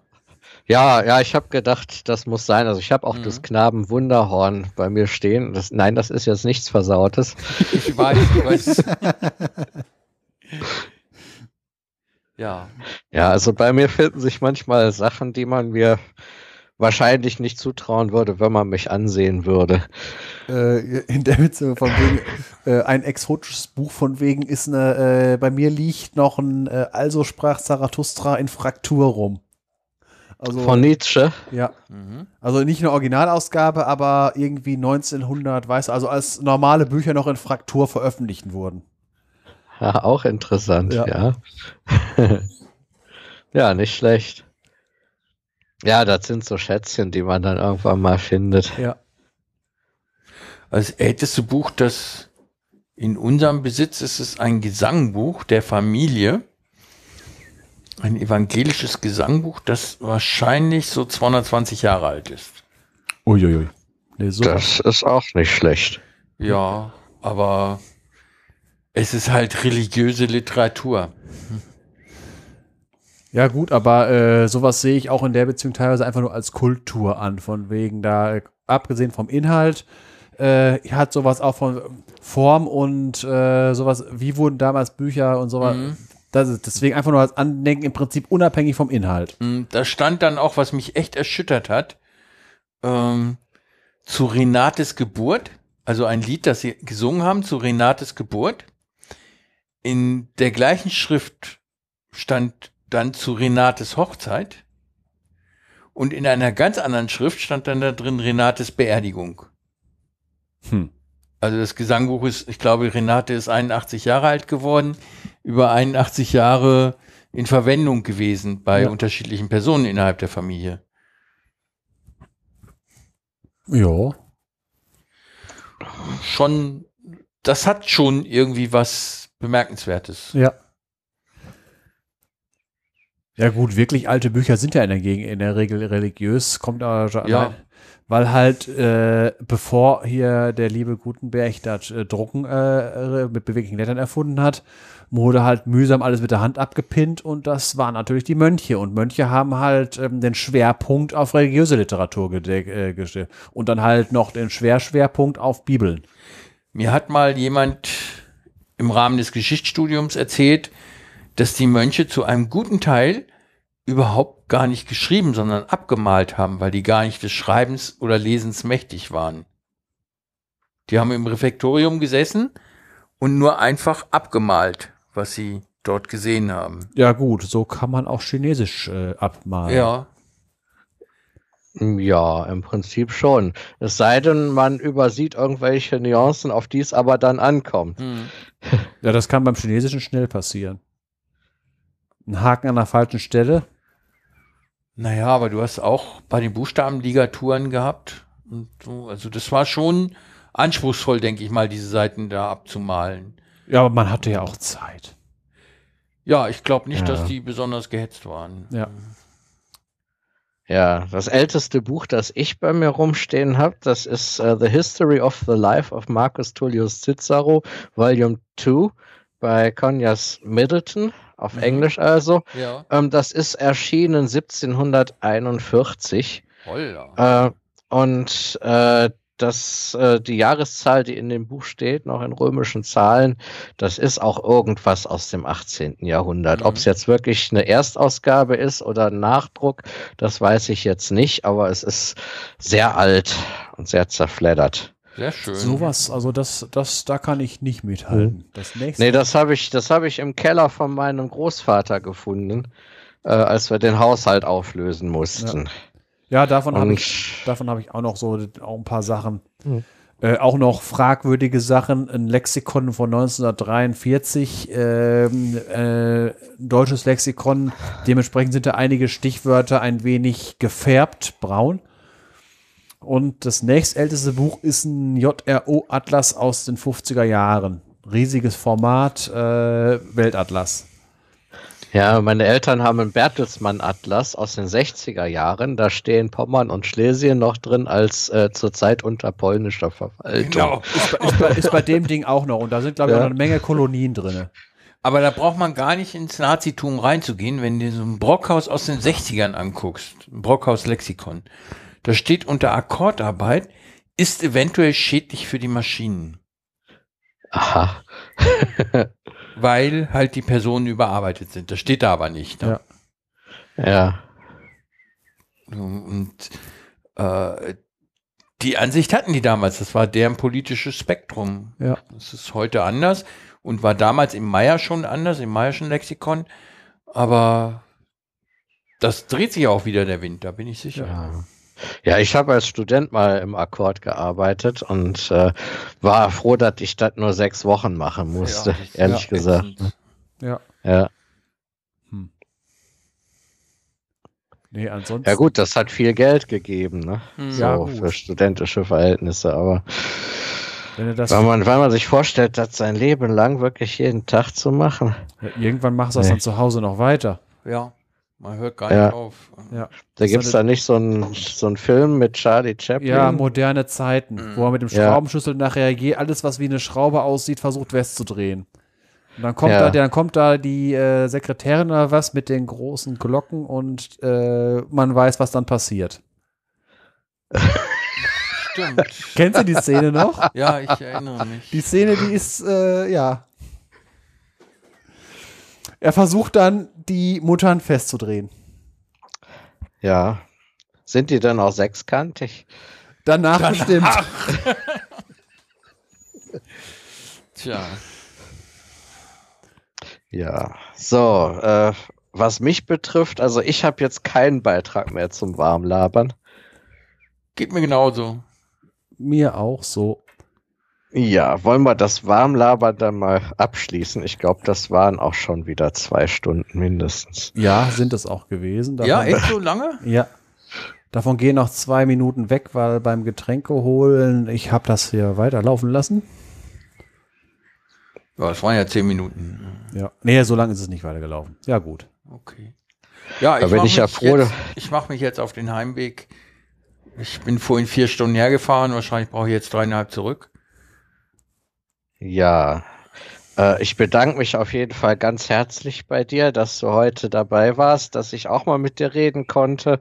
Es war Gerne. sehr erbaulich und äh, ich möchte auch noch mal ganz großes Dankeschön loswerden dafür, dass du uns schon bei der letzten Folge so unterstützt hast. Das hat die Sache doch sehr bereichert. Oh, danke für die Gelegenheit. Also so, das freut mich sehr und macht mir auch, auch Detlefs Tod viel einfacher zu verkraften. Also ich war ja wirklich schockiert. Und Ja, das waren wir alle. Ich Ja. meine, er lag bei mir auf der Couch. Ne? ja. Ja, das, das kann man eigentlich gar nicht Ja, fassen. ich, wir haben 20 Jahre fast zusammengelebt. Ja. Und ich bin total froh, das jetzt hier weiterzumachen. Ich hatte mich, ich bin auch total dankbar, dass ich damals, als ich noch in, in äh, Mainz gearbeitet habe, mich äh, bei euch gemeldet habe und mit euch gesprochen habe. Also mit Detlef vor allem. Ja. Und äh, damals schon so gesagt habe, wie sehr mir der Podcast zusagt und dass ich das gut fände, da auch mal mitzumachen. Und dann hat sich die Gelegenheit ergeben, aber leider ohne Detlef, ne? Mhm. Und trotzdem finde ich es gut und ich finde es auch toll, wie ihr mich aufnehmt. Also finde ich sehr schön. Ja, Reaper nimmt dich auf. Naja, ihr müsst mich in den Podcast aufnehmen. Technisch ist es kein Problem, das Ja. stimmt. Noch nicht. Ich weiß nicht, wie es mit meiner Erkrankung weitergeht. Äh, kann eigentlich monatlich sein, dass ich einen neuen Schlaganfall habe. Ich habe jetzt drei Schlaganfälle gehabt, größerer Natur und eine sechsstellige Zahl, Quatsch, eine dreistellige Zahl kleinerer Schlaganfälle. Also waren, glaube ich, das letzte Mal, als wir geguckt haben, 230. Oh, meine Güte. Und das summiert sich auch. Ja. Also ich merke das am Gleichgewichtssinn, am Erinnerungsvermögen und an, an der Formulierungsfähigkeit. Also irgendwas ist schon verloren gegangen. Ich weiß nicht, wie lange ich noch Podcast machen kann, aber ich hoffe noch recht lange mit euch zusammen. Ja, hoffe ich auch. Ja. Ja, da würden wir uns auf jeden Fall sehr freuen. ja. Ja, also ich möchte nicht, dass ihr schon wieder irgendeinen Todesfall verkünden müsst. Dann. Das äh, fände ich ganz schrecklich. Nee, und vor allen Dingen irgendwann, jetzt werden wir zynisch, dann will keiner mehr mitmachen. Genau. Proton hören und sterben. Genau, Proton machen und sterben. Ne? Ähm, ja, nee, das, der Protonenzerfall ist dann äh, Ja. bewiesen. Ja, genau. Nee, danke. Gut. Ja, Wir machen noch 15 Jahre. Ja. gut. Wann Bin ich sind wir auch mit den Elementen durch? Hast du mal gerechnet? Äh, wir sind jetzt bei Nummer 21 kommt heute. Äh, es gibt bis 118, äh, wobei ich sagen werde, bei den seltenen Erden wird irgendwann mal zusammengefasst. Genau. Weil, äh, sagen wir es mal so. Äh, Noch setz- 80 Stück. Ja. Da, also, ja, obwohl da könnte man eigentlich auch mal buddeln. Ich meine, äh, wir, wir können ja froh sein, dass uns die Elemente nicht so schnell ausgehen wie meine Songs, ne? Ja. ja, aber die Weil kannst da du müssen wir da, uns wahrscheinlich zuerst mal was einfallen Ich lassen. glaube, du kannst aber schneller Songs machen, als die jetzt mit Element 119 dran sind. Das Weil die, stimmt. Die, die achte Periode, die hat's in sich. Und das Unobtanium wird richtig schwierig. Ja. ja, das stimmt. Ja, das Problem bei den höheren Elementen ist, dass sie halt nicht neutronenreich genug Dinger da reingeballert bekommen. Äh, die haben halt äh, keine äh, Neutronen, äh, die haben die Targets sind nicht neutronenreich genug und die äh, haben halt keine Kerne, die sie draufschießen können, äh, die auch genug Neutronen hätten. So, da sind wir wieder und jetzt geht's weiter mit unserer nächsten Kategorie, das ist Element und da sind wir heute beim Scandium. Äh, Scandium ist äh, ein Element der vierten Periode mit der Ordnungszahl 21 in der äh, sogenannten Nebengruppe Nummer 3 und gehört zu den Übergangsmetallen und den seltenen Erden. Da kommen wir dann nachher noch genauer zu, was das alles ist. Jetzt erstmal so äh, technische Daten und sowas. Scandium ist etwas, was man sich landläufig unter einem normalen Metall äh, vorstellt, also nicht sowas wie wir vorher Calcium oder äh, Natrium und Kalium, also normales Metall, silbrig glänzend, elektrisch leitend, stabil in der Luft und geht in Wasser nicht sofort in Flammen auf. Sowas, also wirklich so, was man auch richtig vernünftig anfassen kann und einfach mal auch irgendwo liegen lassen kann. Ist ein Leichtmetall mit der Dichte von 3 Gramm pro Kubikzentimeter, ein Schmelzpunkt von 1541 Grad und Siedepunkt von 2730 Grad. Das hört sich auch so ziemlich, was man sich unter einem normalen äh, Metall vorstellt. Äh, Schmelzpunkt ist ähnlich dem von Eisen zum Beispiel. Hat nur ein stabiles Isotop, das äh, 45er. Äh, hat 21 äh, Protonen, 24 Neutronen. Äh, die anderen äh, äh, Isotope haben alle nur Tage an Halbwertszeiten. Es entsteht hauptsächlich im R-Prozess in Supernovae, weil es halt, äh, es ist kein äh, Element, was auf dieser normalen Helium-Fusionslinie liegt, äh, was in normalen, äh, was, was an äh, in normalen, relativ leichten Sternen äh, fusioniert wird. Das sind halt die mit gerader Protonenzahlen und zwar sogar äh, durch gerade und ja genau gerade Protonenzahl, wo bis zum Eisen hochfusioniert wird und ist auch kein Endprodukt von häufigen Zerfallsreihen. Das mit dem R-Prozess, das hatte ich ja in der letzten Folge erklärt, das ist halt, während einer Supernova ist die Neutronenflussdichte so, äh, so hoch, dass halt im sogenannten Rapid, also schnellen Prozess, äh, die Atomkerne Neutronen anlagern können, bevor diese Atomkerne, die, die häufig radioaktiv sind, zerfallen können. Deswegen können halt relativ äh, schwere oder auch halt äh, Elemente entstehen, die halt ähm, relativ ungewöhnlich sind. Es ist mäßig häufig, aber sehr gleichmäßig verteilt. Es gibt keine großen Lagerstätten, also so wie es Eisenerzlagerstätten gibt, gibt es keine Scandium-Erzlagerstätten. Es ist äh, mit Platz 35 an der Häufigkeit der Elemente der Erzgröße Erstgröße vorhanden und kommt gerne zusammen vor mit den anderen Elementen der seltenen Erden. Komme ich jetzt gleich zu, seltene Erden zu erklären. Äh, die Gesamtjahresproduktion passt auf einen LKW, wir reden da von 10 bis 15 Tonnen, äh, ist aufgrund seiner äh, Seltenheit, also von wegen, wie es, äh, dass, dass das halt nicht in hohen Konzentrationen vorkommt, recht teuer mit 10.000 Dollar pro Kilogramm. Und für, für die Herstellung wird es äh, mit, äh, mit äh, in Scandiumoxid, äh, werden die Erze in Scandiumoxid umgewandelt, dann ins, äh, in, in Scandi Scandiumfluorid und dann zum Schluss mit Calcium reduziert. Calcium äh, hatten wir ja beim letzten Mal gehabt, das äh, wird halt, das Calcium nimmt, den, äh, nimmt das Fluor dann auf und das Scandium bleibt übrig von den Verwendungen her äh, ist es halt eine, dadurch, dass es halt nur in so geringen Mengen ist, kommt, äh, wird es halt nicht irgendwie äh, wie halt Titan oder Eisen als äh, direktes Metall für Werkstücke benutzt.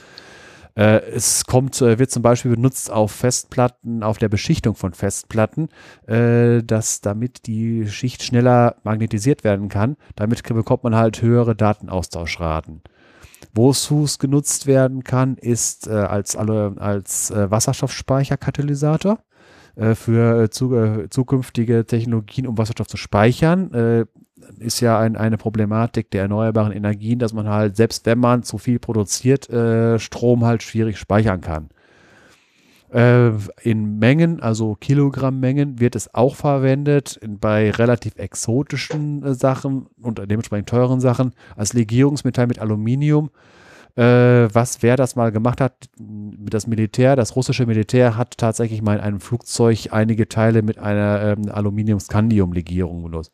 Und äh, gerne auch Sportgeräte äh, bei Fahrrädern und äh, so, äh, ähnlichen Geräten kann es durchaus mal sein, dass man, um Gewicht zu sparen, solche Legierungen benutzt. Aber halt bei den Preisen ist das natürlich nur bei den hochpreisigen äh, Sachen äh, nötig. Es sorgt zum Beispiel dafür, dass das Aluminium besser schweißbar wird. So, hier musste ich jetzt mal kurz reinschneiden, weil ich mich bei der Erklärerei äh, von den, äh, von den Übergangselementen ein wenig verhaspelt habe, weil es doch ziemlich schwierig ist, das ohne was zu zeigen an der Tafel und am Periodensystem äh, schwer zu erklären ist. Deswegen musste ich jetzt gerade mir einen Plan äh, zurechtlegen, wie ich das doch erklärt kriege, dass man das in einem Podcast versteht. Also, im, äh, wir, äh, wir hatten ja bisher gehabt äh, die sogenannte Oktettregel, äh, von wegen, dass Elemente bestrebt sind, eine abgeschlossene äußere Elektronenschale zu bekommen. Und wir hatten ja bisher insgesamt 20 äh, Elemente gehabt. Äh, davor ähm, äh, davon hatten wir da der, der, der, insgesamt drei Perioden. Wir sind jetzt in der vierten Periode und man kann sich das ja so vorstellen, ist ja recht anschaulich. Äh, die Elektronen, die sind in Schalen außerhalb des, ähm, äh, des Atomkerns und je weiter äh, eine, äh, eine Schale vom Atomkern entfernt ist, desto mehr Platz ist in der Schale, wie bei einer Zwiebel. In der ersten Periode äh, ist, sind die Elektronen noch sehr nah am Atomkern. Das ist das Wasserstoff und Helium und dementsprechend ist die erste Periode eine ganz kurze Periode mit nur zwei Elementen. Dann ist die äußere Schale voll, äh, ist die Schale voll mit zwei Elektronen und das Helium ist ein Edelgas. Die zweite und dritte Periode, da ist schon mehr Platz drin. Äh, die, da passen jeweils acht Elektronen rein, die sogenannten S-Elektronen und äh, P-Elektronen, äh, also S- und P-Schale. Die S-Schale, da passen zwei rein und in die, in die, äh, in die P-Schale passen sechs rein. Kommt insgesamt auf acht und deswegen haben wir äh, in, diesen, äh, in diesen Schalen immer außen acht, wenn, wenn es ein Edelgas ist und damit eine abgeschlossene Schale. Chemisch hat das sich dadurch immer ausgewirkt, dass Elemente, die eher links im Periodensystem äh, stehen, die wollen, äh, wollen, in Anführungsstrichen, die äh, Edelgasregel erfüllen, indem sie halt diese Elektronen auf der Außenschale loswerden, damit die, äh, damit die nächst äh, innenliegende Schale frei wird und sie damit die, äh, für, für sich die Oktettregel, die Edelgasregel erfüllen. Das machen dann gerne halt auf der linken Seite die Alkali- und äh, Erdalkalimetalle, die jeweils eins oder zwei Elektronen loswerden und dann halt als äh, ein- oder zweiwertig geladenes äh, äh, Kation positiv geladen äh, die Oktettregel erfüllen. Auf der rechten Seite des Periodensystems Elemente wie Sauerstoff und Fluor, die brauchen, um glücklich zu sein, noch ein oder äh, also zwei beim Sauerstoff und ein Elektron zusätzlich, äh, um ihr eine abgeschlossene äußere Schale zu bekommen. Das ist, wenn sie als Ionen vorliegen, Sauerstoff zweifach negativ geladen oder Fluor einfach hier negativ geladen. Das ist dann die ionische Bindung, hatten wir ja auch schon mal gehabt. Und es gibt noch die andere Variante, indem man sich einfach Elektronen teilt. Deswegen kann Fluor äh, sich ein Elektronenpaar teilen, ein äh, F2-Molekül bilden dass halt äh, jedes, äh, das Fluor hat dann halt sechs Elektronen so und äh, ohne, von, von sich aus. Ein Elektron teilt es sich mit dem, an, äh, mit dem, mit dem zweiten Fluoratom.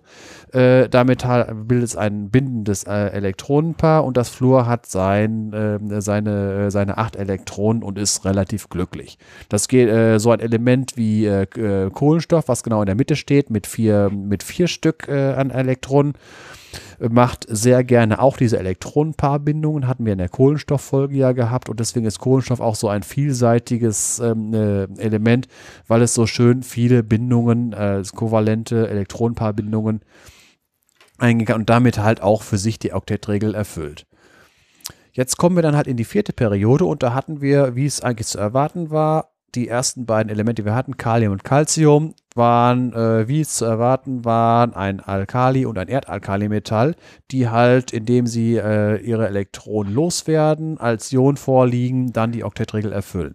Jetzt ist aber so weit vom Atomkern, äh, ist in, äh, ist die, äh, die vorgestellte Zwiebelschale groß genug, dass äh, dort eigentlich Platz für mehr Elektronen wäre. Und das ist tatsächlich so bevor es jetzt dann halt nach, äh, wenn man jetzt, äh, wie das halt in der Periode davor war, Natrium, Magnesium, danach kam das Aluminium mit drei Elektronen. Äh, Danach dann das Silizium hat man gehabt mit vier und so ging das dann ja weiter äh, bis Chlor und Argon. Äh, es wurde halt bei jedem Element ein Elektron mehr in der Elektronenhülle, bis die acht voll waren. Jetzt, der, wenn man sich die vierte Periode anguckt, die hat auf einmal statt acht Elementen 18. Und die, jetzt die nächsten Elemente nach dem Calcium, das Scandium, Titan, Vanadium, Chrom, Mangan, Eisen, Kobalt, Nickel, Kupfer und Zink, äh, das sind die Übergangselemente. Danach kommt wieder ein in Anführungsstrichen normales Hauptgruppenelement, das Gallium, das dann halt äh, ganz normal die äußeren, äh, äh, die, die, die sogenannte P-Schale weiter voll macht und dann effektiv, äh, wenn man die Nebengruppenelement wegnimmt, wären es wieder acht Kalium, Calcium, Gallium, Germanium, Arsen, äh, Selen, Brom und Krypton. Das wäre dann die äh, vierte Periode ohne die Übergangsmetalle. Diese Übergangsmetalle, die machen jetzt, bevor es beim Gallium weitergeht, äh, die, äh, eine, machen die erstmal eine energetisch niedrig liegendere sogenannte D-Schale voll. Und das äh, deshalb haben der, sind sie auch äh, chemisch äh, nicht äh, alles Metalle, alles relativ leicht ionisierbare Elemente, die auch im Gegensatz zu den Elementen, die wir vorher hatten, Kalium immer einwertig, Calcium immer zweiwertig, also gibt zwei Elektronen. Scandium äh, ist jetzt noch eine Ausnahme, tritt in der Regel immer dreiwertig auf, aber danach wird danach wird es dann hochinteressant vom die, die ganzen die Titan, äh, Vanadium, Chrom, alles Metalle, die können in verschiedenen Oxidationszuständen vorliegen. Äh, da ist, ist, hier zum Beispiel der Mangan äh, sechs verschiedene von zweifach positiv geladen bis siebenfach positiv geladen. Und das äh, gibt bei anderen, es gibt noch Elemente, die da noch vielseitiger sind. Das liegt halt daran, weil äh, diese Elemente auch relativ leicht äh, ionisierbar sind, äh, wenn äh, von den von den sogenannten D-Elektronen. Das sind halt die, die jetzt bevor die äußer die äh, ähm, P-Elektronen weiter aufgefüllt werden, werden diese Schalen auch. Deswegen werden diese auch Übergangsmetalle genannt. Also die werden Übergangsmetalle genannt, weil sie im Prinzip Metalle sind, aber zu den Übergangselementen gehören. Äh, es ist so halt, da die ganzen Übergangselemente sind, äh, weil sie alles Metalle sind, äh, werden sie auch Übergangsmetalle genannt. Es ist halt ein, nicht Zufall, es ist halt so, dass das alles Metalle sind. Weil je tiefer ja. man im Periodensystem kommt, in, in den äh, tieferen Perioden, vierte, fünfte, sechste, siebte, äh, nimmt die Anzahl der Nichtmetalle deutlich ab wenn man sich das Periodensystem anguckt, ähm, dann hat man halt, äh, wenn man in der zweiten Periode guckt, hat man das Bohr, ein Halbmetall.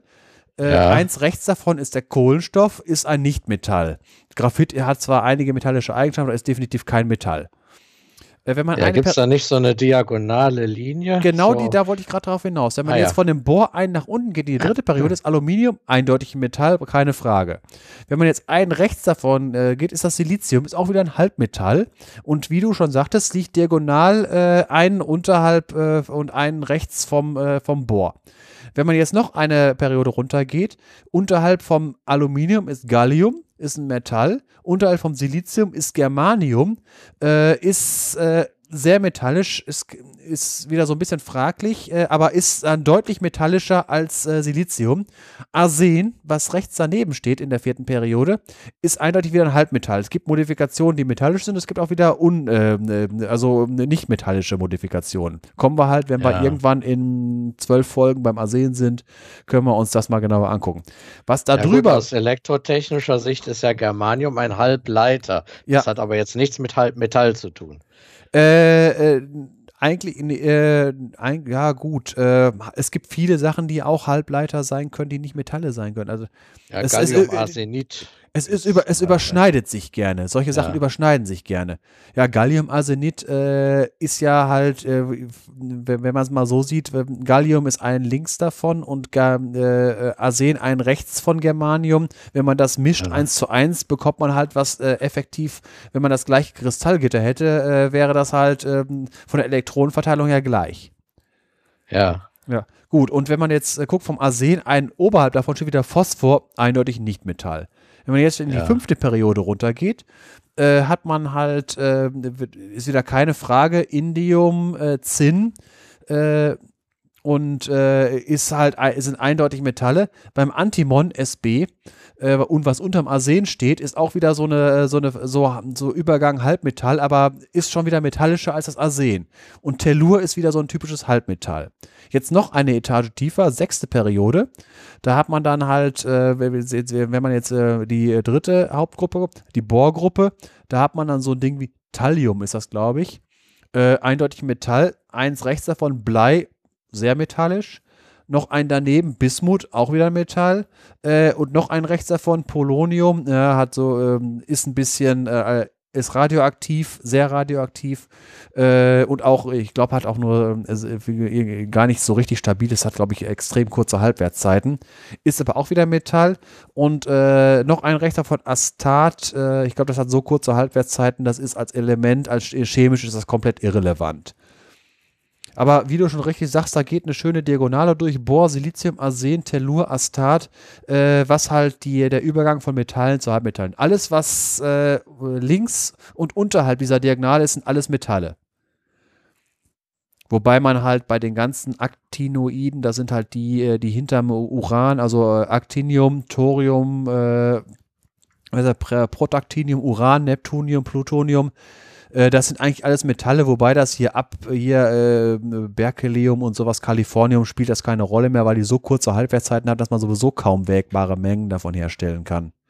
Und außerdem treten da äh, relativistische Effekte aus, relativistisch deshalb. Äh, die Elektronen, äh, die halt äh, an, an diese ähm, Atomkerne gebunden sind, bewegen sich so schnell, dass sie halt äh, einen erklecklichen Anteil der Lichtgeschwindigkeit erreichen und alles, was sich halt äh, mit einem merklichen Anteil der Lichtgeschwindigkeit bewegt, gewinnt so stark an Masse, dass man das nicht mehr vernachlässigen kann. Und dadurch haben ja. diese Elemente so ab Ordnungszahlen A97, 98, 99, 100 äh, teilweise deutlich abweichende Eigenschaften, als was äh, zu erwarten wäre, wenn sie halt äh, nicht diese relativistischen Effekte. Also da der, ist die Relativitätstheorie wichtig für wirklich äh, Quantenobjekte. Also das finde ich jetzt wirklich interessant. Also da freue ich mich schon auf äh, die Zeit, wenn wir mit unseren Folgen in dem Bereich landen. Ja, das. Ich glaube, das wird nochmal witzig. Ja, äh, auch äh, von wegen relativistische Effekte. Deswegen ist Gold gelb. Weil normalerweise alle Metalle sind irgendwie so dieses silbrig glänzender. Warum ist Gold gelb? Das ist auch so eine Folge von so einem relativistischen Effekt, weil halt das Atom so groß ist, dass die Elektronen sich so schnell bewegen, dass sie halt eine deutlich höhere Masse hätten, als wenn sie halt sich langsamer bewegen würden. Aha.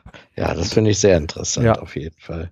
Und deswegen, also diese, diese Nebengruppenelemente, die sind äh, äh, chemisch, äh, können die auch noch ganz andere Sachen als äh, die, ich sage jetzt mal in Anführungsstrichen, normalen Elemente, weil die Sache mit der Oktettregel, die können wir jetzt langsam, äh, also ab der vierten Periode können wir da äh, sagen, das war, das war einmal. Weil jetzt kommen ganz andere chemische Sachen, also zum Beispiel die sogenannte 18-Elektronen-Regel. Die Oktettregel war ja, weil halt jede Periode hatte acht äh, Elemente, die äh, jeweils ein Elektron mehr hatten und am Ende hatte das Edelgas am Ende acht Elektronen auf der äußeren Schale. Jetzt dadurch, dass in jeder Periode zehn Elemente zusätzlich kommen, äh, ist die Schale nicht mit acht Stück voll, sondern erst mit 18.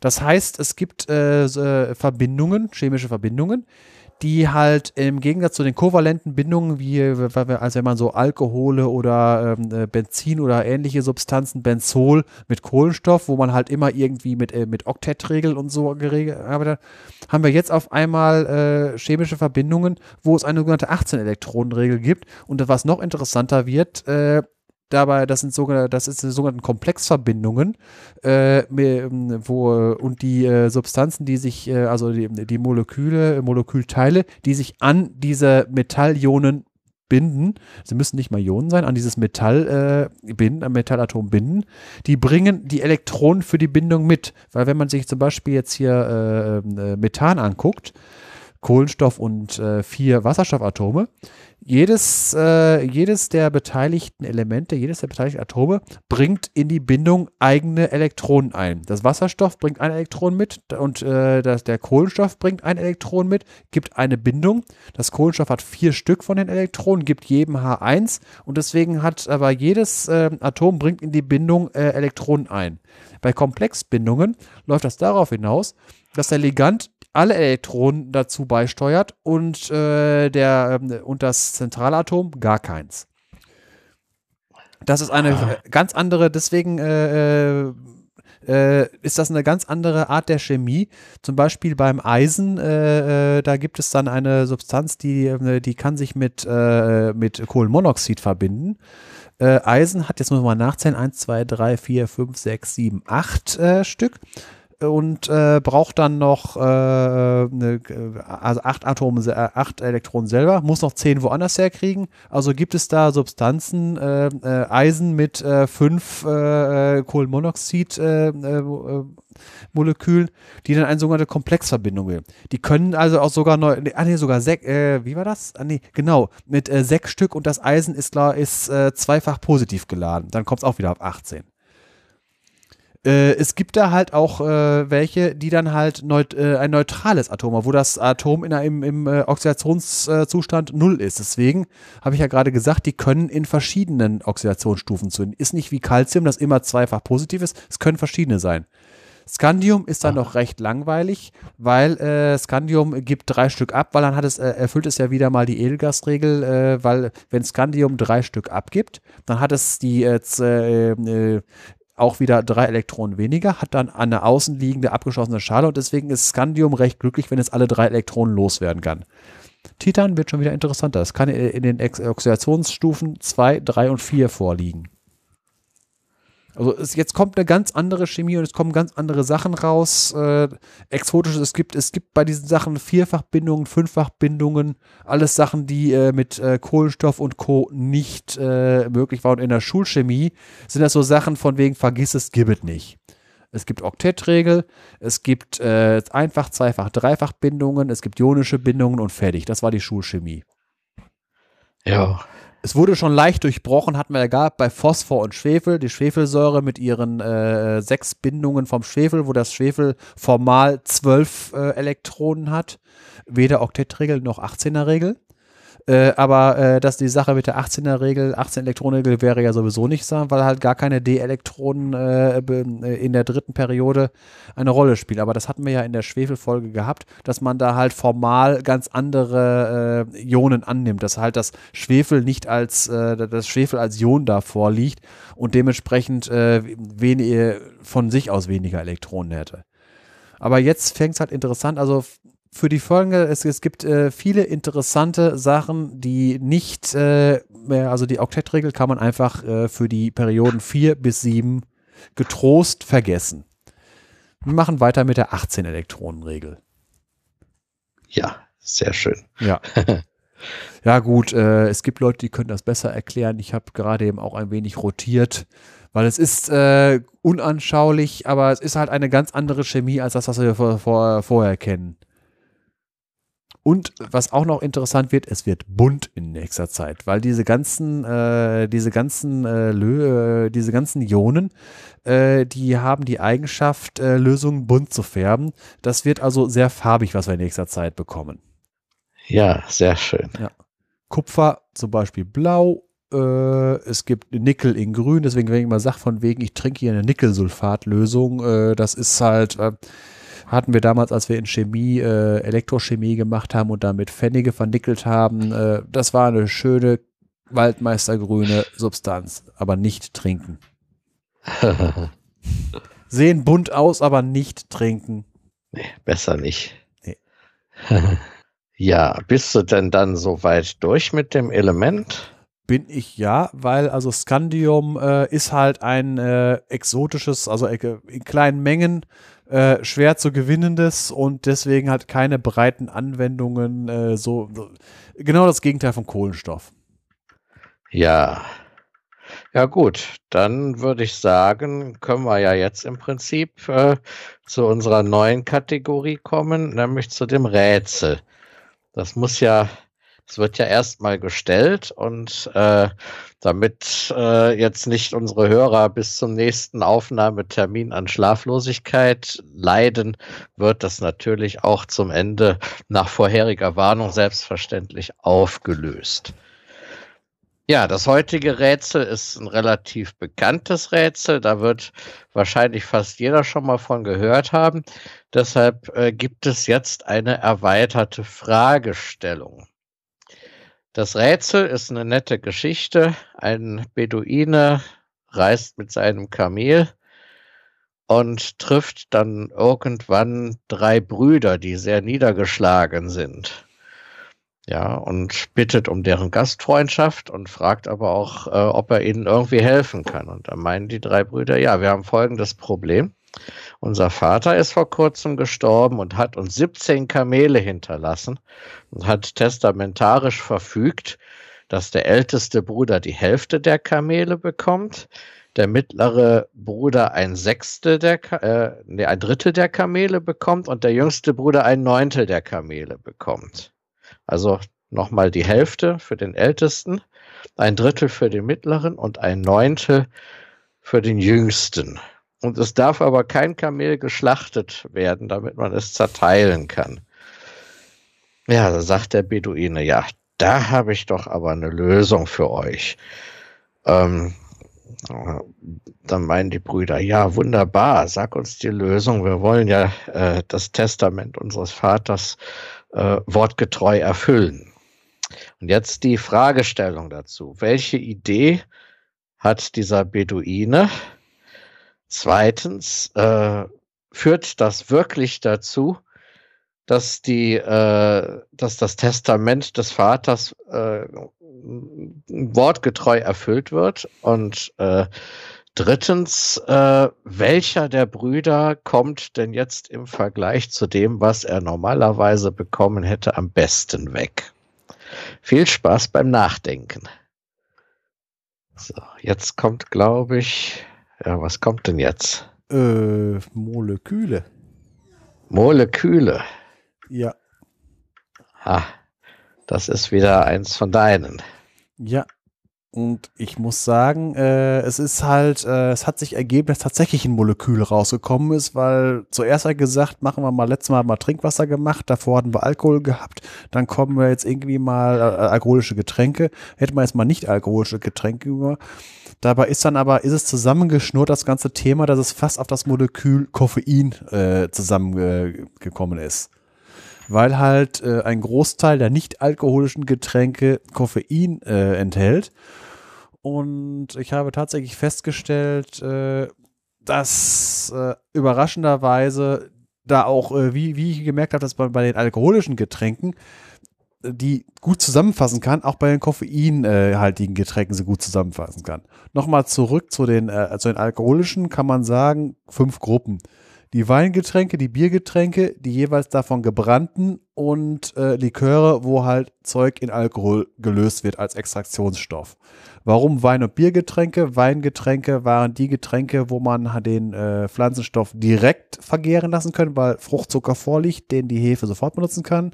Biergetränke, da muss man das Zeug erst äh, keimen lassen, um äh, damit die, äh, die Stärke des Getreides in Zucker umgewandelt wird und dann kann man das Ganze äh, äh, mit Hefe reagieren lassen, damit die Alkohol davon machen. Und danach kann man das entweder so trinken oder man kann es nochmal brennen oder man kann den Alkohol komplett äh, davon extrahieren oder mit dem Alkohol äh, irgendwelche anderen Sachen lösen, die Liköre. Ist gut, das war nochmal ein Crashkurs von den alkoholischen. Und jetzt kommen wir zu den Getränken, wo kein Alkohol, sondern Koffein drin sind. Als da erstmal wären, äh, einfach mal so die grobe Übersicht, Kaffee, Tee, Mate, Cola, Kakao und jetzt was anderes, äh, äh, äh, äh Energy Drinks. Jetzt kommen wir erstmal dazu, was ist Koffein? Koffein ist halt ein sogenannter sekundärer Pflanzenstoff. Äh, sekundäre Pflanzenstoffe sind, Pflan äh, sind Stoffe, die in Pflanzen vorkommen, die nicht äh, primär der Erhaltung der Pflanze äh, dienen. Also äh, mit Erhaltung der Pflanze ist halt Stabilität, was die Struktur der Pflanze ist, zum Beispiel das Holz von Bäumen und so weiter. Und Energiegewinnung, also Sachen wie erstmal den Zucker so, äh, selbst, den, der, den der, die Pflanze produziert, Sachen, die dazu nötig sind, Chlorophyll und sowas. Äh, dann halt die, äh, die Erbsubstanz, also DNA von der, von, von der Pflanze und so. Sekundäre Pflanzenstoffe sind halt die Sachen, die danach zu anderen Zwecken äh, produziert werden. Zum Beispiel Farbe erzeugen, um Bienen anzulocken oder halt äh, Gifte, damit die Pflanze nicht gefressen wird. Und äh, das war genau der Trick, den die Pflanze machen wollte, damit da nicht irgendwelche Viecher dran rumfressen und die Viecher vergiftet werden, hat die Pflanze halt Koffein äh, produziert. Hat beim Menschen ja richtig schön geklappt. ist bei vielen Pflanzen so gegangen. Es ist ein sogenanntes Alkaloid. Es gibt bis heute keine exakte Definition, was ein Alkaloid ist. Äh, was aber allen gemein ist, ist Stickstoff drin und wirkt auf Tiere. Deswegen, also das, äh, da, da, da kann noch äh, wirklich, da kann noch eine Menge Papier beschrieben werden, dass mal irgendjemand eine exakte Definition, dass man will, diese Substanz ist ein Alkaloid und diese Substanz ist keins. Auf jeden Fall, es sind alles so sekundäre Pflanzenstoffe, es ist Stickstoff drin und es wirkt irgendwie auf Tiere. So, äh, was, was für eine Substanz ist es? Wie, äh, wie sieht das Molekül aus? Ein sogenanntes Purin-Grundgerüst. Äh, Purin, eine äh, äh, C5H4N4, ist ein, ist ein Doppelring ein äh, Sechserring und ein Fünferring. In, dem, in jedem Ring sind äh, zwei Kohlenstoffatome durch Stickstoffatome äh, ersetzt. Und äh, das äh, alles an äh, alles alle anderen sind halt Kohlenstoff oder Wasserstoff. Und Grundgerüst heißt halt, dass halt diese Substanz mit verschiedenen sogenannten Substituenten an verschiedenen dieser Ringatome angedockt verschiedene Substanzen. Koffein hat drei CH3-Gruppen und eine doppelt gebundene Sa äh, Sauerstoff, davon zwei Stück insgesamt. Also insgesamt fünf grob zusätzliche Gruppen da dran. So, von den Wirkungen her. Es wirkt anregend auf das Zentralnervensystem, schwach harntreibend. Ich muss Kaffee wegbringen. Und, und äh, Blutdruck und Puls steigern. In geringen Konzentrationen erhöht es die Aufmerksamkeit und die Konzentration. Äh, das Schlafbedürfnis wird verringert, deswegen äh, trinkt man es auch gerne vorm Autofahren und solche Sachen. Es verursacht eine leichte äh, Euphorie und was ein Problem ist, ist eine Verschlechterung der Geschicklichkeit und wirkt halt auch ein wenig auf, wirkt halt aufs zentrale Nervensystem. Rollenspieler würden sagen, plus eins auf Intelligenz, plus eins auf Wahrnehmen, minus eins auf Dex. So, also das ist halt, wenn jemand meint, man muss einen Wahrnehmungswurf machen, um äh, irgendwo eine, äh, man finde äh, den geheimen Eingang, dann ist es gar nicht mal so schlecht, sich vorher mal ein Red Bull zu, äh, als eine Potion of Red Bull zu trinken. Es verliert zwar, es äh, verleiht zwar keine Flügel, aber äh, es gibt einen leichten Boost auf sowas. Es wirkt nicht sofort, aber trotzdem relativ schnell, weil die Aufnahme über den Darm geht innerhalb von 45 Minuten. Nach 20 Minuten ist das Konzentrationsmaximum erreicht. Und äh, ja, abgebaut wird Koffein so circa mit zwei bis vier Stunden Halbwertszeit. Äh, das heißt, äh, wenn, man, wenn man von wegen kurz vorm Schlafen gehen nichts mehr trinken bringt, eh nee, äh, keine, keine Cola mehr trinken oder kein Kaffee mehr, äh, bringt, äh, bringt nichts mehr, weil es, äh, weil du die Hälfte nach drei Stunden immer noch Intus hast. Und dann, dann halt nach, äh, nach, nach sechs Stunden hast du immer noch ein Viertel und so weiter. Das heißt also, man sollte schon damit das mit dem Kaffee trinken aufhören. So wie das, wie das wirkt, äh, unter Last produzieren Nervenzellen so das sogenannte Adenosin. Äh, das Zeug, das besetzt Rezeptoren, die als Bremse funktionieren für äh, die Gehirnzellen, mach mal langsamer. Äh, ist halt im Prinzip ein Selbstschutz des Gehirns, um, der, um es vor Überlastung zu schützen. Koffein blockiert diese Rezeptoren, ohne den Effekt auszulösen. Das heißt, im Prinzip, das Adenosin kann nicht mehr daran andocken und äh, deswegen können die Gehirnzellen trotzdem weiterarbeiten. Die Zellen können das allerdings nach und nach kompensieren durch mehr Rezeptoren. Das ist dann so eine Toleranzbildung. Äh, das konnte ich beim Detlef beobachten. Der konnte ah, Kaffee trinken, wann er wollte. ja. Du kannst ja abends noch einen doppelten Espresso rein Ja, ja, warum nicht? Wenn ich eine Cola nur abends sehe, äh, brauche ich nicht mehr schlafen gehen. Wobei ich meine, dass das teilweise bei mir auch äh, äh, so mittlerweile, ich, ich kann nachher noch sagen, dass es bei mir relativ egal ist, weil es gibt noch andere Sachen, warum ich abends auf mein Koffein komme. Äh, vom wegen, es ist, es ist halt effektiv, äh, es ist nicht, äh, nicht äh, richtig abhängig machen. Es, es tritt ein wenig, es, es gibt allerdings Entzugserscheinungen. Äh, leicht Kopfschmerzen, Erschöpfung, Energieverlust, verminderte Wachsamkeit, Schläfrigkeit, herabgesetzte Zufriedenheit, depressive Stimmung, Konzentrationsstörung, Reizbarkeit und so weiter. Sprich mich nicht an, bevor ich nicht zwei Kassen, äh, Tassen Kaffee getrunken habe. Das könnte so die Erklärung sein, wenn man morgens erstmal die Entzugserscheinungen wegtrinken muss. Ach ja, das mag sein. Oder ja. Instant Human, just add coffee. Ja. Äh, interessant ist auch noch, äh, dass man es im Prinzip als Booster für bestimmte Medikamente benutzen kann, weil sie die Wirkung zum Beispiel von Acetylsalicylsäure oder Paracetamol äh, äh, verstärken, so Faktor ca. 1,3 bis 1,7. Äh, und deswegen, wenn man, wenn es halt äh, darum geht, äh, dadurch kann man halt effektiv Schmerzmittel einsparen. Ist auch interessant bei ASS, äh, weil ASS ja auch blutverdünnend wirkt. Und äh, mittlerweile ist man sich ja nicht mehr ganz so einig, ob äh, Acetylsalicylsäure äh, nicht auch von Nebenwirkungen her nicht so das ideale Medikament ist und dass man halt nicht so viel davon einnehmen sollte. Und deswegen kann, kann es halt bei Schmerztherapien sinnvoll sein, äh, mit äh, einem Kombipräparat mit äh, Koffein einzunehmen, dass man halt von der eigentlichen Substanz äh, einsparen kann. So, wo ist es drinne? Also wie viel ungefähr? In einer normalen Tasse Kaffee sind 80 Milligramm drin. In einem Espresso, der ja im Prinzip zu einer normalen Tasse Kaffee ja eigentlich nur ein größerer Fingerhut ist, 40 Milligramm. Das heißt, äh, eigentlich musst du zwei Espresso trinken, äh, um äh, genauso viel haben wie bei einer Tasse Kaffee. Wobei halt, wenn man zwei Espresso getrunken hat, man immer noch deutlich weniger Flüssigkeit zu sich genommen, als wenn man einen normalen Kaffee getrunken hat. In Tee sind 30, in einer Tasse Tee 30 Milligramm. Wobei, kommen wir nachher noch zu, äh, Tee enthält eigentlich mehr Koffein, aber äh, wird halt äh, mehr verdünnt, weil man tut halt in äh, mehr Kaffeepulver pro Flüssigkeit rein, als dass man Teeblätter in Tee tut. Äh, deswegen ist die gleiche Menge Tee in Flüssigkeit getrunken weniger koffeinhaltig, als äh, wenn man die gleiche Menge Kaffee trinkt. Jetzt kommen wir zum Kakao. In Kakao sind äh, nur 6 Milligramm, in der Tasse Kakao sind nur 6 Milligramm drin, also ein Fünftel von dem, was in der Tasse Tee drin ist und weniger als ein Zehntel, also in der Tasse Kaffee. Dafür aber äh, das sechsfache äh, Menge davon Theobromin, was chemisch recht ähnlich ist, aber äh, eine geringere Wirkung hat. Es hat eine Methylgruppe weniger. Äh, deswegen also in Kakao ist auch äh, Koffein mit drin, aber nicht so viel. Eine normale Cola, also hier Coca-Cola und sowas, äh, da, ab hier habe ich das Ganze mal in pro Liter genommen. Äh, ein Liter Cola, 100 Milligramm äh, bis 250 Milligramm. Kommt darauf an, was man hat. Also 100 Milligramm ist so, wenn man eine normale Coca-Cola hat und wenn man sich so eine Fritz oder eine Afri, äh, da sind dann 250 drin.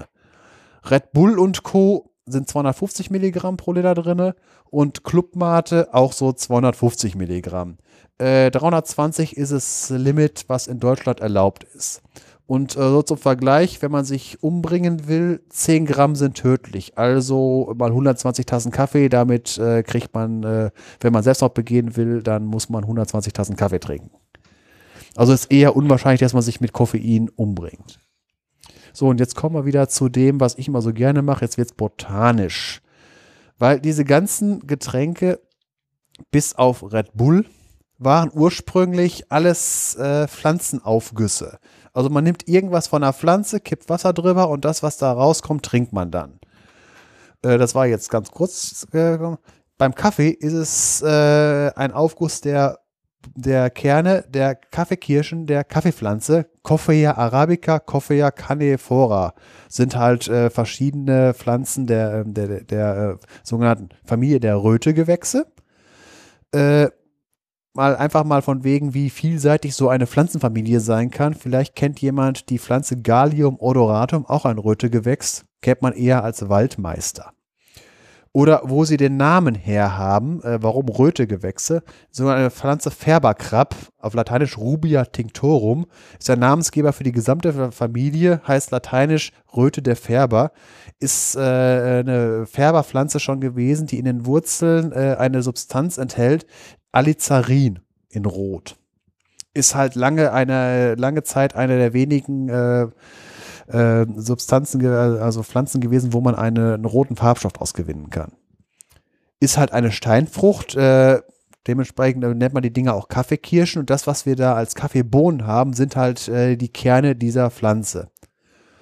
Das Ganze wird halt, äh, wie man äh, Kaffee, äh, Kaffeeherstellung, kennt man ja, Kaffee wird geröstet, man hat die Röstereien in Deutschland in der Nähe von Bremen und Hamburg rumstehen dann gemahlen und aufgebrüht. Das Gemahlen entweder halt äh, kauft man sich gemahlenen Kaffee oder man malt selber oder man hat einen Kaffeevollautomaten. Und, hey. ja. äh, ich habe hier nur Instant-Kaffee rumstehen und dann aufgebrüht. Äh, Instant-Kaffee wird halt äh, das Ganze in, äh, industriell extrahiert und dann anschließend getrocknet. Äh, in dem ganzen äh, Vorgang geht auch Koffein verloren. Das heißt, äh, Instant-Kaffee hat grundsätzlich weniger Koffein als der normale Kaffee, den man sich in der Kaffeemaschine macht, direkt aus Bohnen. Jetzt gibt es noch Möglichkeiten, Kaffeeersatz herzustellen. Entweder weil Kaffee nicht verfügbar war, einfach nur, weil entweder es war Krieg, also in Deutschland äh, im Ersten Weltkrieg Kaffee aufzutreiben war etwas schwierig. Oder halt aus anderen Gründen man von seinem Kaffee, äh, von seinen Kaffee, äh, von, von seiner Kaffeeversorgung abgeschlossen ist, der Türkei passiert. Als das Osmanische Reich zusammengebrochen ist, ist äh, sind die Kaffeeanbaugebiete Jemen äh, auf einmal nicht mehr verfügbar gewesen. Deswegen sind die Türken gerne auch Teetrinker. Weil Tee gibt's im eigenen Land. Und jetzt von wegen Kaffeeersatz. Äh, jetzt wird es wieder interessant von wegen äh, schöne bunte Blumen am Wegesrand äh, in Deutschland aus der gewöhnlichen Wegwarte. Chicorium intybus. Den Namen Chicorium hat man sicher schon mal gehört als Chicorée. Es geht alles Züchtungen derselben Pflanze. Wegwarte ist eine Pflanze, mit, äh, die wird so circa, äh, bis zu anderthalb Meter hoch werden, wächst gerne an Wegrändern, äh, hat kleine blaue Blüten. Äh, interessant ist, äh, dass die, äh, wenn die Pflanze gerade keine Blüten offen hat, übersieht man sie, weil sie nur ganz dünne Stängel hat, ganz kleine Blätter, schmale Blätter und im Prinzip wie ein kahler Busch aussieht. Und in, wenn die an der Wiese oder am Wegesrand stehen, ohne diese leuchtend blauen Blüten, also wie Kornblumenblau, noch ein bisschen heller. Äh, sieht man ja, das, dann wundert man sich, dass am nächsten Tag einmal, da war nichts und auf einmal sieht man da so eine Meter Höhe lauter kleine blaue Blüten. Ist eine schöne Pflanze. Und äh, der Kaffee wird gewonnen aus der Wurzelrübe. Das ist ja eine mehrjährige Pflanze, die halt in der Wurzelrübe äh, ihre äh, äh, Stoffe speichert, um im nächsten Jahr wieder auszutreiben. Und da kann man Kaffee draus machen, zusammen mit Getreide. Äh, Markenname Caro Kaffee, vielleicht schon mal gehört. Und äh, von wegen äh, die Pflanze, äh, lateinischer Name Chicorium, äh, nee, Cicori, Cichorium intybus, äh, Chicorée, der Salat, der wird so hergestellt, indem man einfach diese Rüben äh, die werden aus der Erde gezogen und dann im Dunkeln äh, einfach äh, austreiben gelassen. Das sind dann halt diese Chicorée-Salate. Der äh, Witz ist, dass das im Dunkeln gemacht wird, dass diese Pflanzen äh, kein Chlorophyll entwickeln. Das aber ein bisschen grün sind die schon. Ja, ein, bisschen, ein, bisschen, ein bisschen schon, aber nur ganz hell. Also ja. es ist halt nicht so, also wenn, äh, es ist halt, äh, äh, damit es halt die, die Pflanze, dass, äh, wenn eine Pflanze im Dunkeln austreibt, dann versucht sie dann möglichst schnell zum Licht kommen und wächst dann natürlich möglichst schnell, um äh, aus der Dunkelheit rauszukommen. Äh, hat einen schönen Namen, Geiltriebe. Deswegen, Vergeilung ist, äh, wenn eine Pflanze zu wenig Licht bekommt und dann schnell äh, dünne, schnelle Triebe und sehr instabile Triebe. Dreht einfach mal einen Stein rum, also wenn ihr irgendwo am, im, auf dem Rasen äh, oder guckt einfach mal, wenn ihr auf einem Festival seid, ein Zelt aufgebaut habt, da drei Tage gecampt hat und äh, das Zelt wieder abbaut, was unten drunter die Pflanzen machen. Lauter gelbe äh, Pflanzen, die lange, lange Triebe entwickeln und versuchen unter dem Zelt irgendwo ans Licht zu kommen. Da kann man das mal sehen, das sind die sogenannten Geiltriebe. Also Zelten macht geil, die Pflanzen. Also, äh, wird ein ähnliches Prinzip auch beim Spargel angewendet oder ist das was anderes? Exaktamente, deswegen macht man diese, das ist genau der Trick beim Spargel. Der, deswegen, sobald der, der grüne Spargel hat dann die Sonne schon gesehen, aber der normale Spargel, deswegen macht man diese Häufchen, dass der möglichst äh, weit durch die Erde wachsen kann. Und deswegen muss der ja auch immer jeden Tag gestochen werden, weil sobald der, äh, der Trieb rauskommt, äh, kriegt er Licht und wird grün. Und deswegen musst du jeden, weil das ist ja, äh, Spargel hat ja äh, seine Speicherorgane tief unter der Erde und treibt daraus, ich glaube, ich glaube, äh, Rhizome haben die, und da äh, kommen, äh, gehen ja die Triebe senkrecht nach oben. Und der will halt möglichst schnell ans Licht. Und äh, du musst den halt abfangen, bevor er ans Licht kommt, damit er schön gelb bleibt. Das ist auch der Trick beim Spargel. Also, ja. ja. Ähm, auf jeden Fall mag ich beides. Chicorée mag ich und ja. Spargel mag ich. Wahrscheinlich wegen der Bitterstoffe da drin. Ja. Ich finde das irgendwie sehr lecker. Ja. Uh, so, jetzt sind wir vom Kaffee auf den Spargel gekommen. Ja, gut. Mach mal, jetzt machen wir mal Tee dazu. Das ist ja das nächste bekannte aufgebrühte Getränk. Ist äh, die Tee Camellia sinensis. Äh, davon werden, wie man halt weiß, die Blätter genommen. Und äh, es gibt halt grundsätzlich zwei verschiedene Varianten. Also die bekanntesten sind der Schwarztee und der Grüntee. Äh, grundsätzlich wird das halt so gemacht, dass der äh, beim für Schwarzhersteller wird erstmal welken gelassen. Das heißt, äh, einfach vertrocknen lassen. Dann wird äh, sogenanntes Rollen. Die Zellen werden kaputt gemacht, damit die, damit die äh, Zellen aufgebrochen werden und die Stoffe rauskommen können. Äh, danach wird dann äh, wird das Ganze dann nochmal liegen gelassen. Äh, es war ja vorher getrocknet, dann wird es bei hoher Luftfeuchtigkeit äh, bei 22 Grad äh, liegen gelassen und dann oxidieren gelassen. Nicht irgendwie fermentiert, sondern oxidiert. Wird dabei aber warmer, das wird energiefrei, darf aber nicht über 29 Grad steigen, denn sobald Tee über 29 Grad wird, verliert er sein Aroma und ist im Prinzip verbrannt. Dann ist also die, die ganze Sache äh, hinüber. Wenn das äh, abgeschlossen ist, wird das Ganze nochmal getrocknet und je nachdem, äh, für wie man es haben will, äh, fein gemahlen oder als ganze Blätter äh, äh, verkauft. Beim grünen Tee wird das Ganze im Prinzip ohne Oxidation gemacht. Dann gibt es noch die Variante Oolong. Äh, das ist im Prinzip, kann man sagen, das gleiche zwischen grün und schwarz, so auf dem halben Wege. So, und jetzt mit der Teeaufbrüherei. das Koffein geht sofort in Lösung die anderen Inhaltsstoffe, Gerbstoffe und sowas eher erst ab zwei Minuten. Das heißt, äh, und was auch noch hinzukommt, ein Teil von diesen Stoffen reagiert mit dem Koffein zu schwerlöslicheren Sachen, sogenannte Polyphenole. Äh, die, äh, äh, die, sorgen dann dafür, dass das Koffein halt dann nicht mehr zur Verfügung steht. Das heißt, wer, einen, wer morgens einen Tee haben will zum Wachwerden, äh, kurz aufbrühen wer eher was haben will, was aromatisches, länger ziehen lassen. Da ist dann äh, weniger Koffein drin. Obwohl eigentlich mehr gelöst wurde, ist weniger äh, Koffein, was man halt zu sich nimmt, was halt dann äh, für, äh, für, für, halt, dass man halt äh, Koffein aufnimmt, zur Verfügung steht. Was noch drin ist, sogenannte Flavonoide, ist eine Substanz, äh, besteht aus drei Ringen, wobei zwei aneinander sind mit einem Sauerstoff drin und äh, ein, einer über eine, äh, über eine Kohlenstoff-Kohlenstoff-Bindung äh, ein weiterer, äh, hier ist es ein Benzolring. Es ist halt der Grund, die, die, die, die äh, das Grundgerüst der Flavonoide. Wie eben beim, äh, bei dem äh, Purin-Grundgerüst von dem Koffein kann da natürlich ganz viele verschiedene Sachen drin sein. Und die hatten wir auch schon mal gehabt, also, äh, von den Flavonoiden. Eine spezielle Gruppe davon sind die äh, sogenannten Anthocyane. Das waren die Sachen, die halt äh, Pflanzen in Pflanzen rote und blaue Farbtöne verursachen, in Blüten oder Beeren oder halt Apfelschale und sowas. Die sind halt äh, antioxidativ wirksam, das heißt äh, im Prinzip auf, auf Deutsch gesagt gesund.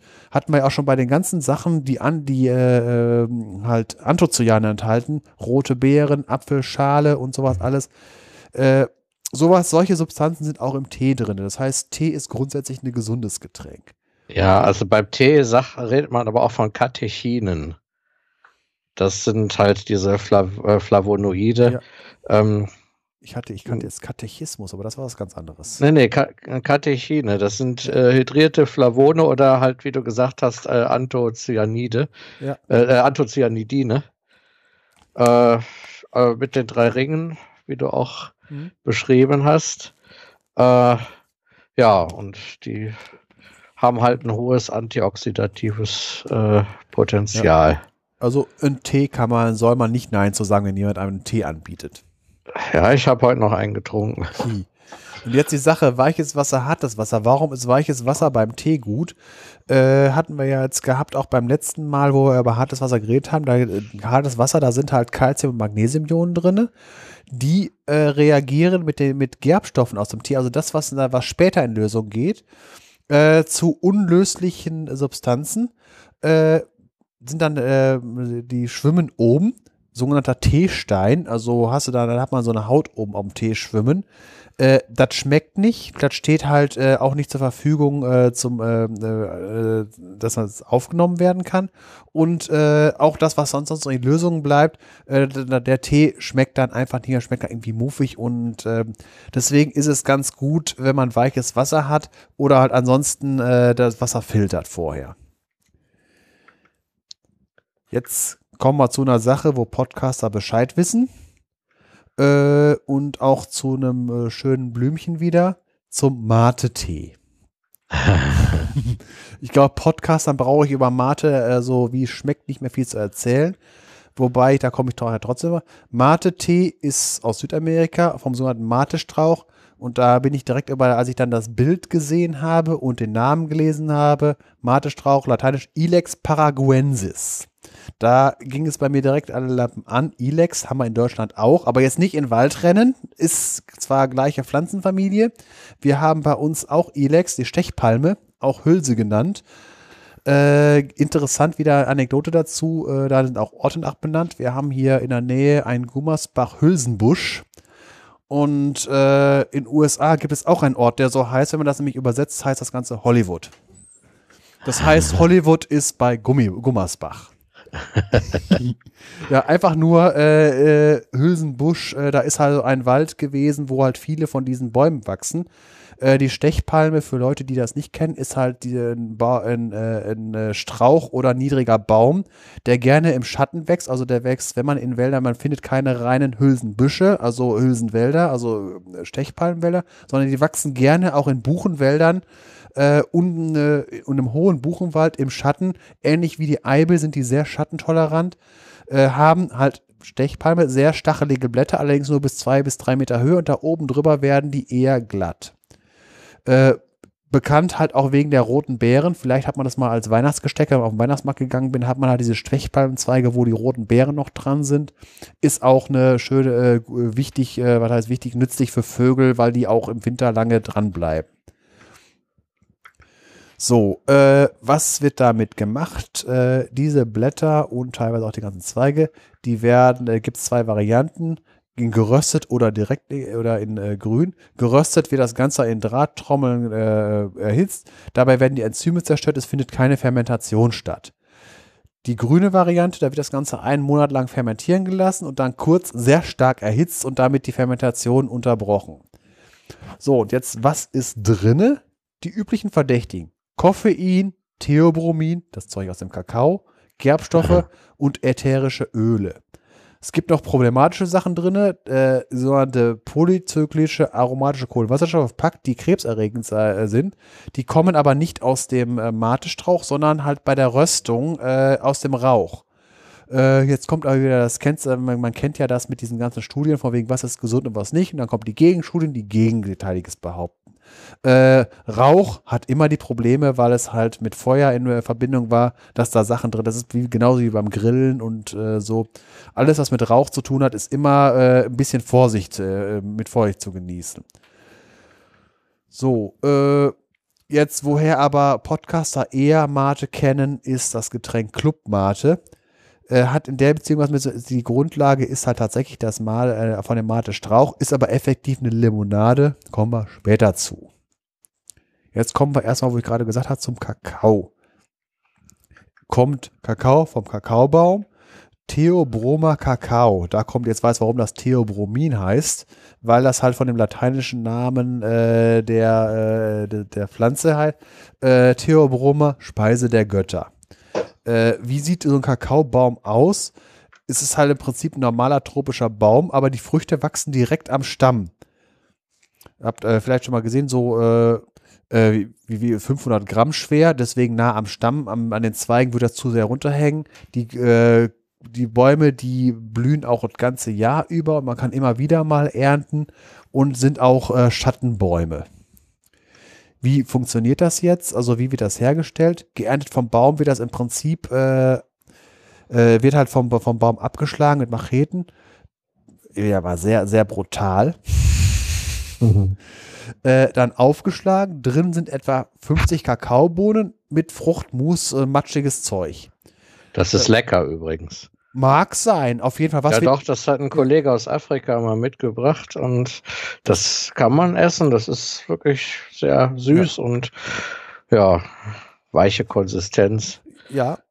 Wird halt auch genutzt, äh, äh, deswegen, wie gesagt, das wird fermentieren gelassen. Das wird also einfach das, das Matschige zusammen mit den Kakaobohnen, äh, das Fruchtmus äh, fermentiert wird irgendwann, äh, ihr, ihr stoppt die, äh, stoppt die Alkoholproduktion auch die Keimung der Samen und äh, dabei entsteht dann der typische Geschmack. Von wegen, also dass die äh, Samen, die Kakaobohnen direkt vom Baum, da schmeckt überhaupt nichts nach Schokolade oder Kakao. Erst durch diese Fermentation und äh, durch die Keimung der Samen entsteht äh, dieser typische Geschmack. Ja, was passiert dann? Dann wird das Ganze äh, verschifft und bei uns wird das dann geröstet, wenn es hier angekommen ist. Dann wird der Kern von der Schale getrennt, das Ganze gemahlt und gepresst und beim Pressen entstehen zwei Produkte, Kakaobutter und Presskuchen. Aus dem Kakaobutter wird das Zeug hergestellt, weswegen ich abends nicht schlafen kann, nämlich die Schokolade. Weil ich ja, weil ich dafür zu haben bin, wenn ich abends noch was lese, dann liege ich im Bett, habe neben mir Schokolade liegen und dann wird gelesen und Schokolade gegessen. Ja gut, alles klar, danke schön. Ich kann ab jetzt auch abends wieder Cola trinken. Weil, wie gesagt, da ist Theobromin drin und auch ein wenig Koffein. Ja, gut. Also Kakaobutter gibt Schokolade und aus dem Presskuchen wird das Kakaopulver ge ge gemahlen. Was ist drinne? Dopamin, Serotonin, Theobromin. Äh, Dopamin und Serotonin sind Neurotransmitter, sind auch bekannt dafür für Stimmungsaufhellung. Deswegen die Sache Schokolade macht glücklich. Her mit dem Zeug. Und die dunkle Seite der Schokolade, Theobromin, ist ein Hundekiller und auch Katzenkiller. Das ist der Grund, warum äh, Schokolade und kakaohaltige Produkte für Hunde und Katzen absolutes No-Go sind. Also nicht dem Hund eine Schokolade geben. Lieber einen Hundekuchen. Ja. So, äh, jetzt kommt das nächste, äh, von wegen, was man eigentlich als Limonade kennt, aber original ist es ein Aufgussgründegetränk wie die vorherigen, die ich erwähnt habe. Cola. Und äh, fangen wir mal mit an. Das bekannteste Produkt äh, mit dem selbstbeschreibenden Namen Coca-Cola. Genau das, was draufsteht, ist auch drin gewesen. Coca-Blätter und Cola-Nuss-Aufguss. Es gibt nämlich eine Pflanze, der äh, Cola, äh, ähm, Cola-Nuss, der lateinische Name Cola nitida und Cola acuminata.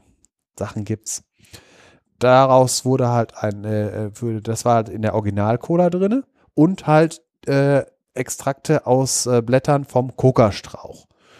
Ursprünglich kommt die Cola-Nuss aus Afrika. Äh, und in der heutigen Zeit, also hier von wegen Coca-Cola, da ist nichts mehr davon drin im heutigen Rezept. Äh, aber wenn man noch Cola mit Cola-Nuss-Extrakt trinken will, da muss man sich Fritz-Cola Clubmate Cola oder Mio Mio Cola holen. Das da ist noch wirklich, ist natürlich logischerweise teurer, als äh, wenn man etwa Aldi Cola oder Coca-Cola holt. Aber halt, wie gesagt, da ist doch tatsächlich noch Cola-Nuss drin. Bis 1914 war tatsächlich noch Koks drin in der Coca-Cola. Äh, dann aber in den äh, vier, äh, in, zu dem Zeitpunkt wurden ja viele, viele Drogen, äh, kamen ja auf die Verbotsliste und der Krieg gegen die Drogen wurde angefangen. Hm, ja, gut, das ist ein anderes Thema. Aber wirklich bis äh, Anfang, des 20, äh, Anfang des 20. Jahrhunderts war tatsächlich in Coca-Cola noch äh, Kokain drinne. Gab halt auch Probleme, weil Kokain macht halt wirklich süchtig und äh, so richtig ohne war das alles nicht. Weitere Bestandteile von Cola, äh, Phosphorsäure oder Zitronensäure, heutzutage eher Phosphorsäure, ist auch ein Hauptgeschmacksträger in der Coca-Cola oder Haupt in der Cola. Äh, ein wichtiger Bestandteil, was immer wieder ihr vorgeworfen wird, Zucker, Zucker und nochmals Zucker. ist halt ein großes Problem von diesen Cola-Getränken. Cola, Kohlensäure und was macht die Cola schwarz? Zuckercouleur. Zuckercouleur ist äh, ein Karamellisationsprodukt aus Zucker plus Schwefelsäure und äh, sorgt halt dafür, dass man halt die Cola schön dunkel, dunkelbraun bis schwarz bekommt. So, und jetzt kommt noch die Sache von wegen, äh, mit äh, was heute, was heutzutage äh, ist, diese ganzen Frucht, äh, diese ganzen Sachen, die wir jetzt gerade hatten, diese Aufgussgetränke mit Koffein, äh, die gibt's heute halt gerne als äh, Limonade. Erstmal, was war ursprünglich eine Limonade? War im Prinzip nur Wasser mit Zitronensaft. Lemon. Im Englischen ja Lemon für, für, für Zitrone. Heutzutage, was ist es halt per Definition? Ein Erfrischungsgetränk aus Wasser mit Fruchtauszügen, meist mit Kohlensäure, muss nicht sein. Wer kennt noch die Fanta in Pappschachteln damals? Da konnte keine Kohlensäure drin sein, weil die sonst aufgebläht würden. Und Zucker oder halt logischerweise Süßstoff. Und äh, in, in Deutschland ist es definiert von wegen, also wenn es eine Limonade ist, mindestens 7% Zucker oder halt das Äquivalent von wegen mit äh, Süßstoffen und 3 bis 15 Prozent Fruchtsaft. Das ist die Hälfte von dem, was in äh, Fruchtsaftgetränken drin sein müsste. Wenn man so Sachen wie Nektar oder sonst irgendwie sowas nimmt. Und an sonstigen Zutaten halt äh, Zuckercouleur, Koffein, Beta-Carotin zum Färben, Fanta. Das ist halt ein äh, gelber oder oranger äh, Farbstoff. Äh, was interessant, Molke ist ein äh, übrig gebliebenes Produkt von der Käseherstellung, ist fettfrei, enthält 5% Laktose, Vitamine und 1% Milchproteine. In der ursprünglichen Fanta, die äh, zur Zeit des Zweiten Weltkriegs erfunden wurde, weil für die Cola die Grundstoffe nicht mehr da waren, damit halt die Coca-Cola-Firma hier in Deutschland weiter produzieren konnte, wurde halt äh, Fanta erfunden. Das war zuerst ein Produkt mit Molke. Gab jetzt auch noch mal so eine äh, Retro-Variante, die vor ein, zwei Jahren rausgekommen ist, wo das auch noch mal aufgenommen Hat halt nichts mit dem zu tun, was heute so als in der drin ist. Und dann gibt es noch äh, die Bitterlimonaden. Ginger Ale, Bitter, Bitter Lemon Tonic Water. Ginger Ale ist mit Ingwer ist halt eher sowas für Uli, der gerne mal was Bitteres trinkt. Und äh, Bitter Lemon Tonic, da ist Chinin drin, das hattest du ja auch schon mal erwähnt, äh, aus der ja, genau. China-Rinde. Genau ist auch wieder äh, ein Rötegewächs. Und warum, warum ist irgendwann mal, das ist ja dieses äh, Bitter Lemon, das verbindet man ja gerne mit England, Großbritannien, äh, kommt auch daher, äh, die Briten hatten ja ein weltumspannendes Kolonialreich, auch mit äh, Kolonien in warmen Ländern. Und da ist äh, Malaria ein Problem. Und dieses äh, Chinin äh, sorgt für ein, eine, etwa eine äh, gewisse Malaria-Prophylaxe in höheren Konzentrationen. Und das ist dann halt wirklich so eine Sache gewesen, dass man diese äh, Getränke halt auch äh, aus rein praktischen Gründen. Und heutzutage sind halt die äh, Sachen, die man heute so im Restaurant bestellen kann. Und jetzt wäre ich eigentlich mal durch mit dem ganzen Koffein und könnte mir jetzt auch mal direkt so einen Koffeindrink genehmigen hier. Dann kommen wir jetzt zu der Kategorie, wie funktioniert. Und äh, heute gibt es, wie funktioniert Regelungstechnik.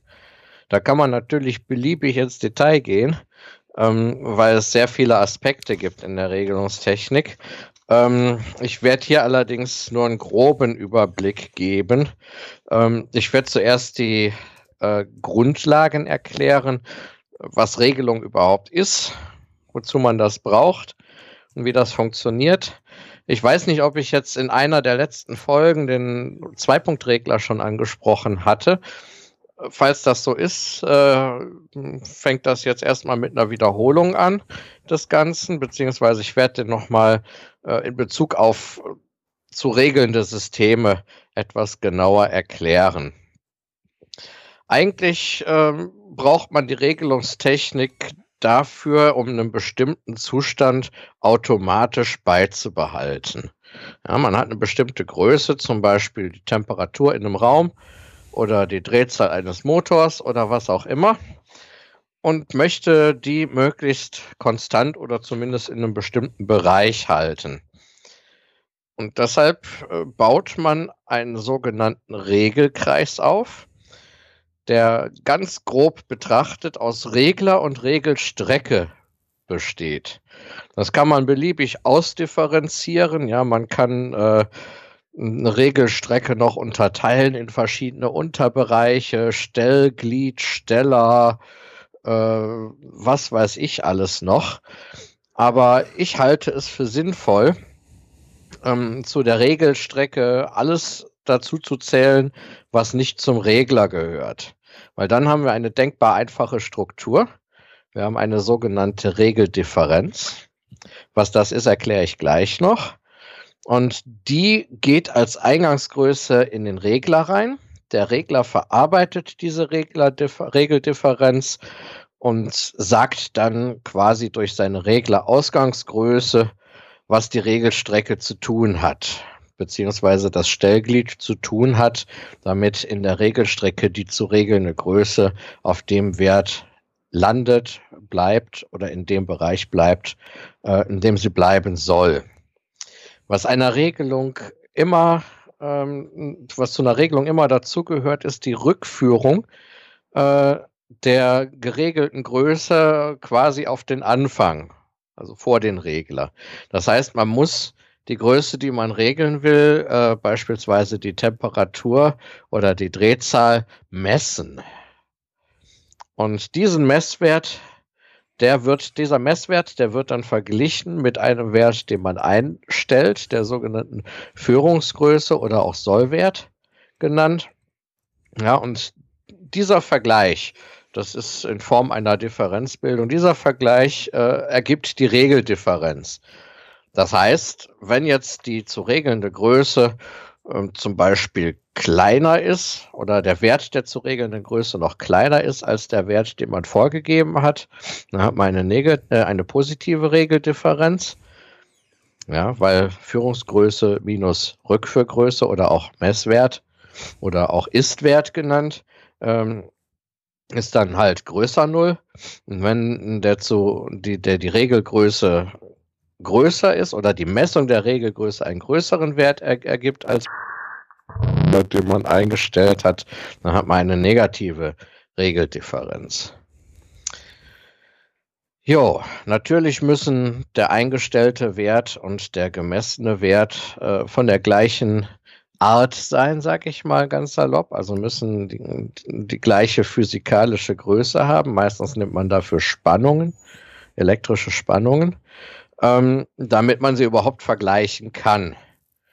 Ja, und diese Umformung, äh, zum Beispiel, wenn ich jetzt eine Temperatur messe und in Form einer Spannung ausdrücke, diesen Messwert, dann habe ich eine Umformung von der physikalischen Größe Temperatur in die physikalische Größe elektrische Spannung. Und diese Umformung unterliegt natürlich auch äh, bestimmten, ähm, einem bestimmten Verhalten. Und deshalb kann man das getrost zur Regelstrecke auch noch mit dazu zählen. Worum es bei der Regelung geht, ist halt Einfluss von Störgrößen auszugleichen. Wenn es keine Störgrößen gäbe, dann könnte man ja sagen, okay, ich stelle das Ding so ein, dass der Raum 20 Grad hat und dann bleibt das so. Aber es gibt halt Wärmeleitung, der Raum kühlt sich ab, es muss nachgeheizt werden, ja, oder die Drehzahl ändert sich von dem Motor, wenn man äh, die Belastung des Motors ändert. Ja, und damit das ausgeglichen wird automatisch, braucht man einen Regelkreis. Also jetzt zusammenfassend nochmal so die grobe Unterteilung. Ähm, Regelstrecke mit der zu regelnden Größe. Von der Regelstrecke zurückgeführt wird ein Messwert, der der Regelgröße entspricht. Ja, dieser Messwert wird verglichen mit einem eingestellten Wert, einem Sollwert und bildet äh, und geht so in die Regeldifferenz mit ein. Und diese Regeldifferenz kriegt wiederum der Regler und der gibt wiederum an die Regelstrecke eine Information weiter, ähm, etwas zu ändern, also den Wert anzupassen. Das Ganze ist quasi ein Kreislauf. Und die einfachste Form dieses Kreislaufes ist meiner Meinung nach die sogenannte Zwei-Punkt-Regelung. Das heißt, da wird die gemessene Größe nicht mit einem Wert verglichen, sondern im Prinzip mit zwei Werten, einer oberen und einer unteren Schwelle. Nehmen wir mal das Beispiel Temperatur. Wenn jetzt die Temperatur in einem Gerät zum Beispiel zu hoch wird, dann schaltet man einen Lüfter ein, um zu kühlen. Und wenn die Temperatur dann wieder unter einen bestimmten Wert gesunken ist, dann schaltet man den Lüfter wieder aus. Das heißt, das Gerät mit der Temperatur und auch dieser Lüfter und auch die Temperaturmessung, das gehört alles zur Regelstrecke. Und ähm, die Regeldifferenz wird halt in dem Sinne gebildet, dass der gemessene Temperaturwert mit zwei Schwellen verglichen wird. Ja, wird eine obere Schwelle, ein Maximalwert überschritten, dann gibt der Regler den, die Information Lüfter einschalten weiter und wird eine untere Schwelle unterschritten, dann gibt der Regler den, die Information Lüfter wieder ausschalten weiter. Man kann da natürlich äh, auch mit einem gewissen Sollwert arbeiten, indem man eine sogenannte Hysterese einführt als Begriff. Die Hysterese ist nichts anderes als der Abstand zwischen diesen beiden Schaltschwellen, die ich eben erwähnt habe. Und wenn man jetzt mit einem, mit einem eingestellten Sollwert arbeiten will, dann legt man halt vorher eine Hysteresebreite fest. dann ist die obere Schaltschwelle halt der Sollwert plus der halben Hysteresebreite und die untere Schwelle der Sollwert minus der halben Hysteresebreite. Warum man das so macht, ähm, das liegt daran, manche Systeme reagieren relativ schnell äh, auf Änderungen. Das heißt, wenn man nur auf einen Wert prüfen würde, ja, dann würde der in kürzesten Abständen immer über- und unterschritten. Und das würde dazu führen, äh, dass das Ein- und Ausschalten sehr schnell geht und äh, dass das System dann schwingt. Also zumindest der Reglerausgang schwingt mit einer relativ hohen Frequenz. Und wenn da jetzt irgendwelche mechanischen Sachen dranhängen, wie zum Beispiel ein Lüfter, würde der eher über kurz als über lang kaputt gehen. Ähm, es gibt allerdings auch Systeme, die haben von sich aus eine Hysterese drin. Ja, eine Regelstrecke kann auch eine Hysterese haben, zum Beispiel, wenn die Temperatur in einem Raum über einen Heizkörper geheizt wird, dann kann das sein, dass äh, oder dann ist das halt so, dass auch wenn man den Heizkörper abdreht, der ja nach wie vor immer noch Wärme abstrahlt, ja, bis seine Temperatur wirklich der Raumtemperatur dann angeglichen ist. Ja, das heißt, selbst wenn man ihn abschaltet, wird es im Raum erstmal noch wärmer. Und, und, selbst wenn man, wenn man ihn wieder einschaltet, dauert es auch eine Weile, bis es in dem Raum dann wieder auf der Temperatur ist, äh, die man haben will. Deshalb hat man hier die Hysterese in der Regelstrecke drin und deshalb muss man die dann nicht unbedingt äh, in den Regler einbauen. Da könnte es unter Umständen auch reichen, einfach nur auf äh, mit einem Wert zu vergleichen. Ja, weil das System selber so träge ist, dass man natürlicherweise eine Hysterese hat. Ja, so ähm, Zwei-Punkt-Regelung. Ähm, dient dazu, eine bestimmte Größe äh, in, in einem gewissen Bereich zu halten. Manchmal reicht das aber nicht. Zum Beispiel bei der Drehzahl eines Motors, die will man ja möglichst dauerhaft konstant halten. Die soll ja nicht mal ein bisschen höher und mal ein bisschen niedriger sein, je nachdem, was man damit machen will. Und dafür gibt es noch die kontinuierlichen Regelungen oder die kontinuierlichen Regler. Äh, das sind jetzt Regler, die quasi permanent die Regeldifferenz, die Sie eingangsseitig bekommen, in eine Reglerausgangsgröße umwandeln, die dann an die Regelstrecke weitergegeben wird. Äh, da gibt es verschiedene Typen. Es gibt den sogenannten Proportionalregler oder auch P-Regler genannt. Der verstärkt die Regeldifferenz einfach nur und gibt sie an die Regelstrecke weiter, äh, entsprechend äh, den Eigenschaften, die diese Regelstrecke hat äh, und, und entsprechend dem Verstärkungsgrad, den man für sie einstellen muss. Äh, der Begriff Verstärkung soll hier jetzt nicht missverstanden werden. Ähm, es kann dabei auch Verstärkungsfaktoren kleiner 1 geben, sodass die äh, Regelausgangsgröße deutlich kleiner ist als die Regeldifferenz. Der Nachteil bei dieser Sache ist, wenn es keine Regeldifferenz mehr gibt, dann gibt der Regler auch kein Signal mehr an die Regelstrecke weiter, dann ist das null. Und äh, dann hört die Regelstrecke quasi auf zu arbeiten. Zumindest so lange, bis wieder eine Regeldifferenz da ist. Das heißt, wenn man nur einen Proportionalregler einsetzt, dann hat man quasi eine permanente Regeldifferenz, ähm, die man auch nicht wegkriegt. Ja, das kann man natürlich ausgleichen, indem man äh, halt äh, einen etwas höheren oder etwas niedrigeren Wert einstellt, als man äh, eigentlich haben will. Ja, und äh, an dem Knopf, an dem man dreht, quasi eine Skala anbringt, die das Ganze äh, auch repräsentiert. Ja, dann sagt die Skala einem halt, okay, du hast jetzt äh, 2000 Umdrehungen pro Minute eingestellt, aber in Wirklichkeit hat man 3000, äh, zweieinhalbtausend Umdrehungen pro Minute eingestellt, weil man halt eine permanente Regeldifferenz braucht. Ähm, dem kann man aber entgegenwirken, indem man so einem Regler noch einen integrierenden Anteil hinzufügt. Das hat den Vorteil, solange eine Regeldifferenz vorhanden ist, wird die integriert. Das heißt, äh, bei vorhandener konstanter Differenz wird die Reglerausgangsgröße stetig erhöht oder erniedrigt, je nachdem, wie man äh, das System auslegt, so lange, bis wirklich die Regeldifferenz null ist. Das heißt, bis genau der Wert erreicht ist, den man auch eingestellt hat. Und äh, wenn dann die Regeldifferenz null wird, dann heißt das nicht, dass am Ausgang äh, des Reglers kein Wert mehr vorhanden ist, sondern dann heißt einfach, dass nicht mehr weiter aufsummiert wird.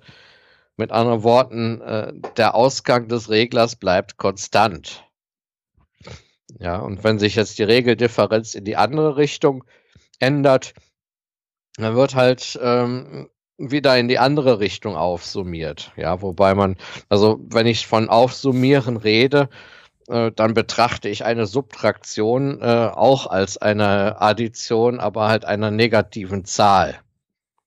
Ja, deshalb aufsummieren. So später, wenn man, wenn man die Schule verlassen hat, dann ist äh, Minus- und Plusrechnen so ungefähr das gleiche. Ja, äh, man hat halt nur entweder plus eine negative Zahl oder plus eine positive Zahl. So muss man das betrachten.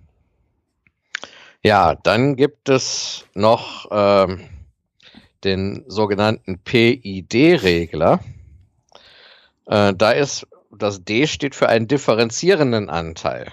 Das heißt, äh, dieser Anteil des Reglers, der reagiert sehr schnell auf Änderungen der Regeldifferenz. Ja, wenn der Wert abfällt, ja, die Regeldifferenz kleiner wird, reagiert der differenzierende äh, Anteil relativ schnell darauf, während der integrierende Anteil einfach nur weniger aufsummiert. Ja, das heißt, wenn man jetzt alle drei Anteile in so einem Regler drin hat, dann hat man von, auch von allen dreien die, die, die Vorteile. Ja, man hat eine Verstärkung, ähm, die braucht man halt, äh, um die Regelstrecke, äh, an, äh, um den Regler an die Regelstrecke anzupassen. Da komme ich gleich noch drauf. Man hat einen integrierenden Anteil, der dafür sorgt, dass man einen eingestellten Wert auch erreichen kann. Das heißt, dass die Regeldifferenz auch null werden kann. Und man hat einen differenzierenden Anteil, der halt sehr schnell reagieren kann, wenn sich die, Re die Regeldifferenz ändert. Ja, sich ändernde Regeldifferenz heißt, die Regel zu regelnde Größe ändert sich halt relativ schnell. Ja, und das kann man ähm, auch mit Operationsverstärkern aufbauen. Da haben wir jetzt wieder so, ein, so, ein, so, eine, so eine, Rückblende äh, in die letzten Folgen. Ähm, das Prinzip sieht ähnlich aus wie das eines invertierenden Verstärkers. Ja, da muss man im Zweifel, wenn man äh, die Inversion nicht haben will, muss man im Zweifel halt noch einen invertierenden Verstärker mit einem Faktor 1 dahinter hängen und dann geht das wieder. Ähm, nur, dass man jetzt äh, in der Gegenkopplung einen Kondensator noch mit drin hat, der dafür sorgt, dass integriert wird und dass man parallel zum Eingangswiderstand noch einen weiteren Kondensator drin hat, der dafür sorgt, dass differenziert wird. Ja, und so hat man dann alles drei in einem. Wenn man das Ganze jetzt als Blockschaltbild betrachtet, dann hat man einen sogenannten PID-Regler ähm, einfach als Summe aus den drei Anteilen, aus einem proportional verstärkenden Anteil, aus einem integrierenden Anteil mit einer entsprechenden Gewichtung und äh, einem differenzierenden Anteil mit einer entsprechenden Gewichtung. Ähm, das heißt, man könnte im Prinzip auch äh, jeden, jeden Reglerteil einzeln aufbauen. Ja, ein Proportionier äh, Proportionalverstärker einfach mit einer der bekannten Operationsverstärker-Schaltungen, entweder invertierender oder nicht invertierender Verstärker. Klammer auf, siehe die letzten beiden Folgen, Klammer zu. Man könnte einfach einen Integrierer nehmen mit einem RC-Glied, also einem Glied aus Widerstand und Kondensator in Reihe geschaltet in der Gegenkopplung. Und man könnte noch einen Differenzierer dazu bauen mit einem Kondensator, der mit dem Eingangswiderstand ähm, verbandelt wird. Wobei das jetzt äh, unter, einen Unterschied macht, zwar ob der Kondensator in Reihe geschaltet ist oder parallel ist. Ähm, wie das bei einem einzelnen Differenzierer aussieht, also von der Wechselstromtechnik her, äh, haben, äh, haben äh, RC-Glieder äh, immer irgendwie kapazitives Verhalten, wenn man, äh, ob, egal ob man den Kondensator parallel schließt oder in Reihe schließt. Und beim Differenzierer ähm, da würde ich sagen, äh, sollte man den Kondensator, ja, jetzt ist hier bei Operation, bei, bei den Operationsverstärkern bei Wikipedia, ähm, ist beim Differenzierer der Kondensator tatsächlich anstatt des Eingangswiderstandes geschaltet. Ähm, bei dem PID-Regler ist der Eingangswiderstand noch da, um den proportionalen Anteil noch äh, zu gewährleisten, der sich ja aus den beiden Widerständen berechnet. Ja, und wenn man die jetzt einzeln aufgebaut hat, die Komponenten, kann man die dann mit einem ähm, Addierer äh, auch als Operationsverstärker Schaltung halt zusammenführen und hat dann seine Regler-Ausgangsgröße. Ähm, das Praktische an der Sache ist, ähm, wenn man einen invertierenden Verstärker, Integrierer und Differenzierer nimmt, ähm, die invertieren alle drei. Wenn man die dann mit einem Addierer aufsummiert, der invertiert ebenfalls, dann hat man quasi wieder das nicht invertierte Signal am Ende raus. Ja, soweit zu den Reglern. Äh, jetzt kommt es darauf an, man muss äh, überlegen, wenn man jetzt einen Regler äh, einsetzen will, äh, muss man äh, wissen, bis zum gewissen Grad wissen, was für eine Regelstrecke man hat. Da gibt es mehrere Möglichkeiten. Man kann ähm, so einen Regler einfach äh, äh, erstmal ähm, durch Ausprobieren einstellen. Das setzt voraus, dass diese Regelstrecke, die man äh, damit regeln will, äh, schwingfähig ist. Ja, das nennt sich so, das nennt sich empirisches Einstellen. Mhm. Äh, ja, es ist im Prinzip ausprobieren. Schön ausgedrückt. Wenn man ausprobieren sagt, dann äh, sagt der Leier, ihr wisst ja gar nicht, was ihr tut. Aber es gibt durchaus Regeln, auch beim empirischen Einstellen. Äh, man schließt im Prinzip äh, einen Regler an, den man verstellen kann und stellt zunächst mal äh, den äh, integrierenden Anteil und den differenzierenden Anteil auf Null und einen kleinen Verstärkungsfaktor ein. Und den kann man dann so lange erhöhen, ähm, bis äh, Schwingungen auftreten in, in der Reglerausgabe, äh, in, in, äh, am, am Ende der Regelstrecke, äh, quasi äh, bei dem, was man misst. Und wenn diese Schwingungen auftreten, dann nimmt man den proportionalen Verstärkungsfaktor wieder ein bisschen zurück, bis es aufhört zu schwingen. Und dann kann man langsam einen integrierenden Anteil hinzufügen, bis man zufrieden ist. Ja, das hängt vom System ab, wie es reagieren soll. Und bei Bedarf halt noch einen differenzierenden äh, Anteil einstellen.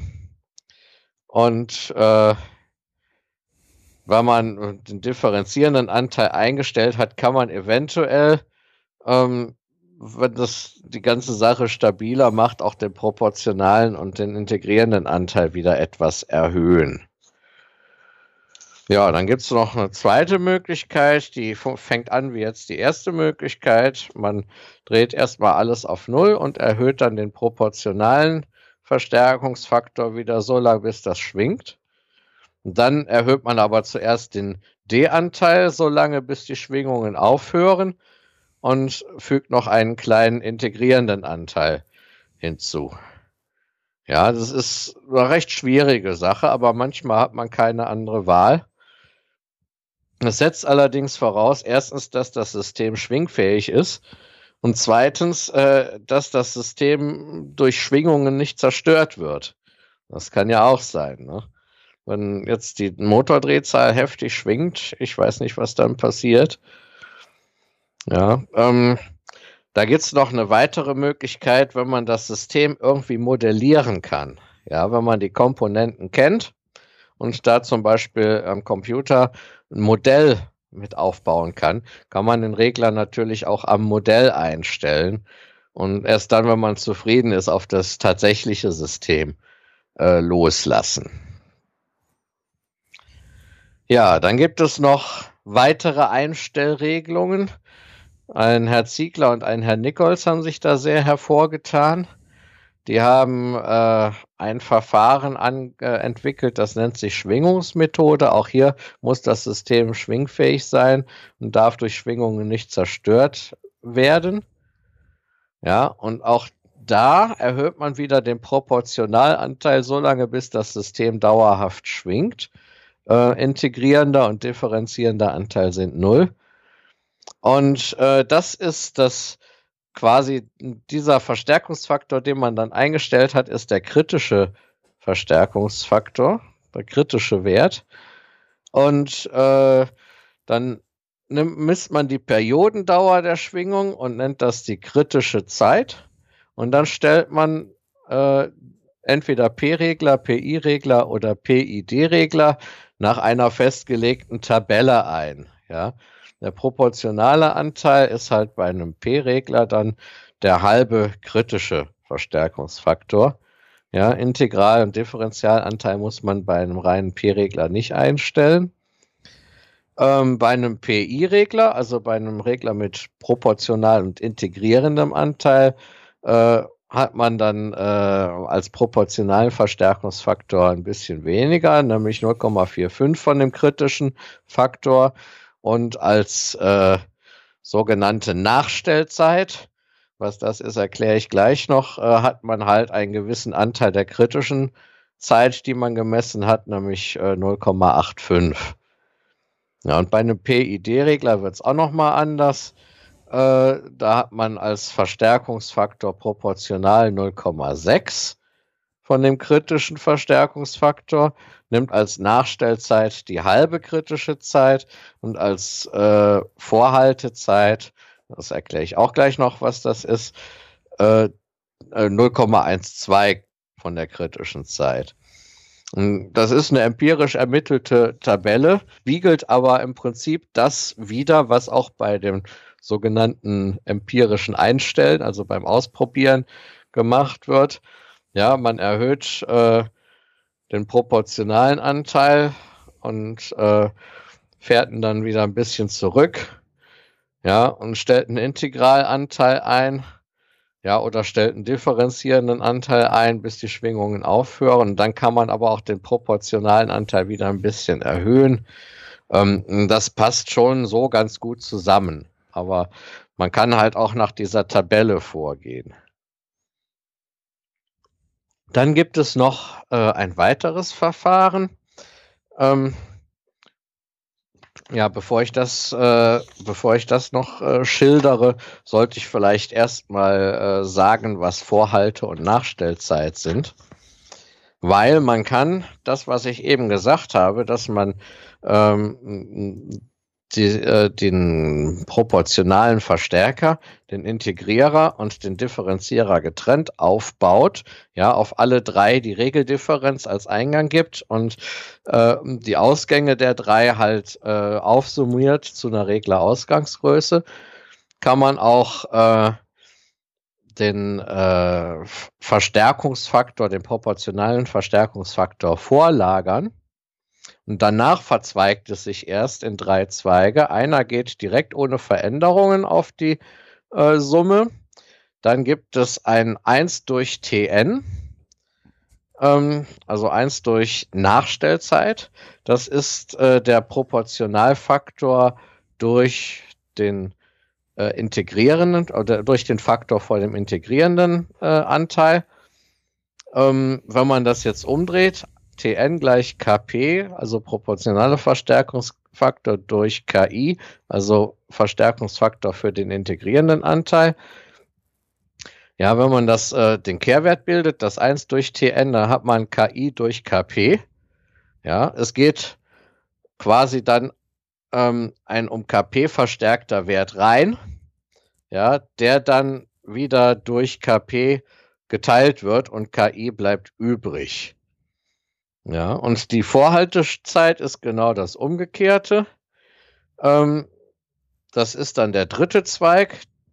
Da gibt es die Vorhaltezeit. Das ist äh, der differenzierende Anteil geteilt durch den Proportionalanteil. Da geht dann quasi der, das äh, um den Faktor Kp verstärkte Signal äh, hinein und wird auch dadurch KP geteilt und KD bleibt übrig und das wird dann auch aufsummiert. Ja, das heißt, äh, man kann so einen PID-Regler auch ausdrücken als äh, äh, in Form von proportionaler Verstärkungsfaktor Nachstellzeit. Das hat was mit dem integrierenden Anteil zu tun und Vorhaltezeit. Das hat was mit dem differenzierenden Anteil zu tun. Ja, und jetzt mehr oder weniger zu guter Letzt ähm, gibt es noch das sogenannte Wendetangentenverfahren. Das eignet sich immer dann, wenn man die Regelstrecke quasi messen kann. Das Verhalten der Regelstrecke messen kann. Das heißt, man gibt auf den Eingang ein definiertes Signal drauf. Jetzt nicht mehr auf den Eingang des Reglers, sondern auf den Eingang der Regelstrecke. Ja, aus Sicht der Strecke wäre das quasi der Ausgang des Reglers. Ja, das darf man jetzt nicht verwechseln. Man gibt auf den Eingang der Regelstrecke ein definiertes Signal drauf, einen sogenannten Sprung. Ja, das kann ein Einheitssprung sein von 0 Volt auf 1 Volt. Äh, letzten Endes wählt man die Art des Sprungs nach dem, was man letzten Endes haben will im Nennbetrieb, ja, was so die zu erwartende Regler-Ausgangsgröße wäre. Und dann misst man einfach, wie diese Strecke auf diesen Sprung reagiert. Und die kann dann halt so reagieren, dass sie erst, dass der, dass der Wert am Ausgang der Regelstrecke erst langsam ansteigt, dann immer schneller, ja, bis er dann maximale Steilheit erreicht und sich dann ähm, immer weiter asymptotisch an einen Maximalwert annähert. Ja, das ist die eine Möglichkeit. Die andere Möglichkeit ist, dass nach der steilsten Stelle ähm, sich die, der, die, der Ausgang der Reglergröße äh, schwingend, mit einer gedämpften Schwingung an einen Maximalwert annähert. Ja, und wenn man so eine Kurve aufgenommen hat, dann kann man da, wo die steilste Stelle ist, dieser Kurve, kann man eine Tangente ja, anlegen, würde man sagen. Äh, man sollte sich aber bewusst sein, dass diese Tangente den Graphen in dem Punkt schneidet, schlicht und einfach ähm, aufgrund der Tatsache, dass es sich da um einen Wendepunkt handelt. Ja, das heißt, vorher steigt die Größe langsam an und dann immer schneller. Und danach äh, steigt sie wieder langsamer an, bis sie sich asymptotisch dem Maximalwert nähert. Ähm, das heißt, äh, die, die, wenn man da eine Gerade durch den steilsten Punkt legt, dann schneidet die diese Kurve zwangsläufig. Ja, aber hat halt im Wendepunkt dieser Kurve die gleiche Steigung wie dieser Kurve. Und dann misst man halt von dem Zeitpunkt an, äh, zu dem man den Sprung auf dieses System gegeben hat, bis zu dem Zeitpunkt, wo die Wendetangente die Zeitachse schneidet, misst man eine sogenannte TU, also eine Zeit, ähm, ich weiß gar nicht, das ist hier gar nicht habe ich gar nicht aufgeschrieben hier, was TU ist. Ähm, das müsste ich dann noch mal recherchieren. Vielleicht schaffe ich das gleich noch recht schnell. Mal gucken. Und von dem Zeitpunkt an, wo die Wendetangente die Zeitachse schneidet, bis zu dem Zeitpunkt, ähm, wo die Wendetangente die Maximalwertlinie schneidet, hat man noch ein sogenanntes TG. Und aus diesen beiden Zeiten errechnet man dann wieder mit äh, Hilfe von Tabellen da gibt es zwei Möglichkeiten. Errechnet man halt wieder den proportionalen Verstärkungsfaktor, den ähm, in, die, die Gewichtung für den integrierenden Anteil und die Gewichtung für den differenzierenden Anteil. Was man dazu allerdings auch noch braucht, ähm, ist das sogenannte KS, also den Verstärkungsfaktor der Strecke. Das heißt, der Maximalwert, bei dem sich die ähm, sogenannte Sprungantwort, also die Kurve vom äh, Ausgang der Strecke, äh, letzten Endes annähert, der muss nicht unbedingt auf der Höhe ähm, des Einheits- oder des, des Sprungs liegen, den man da drauf gegeben hat. Deshalb hat diese Strecke auch nochmal selber einen Verstärkungsfaktor. Und den errechnet man halt einfach, indem man äh, diesen ähm, diesen Maximalwert, der erreicht wird, durch äh, den, die Höhe des Sprungs teilt. Ja, und der fließt dann, dieser, dieser Verstärkungsfaktor der Strecke fließt dann auch noch in diese Berechnungstabelle mit ein. Und da gibt's auch wieder, also ich werde jetzt die Werte nicht im Einzelnen sagen, aber da gibt's auch wieder eine von Ziegler und Nichols. Und dann gibt's noch eine Tabelle, ähm, von Leuten, die ich nicht aussprechen kann. Ich würde das als Chien, Rons und Reswick interpretieren. Ich sage immer CHR. So, auf die verschiedenen Regelstrecken möchte ich jetzt nicht unbedingt äh, eingehen, weil eigentlich ist jede Regelstrecke anders äh, und die entsprechen immer nur hm, bis zu einem gewissen Grad diesen Standard-Regelstrecken, äh, die man äh, halt in der Literatur findet. Was bei jeder Regelstrecke vorkommen kann, sind verschiedene Zeitkonstanten, äh, die sich dann äh, zusammentun, äh, die man berücksichtigen muss. Äh, wenn man Pech hat, hat man eine große Todzeit noch drin. Das heißt, äh, es kommt ein Signal rein und dann passiert erstmal eine ganze Weile nichts, bis die Strecke dann reagiert. Mhm. Sowas ist äh, ziemlich schwierig äh, auszugleichen. Da braucht man auf jeden Fall einen integrierenden Anteil und äh, sollte gucken, dass man möglichst keinen differenzierenden Anteil drin hat, weil der reagiert dann halt ziemlich zu spät, sagen wir mal. Ja, und im Prinzip äh, jeder Regler es ist ein, kann man, man kann im Prinzip jeden Regler erstmal als PID-Regler betrachten, also als Regler mit proportionalem, integrierendem und differenzierendem Anteil. Äh, und äh, daraus kann man alle, alle kontinuierlichen Regler bauen, indem man halt entsprechend, wenn man einen P-Regler hat, dann dreht man halt die Gewichtung des integrierenden Anteils und die Gewichtung des differenzierenden Anteils auf Null und hat einfach nur noch die proportionale Verstärkung. Ja, und genauso kann man halt einen PI-Regler bauen, indem man einfach nur den differenzierenden Anteil mit Null gewichtet. Und äh, was selten gibt, ist ein sogenannter PD-Regler. Äh, Da dreht man halt den integrierenden Anteil auf Null. Was ich bisher noch nicht gesehen habe, ist ein Regler ohne Proportionalanteil. Damit möchte ich das Thema jetzt auch abschließen. Äh, vielleicht noch kurz erwähnen, diese Regeldifferenz kann man natürlich auch prima mit einem Operationsverstärker bilden. Ähm, man betrachte sich das Schaltbild eines Differenzverstärkers. Da hat man ja zwei Eingänge. Da nimmt man einen für die, die Führungsgröße, also für den Sollwert, und einen für den Messwert. Und hinten raus kommt dann die Differenz.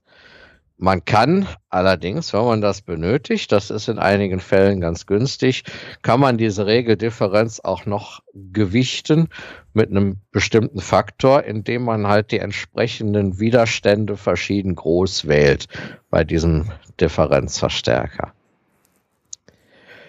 Jo, ansonsten, wenn jetzt keine weiteren Fragen sind von Sven dazu, äh, dann ja, weil ich ja eigentlich äh, Fragen ist, ist immer schwierig, weil diese Elektrotechnik, die ist mir äh, äh, relativ fern. Äh, ich, äh, ehrlich gesagt, konnte ich nicht so richtig folgen. Ja, ja gut, Regelungstechnik ist auch bei den Schülern recht ja, unbedingt. Ja, wie gesagt, äh, ich habe jetzt gerade parallel mal auf dem Wikipedia-Artikel äh, äh bei Voodoo PID, da habe ich einfach mal geguckt, was da, was da war, dass ich auch mal ein Bild gesehen habe aber das war mir irgendwie äh, erstmal äh, zu abstrakt. Ja. Ich habe den Wikipedia-Artikel dazu gar nicht gelesen. Welchen hast du denn da genommen? Äh, Regler. Einfach Regler. Nur, einfach nur Regler. Und da ist halt unter halt PID-Regler dabei gewesen. Proportional Integral Deri Derivative Controller. Ja, ich sehe gerade, in dem Artikel haben sie zumindest die Regelstrecke äh, genauso aufgebaut, wie ich die auch immer betrachte. Ja. Ähm, das heißt, äh, den können wir prima als Shownote verlinken. Ja. Ähm, und PID-Regler, ach so, hast du die Grafik da gesehen? Ja. Ja, die sieht ein kleines bisschen anders aus eigentlich. Also die ist nicht so eckig, wie sie da dargestellt wird. Ähm, da, äh, ah nee, das ist der PD-Regler. Warum ist denn beim warum lande ich denn beim PID-Regler, äh, beim PD-Regler, wenn ich PID-Regler? Ah, da hat man schon eher, ja. Ja, da ist auch das mit der, mit dem TN und dem äh, TV äh, erklärt. Allerdings äh, mit Laplace-Transformation. Das habe ich jetzt bewusst weggelassen, weil das äh, doch ein wenig äh, zu weit führen würde, ja, würde ich mal sagen. Aber wenn man die Regelungstechnik wissenschaftlich betrachtet, dann beschreibt man das natürlich äh, alles äh, sehr schön mit, mit Laplace transformierten. Ja, ähm, bedenke, Wikipedia macht es immer richtig äh, in der Beziehung, aber halt, äh, äh, ist es halt nicht didaktisch, sondern sie wollen immer halt das Komplette darstellen. Deswegen ist das halt, also wir haben es ja schon mal gehabt, von wegen, äh, wo haben wir heute geredet, von wegen eine Formel äh, halbiert die Absatzzahlen. Hier von dem Wikipedia-Artikel ist unverkäuflich. Ja, das auf jeden Fall. Also, äh, deshalb habe ich die Sache jetzt auch weggelassen, weil äh, das ist erstens nichts, was man in einem Audiopodcast erklären kann. Und es, es würde meiner Meinung nach auch äh, den Rahmen eines Podcasts sprengen oder zumindest ja. der Rubrik, wie funktioniert. Ja.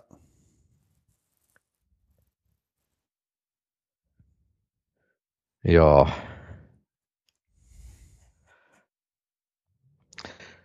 Gut, ja, aber wie gesagt, äh, das ist auch so ein bisschen, äh, ja, der Unterschied, aber auch die Gemeinsamkeit äh, zwischen Regelungstechnik und Nachrichtentechnik, äh, jetzt auf der wissenschaftlichen Ebene. Äh, die Regelungstechnik, die arbeitet halt mit der Laplace-Transformation äh, und die Nachrichtentechnik arbeitet mit der Fourier-Transformation. Ähm, da gibt es gewisse Ähnlichkeiten äh, zwischen beiden Transformationen. Ähm, das, das wurde auch mal ähm, auf einem Symposium, wo ich war, wurde versucht, das alles so ein bisschen unter einen Hut zu bringen. Ähm, ich habe aber nicht mitgekriegt, dass das gelungen wäre. Aber ähm, ja, damit kann man das Ganze natürlich dann auch äh, im, im, komplexen Bereich beschreiben und äh, Ortskurven zeichnen und Stabilitätskriterien äh, für, für Regelungen, für Regelkreise noch äh, entwickeln und so weiter. Ja, aber wie gesagt, das sprengt jetzt hier den Rahmen. Ja, äh, ich habe jetzt gerade einfach mal den Artikel für Laplace-Transformation angeklickt. Und äh, ja, gut, schön. Viele Buchstaben, noch mehr Formeln. äh, Bilder, Bilder, mehr Bilder bitte. ich bin ein Bildmensch. Ja. Äh, oder halt irgendwie, äh, äh, ich, ich, hätte gerne das mit den Regeln mal irgendwie gesehen, äh, das Ganze mal in Aktion von wegen, wo sich irgendwie Zeiger bewegen. Wenn man das drückt, was macht das? Andere, das sind so Sachen, äh, ja äh, es, hat, es, es, es baut sich kein richtiges Bild im Kopf auf. Das ist das Problem. Wenn ich jetzt hier also äh, Laplace Transit, wie, wie willst du das erklären? Ja. Ja. Weil bei der Fourier-Transformation, da weiß ich wenigstens, worum es geht. Wie man halt so ein Wellengewusel in, äh, in, in einzelne äh, Sinusdinger äh, ähm, ähm auseinanderfummelt. So, so ja gut, welche, welche Frequenz ist wie stark vertreten? Ne? Genau, das ist ja. die Information, die man bei der ähm, Fourier-Transformation da rauskriegt. Ja. Also es gibt auf jeden Fall eine Verwandtschaft zwischen Fourier und Laplace-Transformation. Ähm, aber wie gesagt, die Regelungstechnik arbeitet halt äh, mit der Fourier-Transformation. Weil die, ich, ich nehme mal an, weil die auch etwas umfassender ist. Ja. Ja, da geht es auch sehr schön ins Komplexe. Da, ich sehe.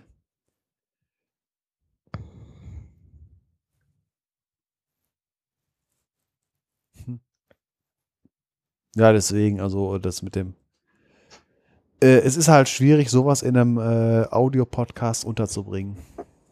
Ja, das auf jeden Fall. Also, wenn jemand es schafft, über die Laplace-Transformation einen Audio-Podcast zu machen, dann Hut ab. Ja. Äh, vor allen Dingen äh, so, dass am Ende auch äh, ein Großteil der, der Hörer sagt, ja, ich habe es verstanden. Äh, das ist dann halt die Kunst. Ja, genau. Und deshalb, deshalb will ich da jetzt auch nicht weitergehen. So reicht. Ja. So, wollen wir da mal was äh, zur Entspannung, was Musik machen? Ja, mach mal zur Entspannung was Musik.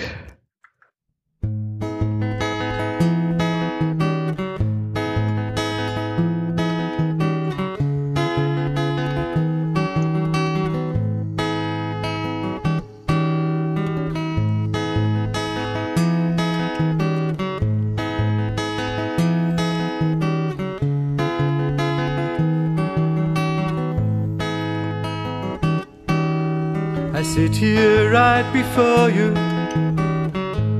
face to face. My heart is beating faster now, it's running in a race. Oh, I have always kept myself so high and free.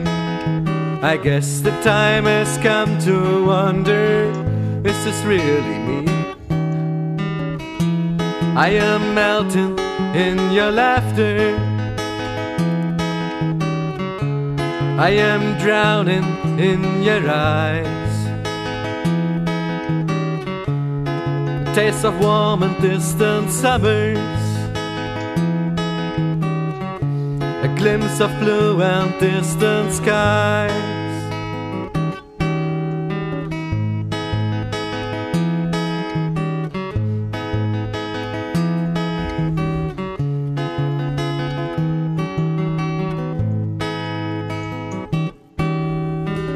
Talking about the weather. Oh, it hurts. I wonder, can you read the meaning between my words? Time is running faster now. I need a break to tell you what I feel for you. How long will it take? I am melting in your laughter. I am drowning in your eyes. A taste of warm and distant summers. A glimpse of blue and distant skies. No, I can't break through. No, I can't break through. You're not even playing a game. It's just nothing that you do. And suddenly I realize that's the way you look at everyone. And I know that it will hurt too much to carry on. Now I'm dying in your laughter. I am frozen in your eyes. Far away from all them summers. I am fallen from the skies.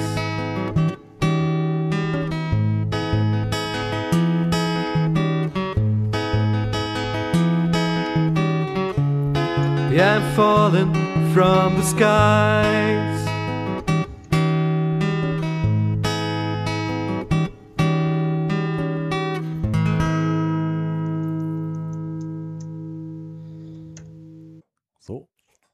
Keiner sagt was. Nö, was soll ich auch dazu sagen? Du kennst. Ja gut, es ist mein Song. Ja. Ja, Ke keine Geschichte hinter wie hinter den anderen. äh, keine so spannende.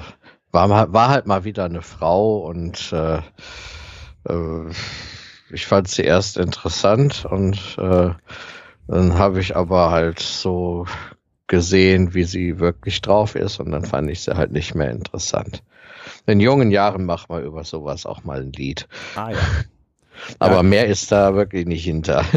Ja, gut, äh, das ist ja äh, man, von wegen, am Anfang sieht man ja nur halt, was man sieht. Äh, und äh, man merkt ja erst, wenn man äh, irgendwie mal mehr miteinander geredet oder sonst irgendwie mal zusammen war, äh, dass das halt, ob, ob was wird oder nicht. Ja, Weil man mal vorher hat man ja nur, also man muss das Buch aufmachen, vorher hat man nur den Titel gelesen. ja, im Prinzip hast du recht, ja. Ja. Oder eine Rezension hat man mal gelesen. Hm. Ja, so sieht das halt aus. Ja. Ich habe nicht zu jedem meiner Songs jetzt eine ausladende Geschichte zu bieten. Ja, äh, hab ich, äh, ja gut. ich auch nicht. Ich glaube, da müssen wir weitermachen, oder? Da müssen wir weitermachen. Dann machen wir weiter. Äh, ich bin noch am Tippen. Also, ja, soll ich da mal weitermachen? Ja, natürlich mit deinem Ort. Mit meinem Ort? Ja. Äh, Ort kann ich jetzt nichts mit anfangen. Ich dachte, wir besprechen jetzt die Alben. Ja, ist Alpha will kein Ort? Ähm, ja, so gesehen, natürlich. Äh, wenn man jetzt das reine Wort. Genau. So, äh, Und weil Wort sich auf Ort reimt und was reimt sich, was sich reimt, das stimmt, haben wir einen Ort. Gut. Also, Alphaville. Das Album Forever Young möchte ich heute vorstellen. Äh, vor allem nicht zuletzt deswegen, weil das die erste Platte ist, die ich mir von meinem Taschengeld selbst gekauft habe. Das war während meiner Konfirmandenzeit. Wie alt war ich da? 14, ungefähr, vielleicht 15. So genau weiß ich das gar nicht mehr. Und da waren wir auf Konfirmandenfreizeit und wie das halt so in dem Alter ist, war ich auch noch schrecklich verliebt in ein Mädchen aus der Konfirmandengruppe und äh, wir spielten Tischtennis-Rundlauf. Ich glaube, das wird sogar heute noch gemacht. Und es lief dieses Album rauf und runter. Und na, nach dieser Freizeit habe ich dann gespart und gespart und hatte dann das Geld für die Schallplatte zusammen irgendwann. Und dann bin ich in die Stadt gegangen, habe sie mir gekauft und hatte den ganzen Rückweg Angst, dass dieser Schallplatte irgendwas passiert. So war das damals. Also nichts mit mal eben downloaden oder So, ne? Ja gut, du redest ja noch von Platte äh, mit einem Ja. Durchmesser und da kann im Rucksack durchaus noch was passieren als mit einer CD. Ja, auf C- jeden Fall. CD war zur damaligen Zeit noch was Exotisches. Ja, und so eine Vinylschallplatte, die hatte halt auch keine äh, Hartplastikhülle, sondern eine Papphülle. Ja. Und die hat natürlich nicht so gut geschützt. Ja.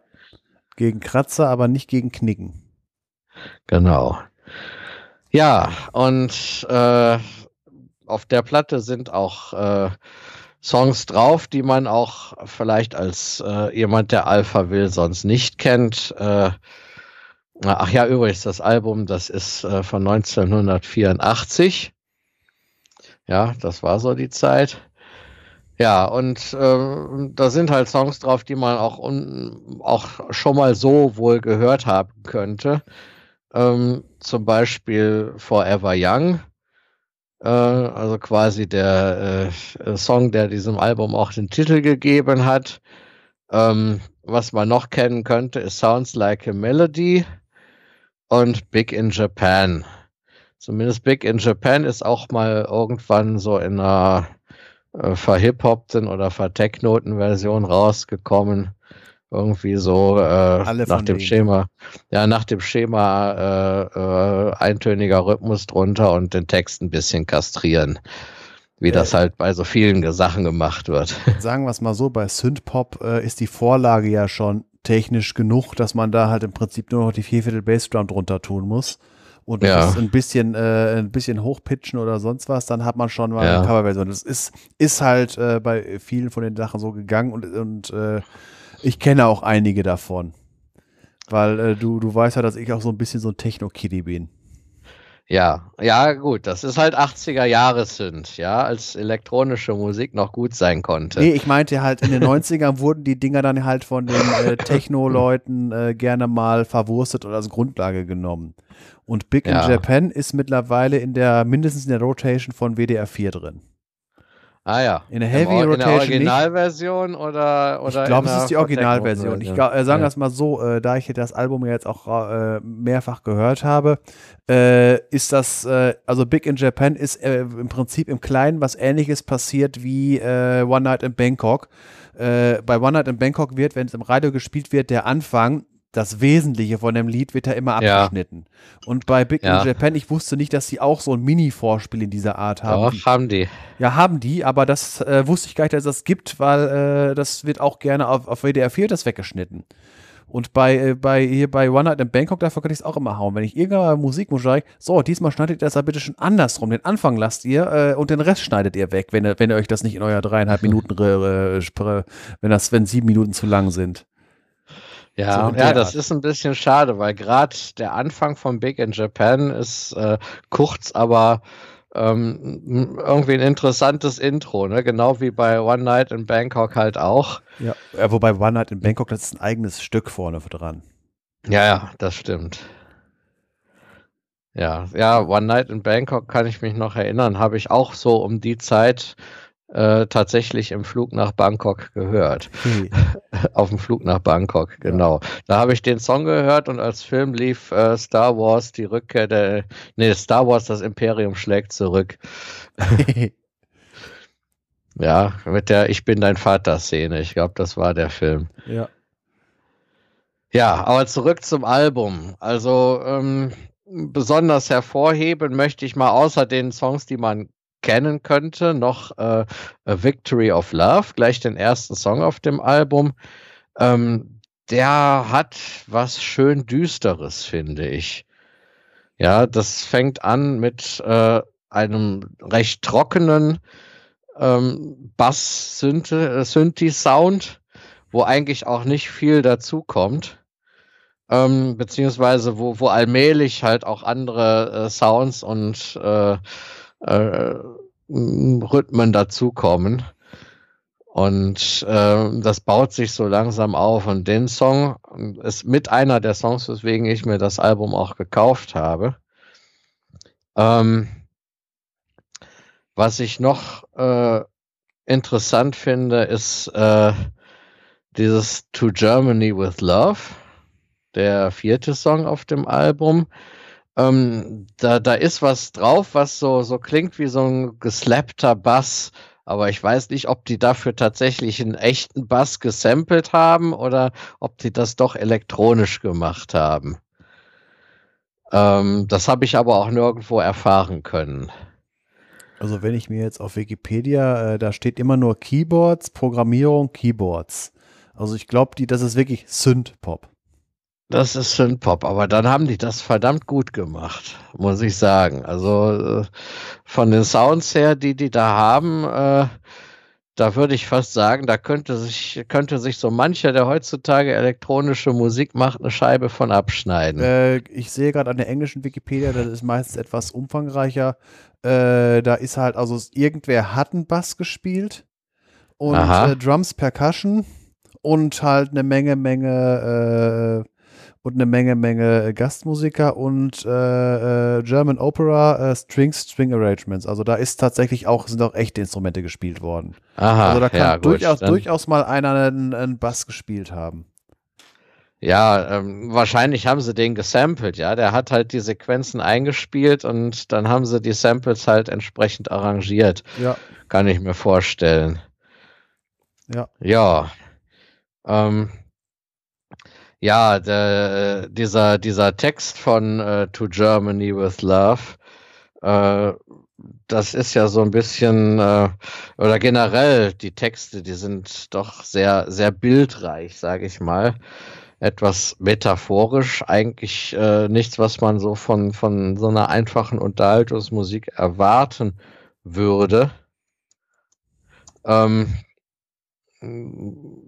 von daher äh, auch ein weiterer Punkt, weshalb ich halt diese Platte äh, interessant finde. Ja, das, es lohnt sich also, sich auch zu der Platte, wenn man sie hört, mal die Texte zu besorgen. Ja, gut. Äh, ja, auf die Texte, also äh, bist du durch oder was? Oder? Nee. Mm, ja, äh, ich wollte den, äh, den Song äh, Lies wollte ich noch speziell erwähnen. Ähm, der hat auch so ein, äh, äh, da, da geht es im Prinzip um so, so, so die oberflächliche Showbiz-Welt. Das ist auch eine lustige, lustiger Song, finde ich. Jetzt vom Text her, ja, von, von der Musik her. Er ist, er ist er ist interessant. Er ist ein bisschen anders als die anderen Songs, finde ich. Ich weiß nicht, wie du das siehst. Ähm, ich habe auf die Texte äh, ehrlich gesagt nicht so viel geachtet. Das war für mich ist das ein äh, äh vom Sound her ein Album. Aber wurde gerade vom Text her würde ich äh, äh, wirklich eher, das hätte ich eher erwartet vom letzten. Das ist Jet Set. Das von wegen, was du gerade sagtest, mit, wenn, wenn, du mir jetzt nicht gesagt hättest, wie, der, wie das äh, Lied heißt, hätte ich das eher auf den Zehnten bezogen. Ähm, ja, da gibt es einen kleinen Unterschied. Also Lies, da geht es eher so ums Showbiz. Ja. Äh, und, und Jet Set, da geht es eher so um, äh, um, um Geld und Status. Ah, ja. Ja, da, da ist schon ein gewisser Unterschied bei. Ja, was ich bei äh, der Platte, die ich mir gekauft habe, ein bisschen schade fand, The Jet Set so als letzter Track, ja, äh, Bahngeschwindigkeit der Schallplatte ist geringer ja. bei gleicher Winkelgeschwindigkeit. Und dadurch äh, war das Ding halt von der Qualität her, von der Hörqualität her nicht so toll. Ja. Äh, ich habe mir das zwar, ich habe mir das halt immer auf Kassette äh, überspielt, damit ich es in meinem Walkman hören konnte. Und da hörte man halt gerade über die Kopfhörer auch so, dass das, äh, ja, dass, das, dass, dass die Qualität, dass das so ein bisschen bröckelig klang, so ein bisschen verrauscht auch. Ging ans Limit, ja. Ging ans Limit, ja. ja. Das ist natürlich schön, dass es die Sachen dann irgendwann alle mal remastered gab. Ne? Ja. Ja. Also ich finde, das ist ein sehr schönes äh, Synthie-Album. Also schön gemacht. Eigentlich mochte ich auch in der Zeit schon äh, äh, elektronische Musik eher weniger, auch wenn ich die weitaus interessanter fand, noch auch in ihrer Gesamtheit, als das, was heute als Elektro gilt. Äh, wobei du mir da auch wieder ein paar Sachen gezeigt hast, die dann wieder in die positive Richtung ausschlagen. Äh, ja, aber ich fand es halt sehr gelungen. Sogar meine Eltern damals äh, haben gesagt, das ist ja toll, was die äh, mit Synthesizern alles machen können. Ja, die können damit ja quasi ein ganzes Orchester arrangieren. Ja, und das halt von meinen Eltern, äh, die zeitlebens äh, eher im klassischen Bereich unterwegs sind, beziehungsweise in dem musikalischen Bereich, den man im allgemeinen Sprachgebrauch als Klassik bezeichnet ähm, ja, war das für mich schon äh, auch eine Bestätigung nochmal. Ja. So, damit bin ich aber jetzt durch. Ja, gut. Äh, dann kann ich ja mal loslegen. Also, äh, das Album äh, gefällt mir grundsätzlich gut, wobei ich sagen muss, äh, die großen drei sind halt meine Lieblingslieder da drauf. Liegt auch daran, äh, aus welcher Zeit die kommen. 1984 war die Zeit, wo ich das erste Mal im Prinzip äh, mit Musik äh, größer in Berührung gekommen bin, weil ich bin ja Heimkind und da bin ich 1984 bin ich in das Heim bekommen. Ich hatte bis äh, 1992 niemals ein eigenes äh, Musikabspielgerät, außer ein Kassettenrekorder, wo ich dann Winnetou-Kassetten drauf gehört habe oder so. Und dementsprechend habe ich immer nur das gehört, was andere haben laufen lassen. Und das äh, zu Hause habe ich immer nur das, was Vater und so weiter hatte. Und dann kam ich aber endlich mit moderner Popmusik in, äh, in Berührung. Und äh, das ist halt äh, Synthpop, da so das, was nach der neuen deutschen Welle so äh, in Deutschland so oder überhaupt weltweit so die äh, Charts prägte. Äh, das war zu Zeiten, wo ich halt noch von Englisch gar keine Ahnung hatte. Äh, dementsprechend äh, war für mich äh, der prägende Song von dem Album Forever Young. Ich wusste überhaupt nicht, was sie singen. Das war so poetischer Gesang für mich. Das war nur äh, für mich nur Klang, äh, auch zusammen mit der Stimme. Aber es hat sich halt eingeprägt, äh, das, das Lied. Und ich verbinde es halt mit wirklich mit den mittleren 80er Jahren. Das Sounds Like a Melody, das gefällt, das ist mein Lieblingslied auf der Platte einfach deswegen, äh, weil da ist halt das äh, Symphonische mit drin und vor allen Dingen in, äh, das ist ein relativ langes Stück und in den letzten anderthalb Minuten dreht das ein, wenn, wenn der Text durch ist, äh, der Gesang, äh, dann geht ja, äh, dann wird das ganze Lied wird schneller. Ich mag es, wenn, äh, äh wenn Musik sich beschleunigt. Äh, die, die, und äh, es wird halt im Prinzip, würde ich sagen, schon fast schon bombastischer, weil da sind halt, da, da sind die Streicher dann dabei, äh, dabei gewesen. Und das ist mein, mein absolutes Lieblingslied, auch vom Sound her und von der Stimme her. Und es ist ja alles ein wenig auch so äh, verzerrt.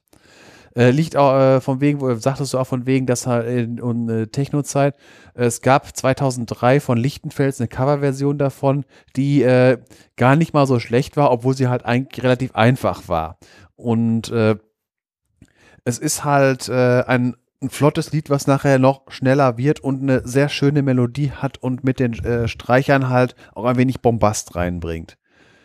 Und äh, Big in Japan ist äh, das Lied, was man halt am ehesten draußen hört, wenn es im normalen Radio kommt, weil äh, ich meine, Forever Young ist so das WDR 2-Lied und Big in Japan ist das WDR 4-Lied, was da aus diesem Album immer gerne kommt. Sounds Like a Melody kommen sie, da, da trauen sie sich nicht rein, das ist denen zu modern, finde ich.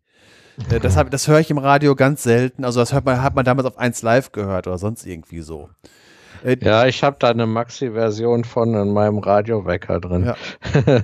so, was mir dann ansonsten noch aufgefallen ist, weil ich ja auch gerne immer nach Sound und so weiter, das Lied Nummer 7, Inselmut, das äh, klingt von der Stimme her wie David Hasselhoff im Lied äh, Gypsy Girl ist irgendwie, würde ich mal, also auf dem ersten, äh, auf dem ersten reinhören, äh, die gleiche Stimme. Ich weiß nicht, wie das kommt, äh, äh, vom, vom Sound her und auch wie, wie beide Stücke anfangen. Ich weiß nicht, ob du das kennst. Äh, ich meine, von David Hasselhoff kenne ich nur von dem äh, komischen Auto. Ansonsten, äh, ja. Äh, ja, als Lied kenne ich von dem noch. Looking for Freedom. Ja, die sind schnell im Biss-Song I've been looking for Fritten. Ja, gut, äh. äh das, das, das finde ich so knall. Aber Gypsy Girl, das, das Lied mag, mag, ich sogar. Das, ist, das, das hat Druck und äh, Schwung und äh, vom Sound her mag ich das. Ja, vielleicht hat er bei Alpha Will sich inspirieren lassen. Ja, wer, äh, weiß ich halt. Auf jeden Fall, äh, weil die Stimme auch so ähnlich klingt. Wobei, Also. noch, noch eine Anekdote zu Sachen David Hasselhoff und Knight Rider. Äh, anfangs habe ich Knight Rider nicht gesehen, sondern habe immer nur gehört, wenn andere es geguckt haben und am Anfang Intro. Äh, äh, ein Mann und sein Auto kämpfen gegen das Unrecht und so weiter. Und ich habe mir immer, äh, weil ich wusste ja nicht, wie Kit aussieht und wie das Auto aussieht. Und als ich das erste Mal äh, Knight Rider gesehen habe, war ich wahnsinnig enttäuscht. Ein stinknormaler Sportwagen. Ich habe mir immer irgendwie sowas vorgestellt wie ein Flievertüt. Ach so. Ja, deswegen für mich Ja. war das lang.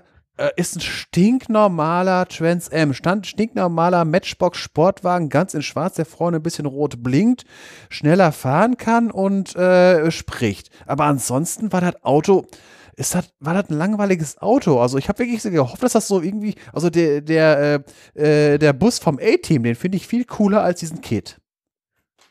Obwohl der Bus vom A-Team ja auch nichts Dolles ist. Es ist einfach ein schwarzer Bus mit einem roten Streifen dran. Ja. Ja, aber von wegen Kopfkino. Also als ich das Intro gehört, also da habe ich irgendwie sowas äh, ganz cooles, komisches Ding, wie äh, was ganz viele Sachen kann und komisch aussieht und so. Wie Herbie oder Dudu oder wie. Ja, äh, die waren ja im, im, im Grundmodus, waren das ja auch. Vom Außen hat man Herbie ja nichts angesehen. ja. Äh, aber halt, äh, das, das Auto, das Kit ist nur ein schnelles Auto, was schwätzt und äh, äh, autonom fahren kann. Mehr ist das nicht. Wenn man es jetzt mal so nüchtern von Entfernung sieht. Ja, hast schon recht. Ja. Ich- das ich so war ne? Ich war Aber- ent enttäuscht. Ja, aber als ich Zivi war, das war halt so die Zeit, Ende der 80er, Anfang Ja. der 90er, so, so, so die Behinderten in der Werkstatt, die standen alle total auf Michael Knight und sein cooles Auto und natürlich auch auf I've been looking for freedom. Ja, klar. Ja, Ja, ich sag, ich, es ging einfach nur diese halt von wegen, wenn man irgendwie mit geschlossenen Augen irgendwie dann das Kopfkino, im Kopfkino laufen die besten Filme und dann Just Another Sportwagen. Ja. So als kleiner Exkurs jetzt von wegen, weil das ist halt, äh, Musik ist bei mir auch viel mit, äh, was, was ich mir vorstelle, was im Kopf äh, ab, abgehe. Und da ist mir halt dieses Siebener Lied deswegen, aber das hat dann diese Assoziationen äh, rausgebracht. Ansonsten so, äh, wie du schon sagtest, als du mir gesagt hast, äh, dass, dass mir das gefallen wird, es ist ein Album, was man gut anhören kann, wobei jetzt halt meine Lieblingstracks hat sich im Prinzip nichts geändert, weil halt die großen drei, die auch die Single-Auskopplungen waren, äh, meine Lieblingsstücke sind. Sounds Like a Melody, Forever Young und Big in Japan. So, ja. ja, sollen wir dann mal zu deinem Album kommen? Ja, was ja auch aus der Gegend kommt, kann man sagen. Ja, auch ein sehr schönes Album ist. Ja, ich habe äh, mir ausgesucht äh, von Alan Parsons Project äh, Tales of Mystery and Imagination. Äh, ist deren Debütalbum, habe ich aber auch jetzt bei der Recherche erst rausgefunden, weil äh, der Alan Parsons hat ja viel gemacht und auch viele Konzeptalben, wo auch äh, dieses hier zugehört. Und äh, es gefällt mir einfach. Und warum ich es ausgewählt habe, weil ich habe mit dem Uli schon mal über dieses Ding geredet, weil da äh, ein, äh, ein Leitmotiv drinne ist, eine Melodie, die mich immer wieder fuchst, kommen wir gleich zu. Erstmal, was ist es überhaupt?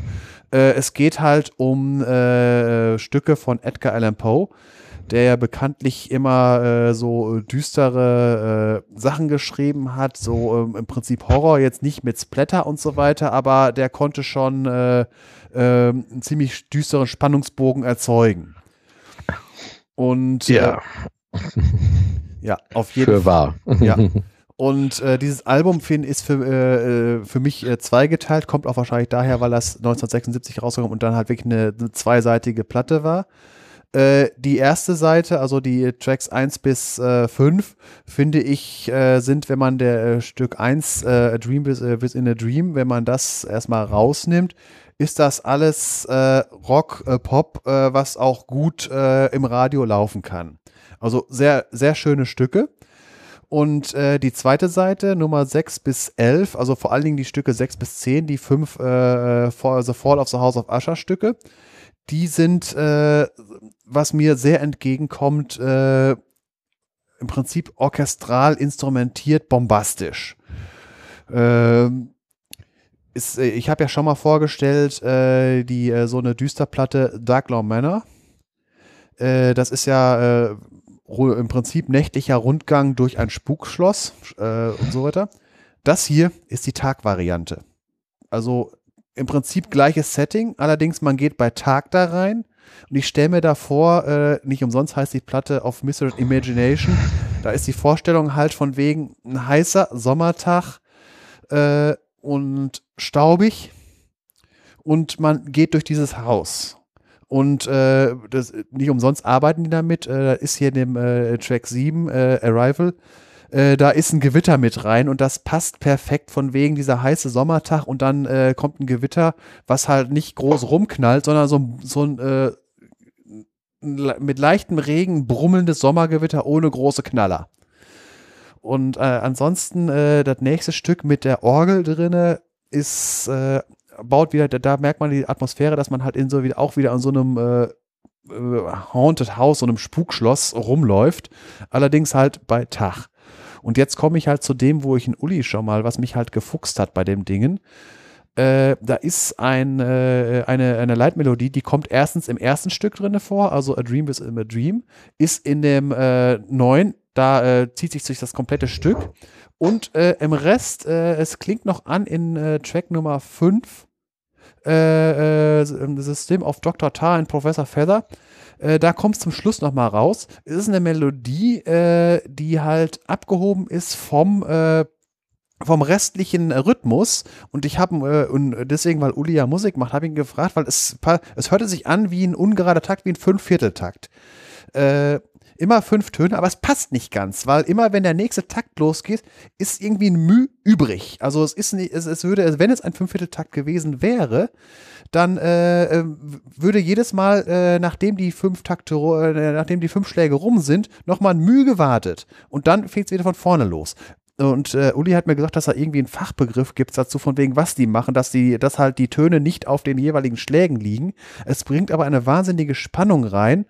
Äh, und äh, es ist halt äh, so, so dieses unrhythmisch-rhythmische. Es kommt immer wieder halt fünf Schläge und ein bisschen. Und weil es ist so, es ist, äh, diese Melodie ist sehr dominant, äh, weil es auf einer Harfe gespielt. Ich habe das, war, äh, äh, habe ich jetzt, äh, das hörte sich ein bisschen metallisch hell an und es kommt halt sehr dominant rüber gegenüber dem, dem Rest dieser Musik.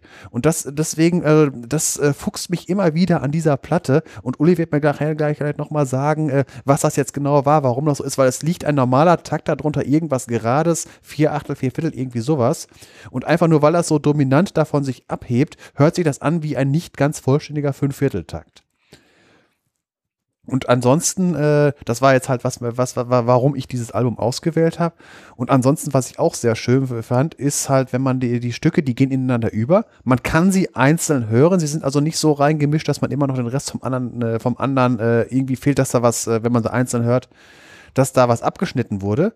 Aber es ist im Prinzip äh, fast wie, wie so eine Achterbahnfahrt mit Tempowechseln. Also flotte Abschnitte und dann äh, wird man eingebremst äh, und es wird einem Zeit gegeben, dass, eine, dass der Kopf runterkommen kann und dann geht's weiter.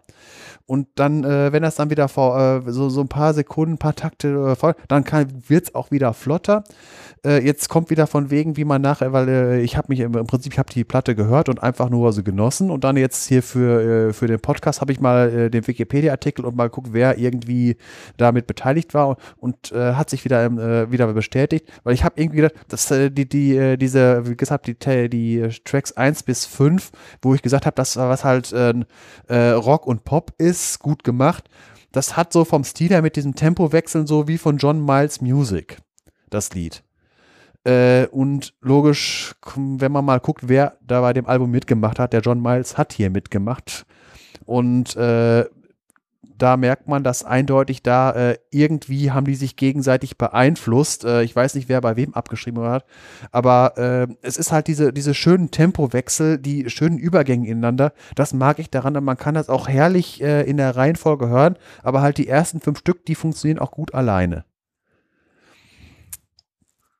Und äh, es ist halt ein Album, was ich, wo man sich halt wirklich, äh, das ist äh, der Titel ist äh, wirklich perfekt, also auf Mr. Imagination, dass man sich damit äh, dann aufs Sofa legen kann und sich dann einfach mal die Gedanken kreisen lassen können. Ich mag es sehr.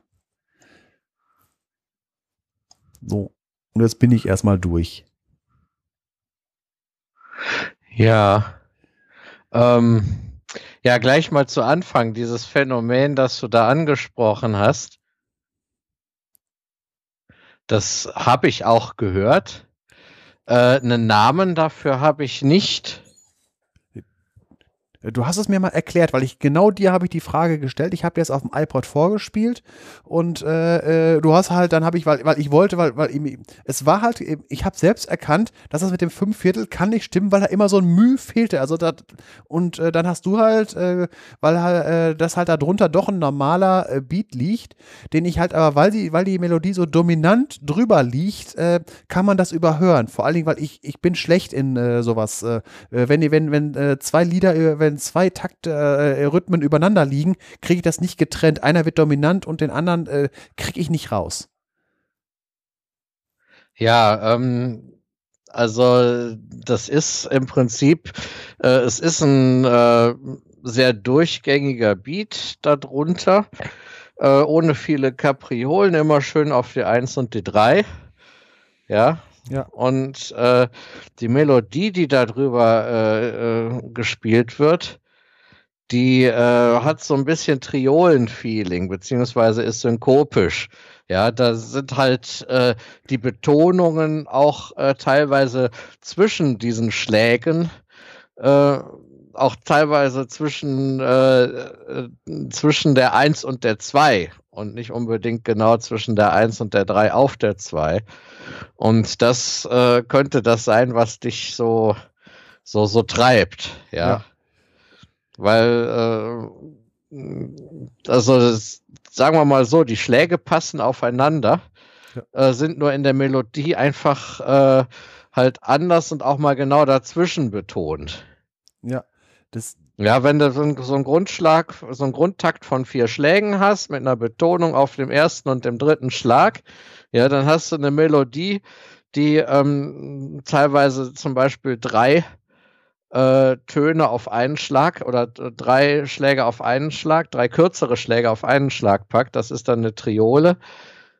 Ja, ja. das äh, äh das könnte sein, dass du das meinst, ja, ja beziehungsweise dass, ja, äh, das dass auch mal so, so, dass man auch mal so, so, so, so einen Takt halt dann für die Melodien äh, gleicher, die gleiche Taktlänge, aber halt in acht Teile unterteilt und dann halt irgendwelche äh, geraden oder ungeraden Teile dann besonders betont. Ja. Das ist halt, äh, das vor allen Dingen, das kommt halt in dem, in dem äh, Pavane, das kommt halt da so, weil das, das zieht, das ist ja nicht nur kurzzeitig wie in dem äh, A Dream with a Dream, wo das halt äh, ein, nur ein Teil davon, äh, äh, also nur von den vier Minuten, nur irgendwie so anderthalb Minuten ist. Das zieht sich ja komplett dadurch und sehr dominant und äh, es zieht sich ja nicht zurück.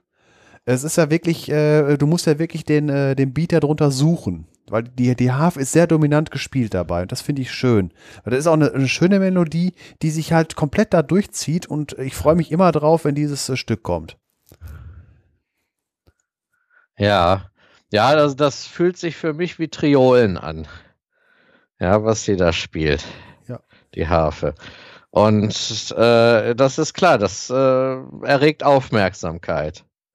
Ja, und, und weil es halt als Leitmelodie durch das ganze Album geht, ist halt im, im ersten mhm. und dann halt, wenn du musst du mal darauf achten, in dem fünften, in dem Dr. Tar Professor Feather, gegen Ende, kurz bevor dann halt die, äh, die Ascher fünf äh, Stücke losgehen, äh, da wird schon mal drauf äh, äh, angefüttert, da, es kommt wieder. Ja.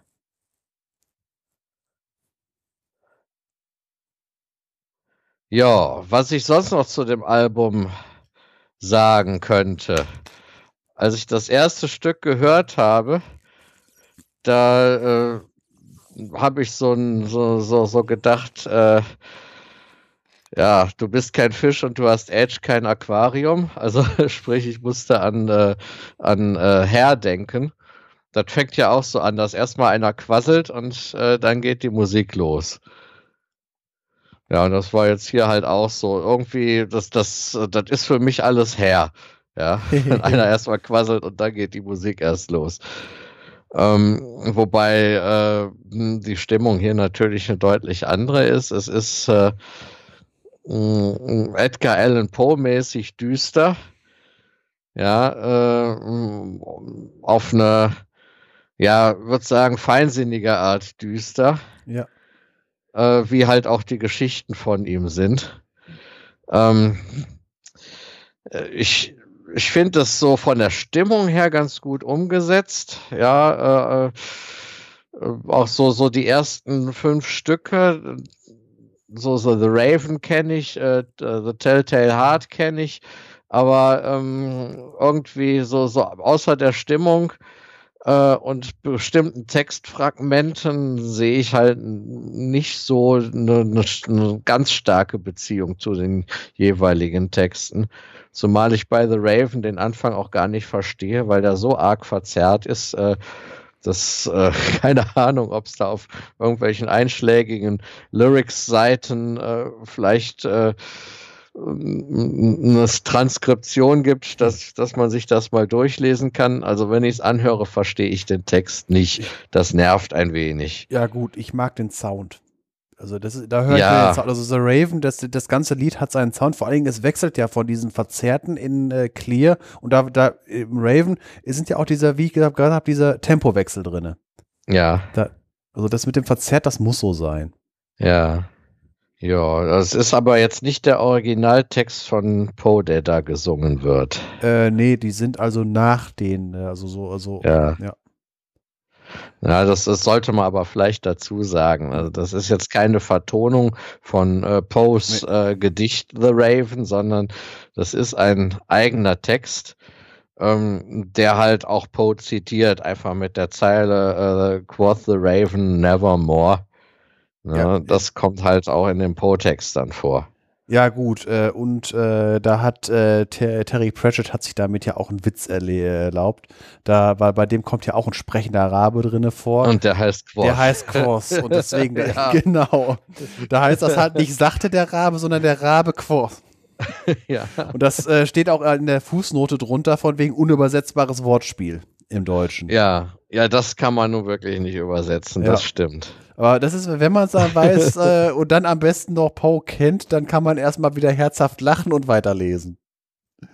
Ja. ja. Ja, bei The Telltale, bei The Telltale Heart hätte ich mir in der musikalischen Umsetzung vielleicht ein bisschen mehr dumpfes Klopfen gewünscht. Ja. Das fehlt mir da so ein bisschen. Äh, ja gut, bei Cask of Amontillado, da musste ich, da hätte ich mir fast einen Sherry geholt, auch wenn ich hier jetzt keinen, ich habe hier nur einen Oloroso. ähm, ja, also wie gesagt, Amontillado ist halt äh, eine ne Sherry-Art. Ja. Das vielleicht zur Information. Ansonsten konnte ich damit jetzt nicht viel anfangen, weil ich das auch von Poe nicht kenne. Ähm, ich kannte da im Prinzip nichts von äh, und habe mir das einfach nur angelesen. Dafür gibt es ja die Wikipedia. Ja, ja, ich habe als Kind gerne Gespenstergeschichten gelesen und wenn man da mal ein etwas anspruchsvolleres Buch in die Hand gekriegt hat, war da halt ab und zu auch mal was von Poe dabei. Ja.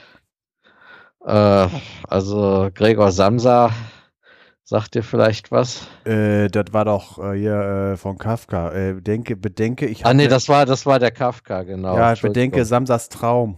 Äh, hier, was ja, Samsas Traum war da, Kafka. Ich weiß auch nicht, warum ich das immer wieder in die Poe-Ecke schiebe, aber vielleicht, weil es von der Stimmung her ähnlich ist. Das weiß ich jetzt ja. nicht. Aber dieser, dieser Samsa, diese von Kafka, der war oft in den gleichen äh, Büchern mit Geistergeschichten, in dem halt auch die Poe-Geschichten kamen. Ne? Ah ja. Ja. Ja, das ist äh, Kafka, die Verwandlung. Genau. Ja, ich weiß nicht, das, das hat, das hängt für mich irgendwie doch sehr zusammen. Ähm, ja, äh, The Fall of the House of Usher, tolles Instrumental äh, Teil in fünf Akten, sage ich einfach mal. Ja. Äh, und äh, ja, das, das finde ich auch sehr schön umgesetzt, sehr pompös. So, so wie du das halt auch magst. Ja. Äh. Und halt nicht so äh, mal ein anderes düster als das, was wir halt in dem, äh, in den Dark Law Manor haben.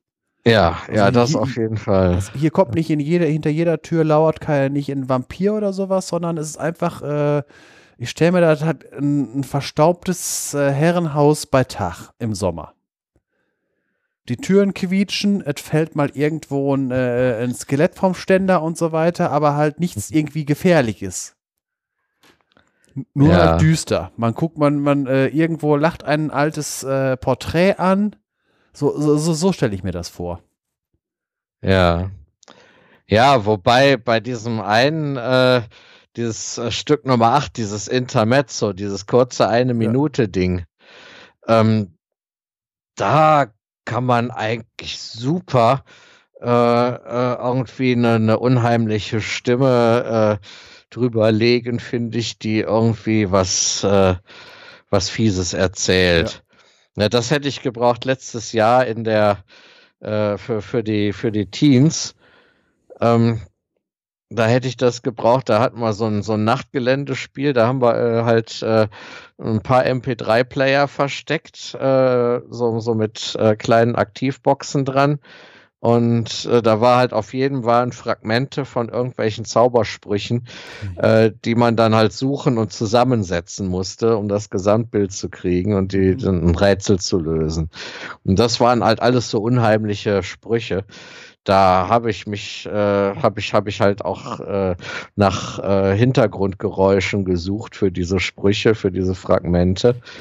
Und da wäre dieses Intermezzo ideal für gewesen.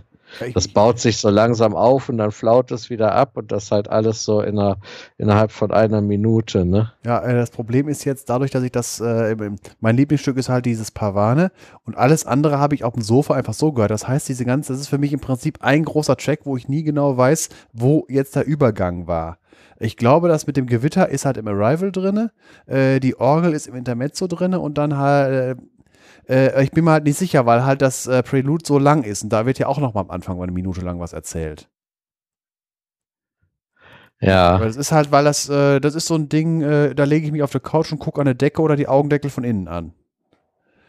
Ja. Das ist, das, weil es ist ein herrliches Stück zum, äh, zum Wegdämmern und einfach nur mal die Gedanken treiben lassen. Ja, sehr schön auf jeden ja. Fall. Doch, ähm, ja, wenn ich, wenn ich an, äh, at, äh, an Alan Parsons Project äh, denke, äh, das erste Stück, was ich von denen gehört habe, das war der, der Titel Lucifer. Ja. Ich weiß gar nicht, auf welchem, äh, äh auf, auf welchem Album der ist. Ja, der, aber, der ist auf, der ist auf WDR 3 Monitor.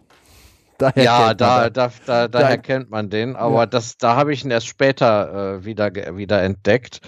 Ähm, ich habe den, äh, ich habe den Titel immer gehört, während ich diese Spielbücher gespielt habe. Ich weiß nicht, ob du die noch kennst. Das waren so, so, so gehst Bücher du die, mit. Gehst du die linke Tür, dann liest auf Seite 37 ja, genau. weiter, gehst durch die rechte Tür, liest auf Seite 112 weiter. Ja, man musste dann auch teilweise würfeln ja, und genau. so weiter. Da waren unten an den Buchseiten waren halt so, so Würfel. Wenn man gerade keinen Würfel zur Hand hatte, dann konnte man halt Daumenkino-mäßig würfeln und so. Ja. Und während ich diese Bücher gespielt habe, habe ich immer genau den Titel gehört. Ja. das war, ist so, so eine Erinnerung an Alan Parsons äh, Project. Ist auf Eve drauf. Direkt das erste. Ah ja. Ja, ja gut. Sind wir dann damit auch durch oder wolltest du da noch ja, was zu sagen oder noch Menge mal was dazu gesagt? Also so viel ja. haben wir selten gesagt. Ja. Irgendwie haben wir auch äh, in den letzten Mal immer Dinge erwischt, wo man halt was zu sagen kann, weil ich hatte ja durchaus mal welche gehabt, wo ich bei, wo vom Detlef was gekommen ist, wo ich gesagt hatte, ja, das weißt du ja noch. Ja, ja, ja klar, klar. Wenn es halt, Platten, halt Platten gibt, die mich einfach nicht berühren, dann passiert sowas halt. Ja. Ja, aber das jetzt. Ja, gut. Da, das, da, da müssen wir auch gucken, dass wir uns da wirklich immer ganz gut absprechen, dass der eine zu dem an, jeweils anderen auch was sagen kann. Ja, deswegen, ich muss mich mal in der Beziehung zurückhalten äh, mit meinen schlimmen Dingen, die ich da manchmal machen kann.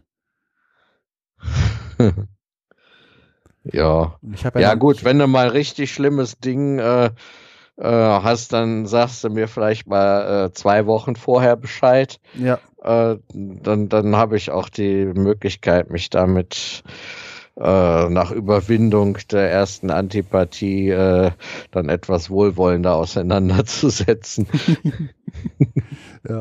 Nee, ich habe ja noch so ein paar, weil ich, ich habe ja noch nicht mal meine Lieblingssachen vorgestellt. Ja. Ja. Ja, dann bin ich mal gespannt. Ja. Ja, gut, wir haben ja noch genug. Also ich habe auch noch genug auf der Festplatte, wo auch genug Sterne vergeben wurden. Ja. Ja, so ist das. Ähm, was wäre denn das nächste, was jetzt kommt? Äh, sind wir schon bei der Auflösung des Rätsels? Äh, wenn die Musik durch ist, dann bleibt nur noch Ja. was übrig.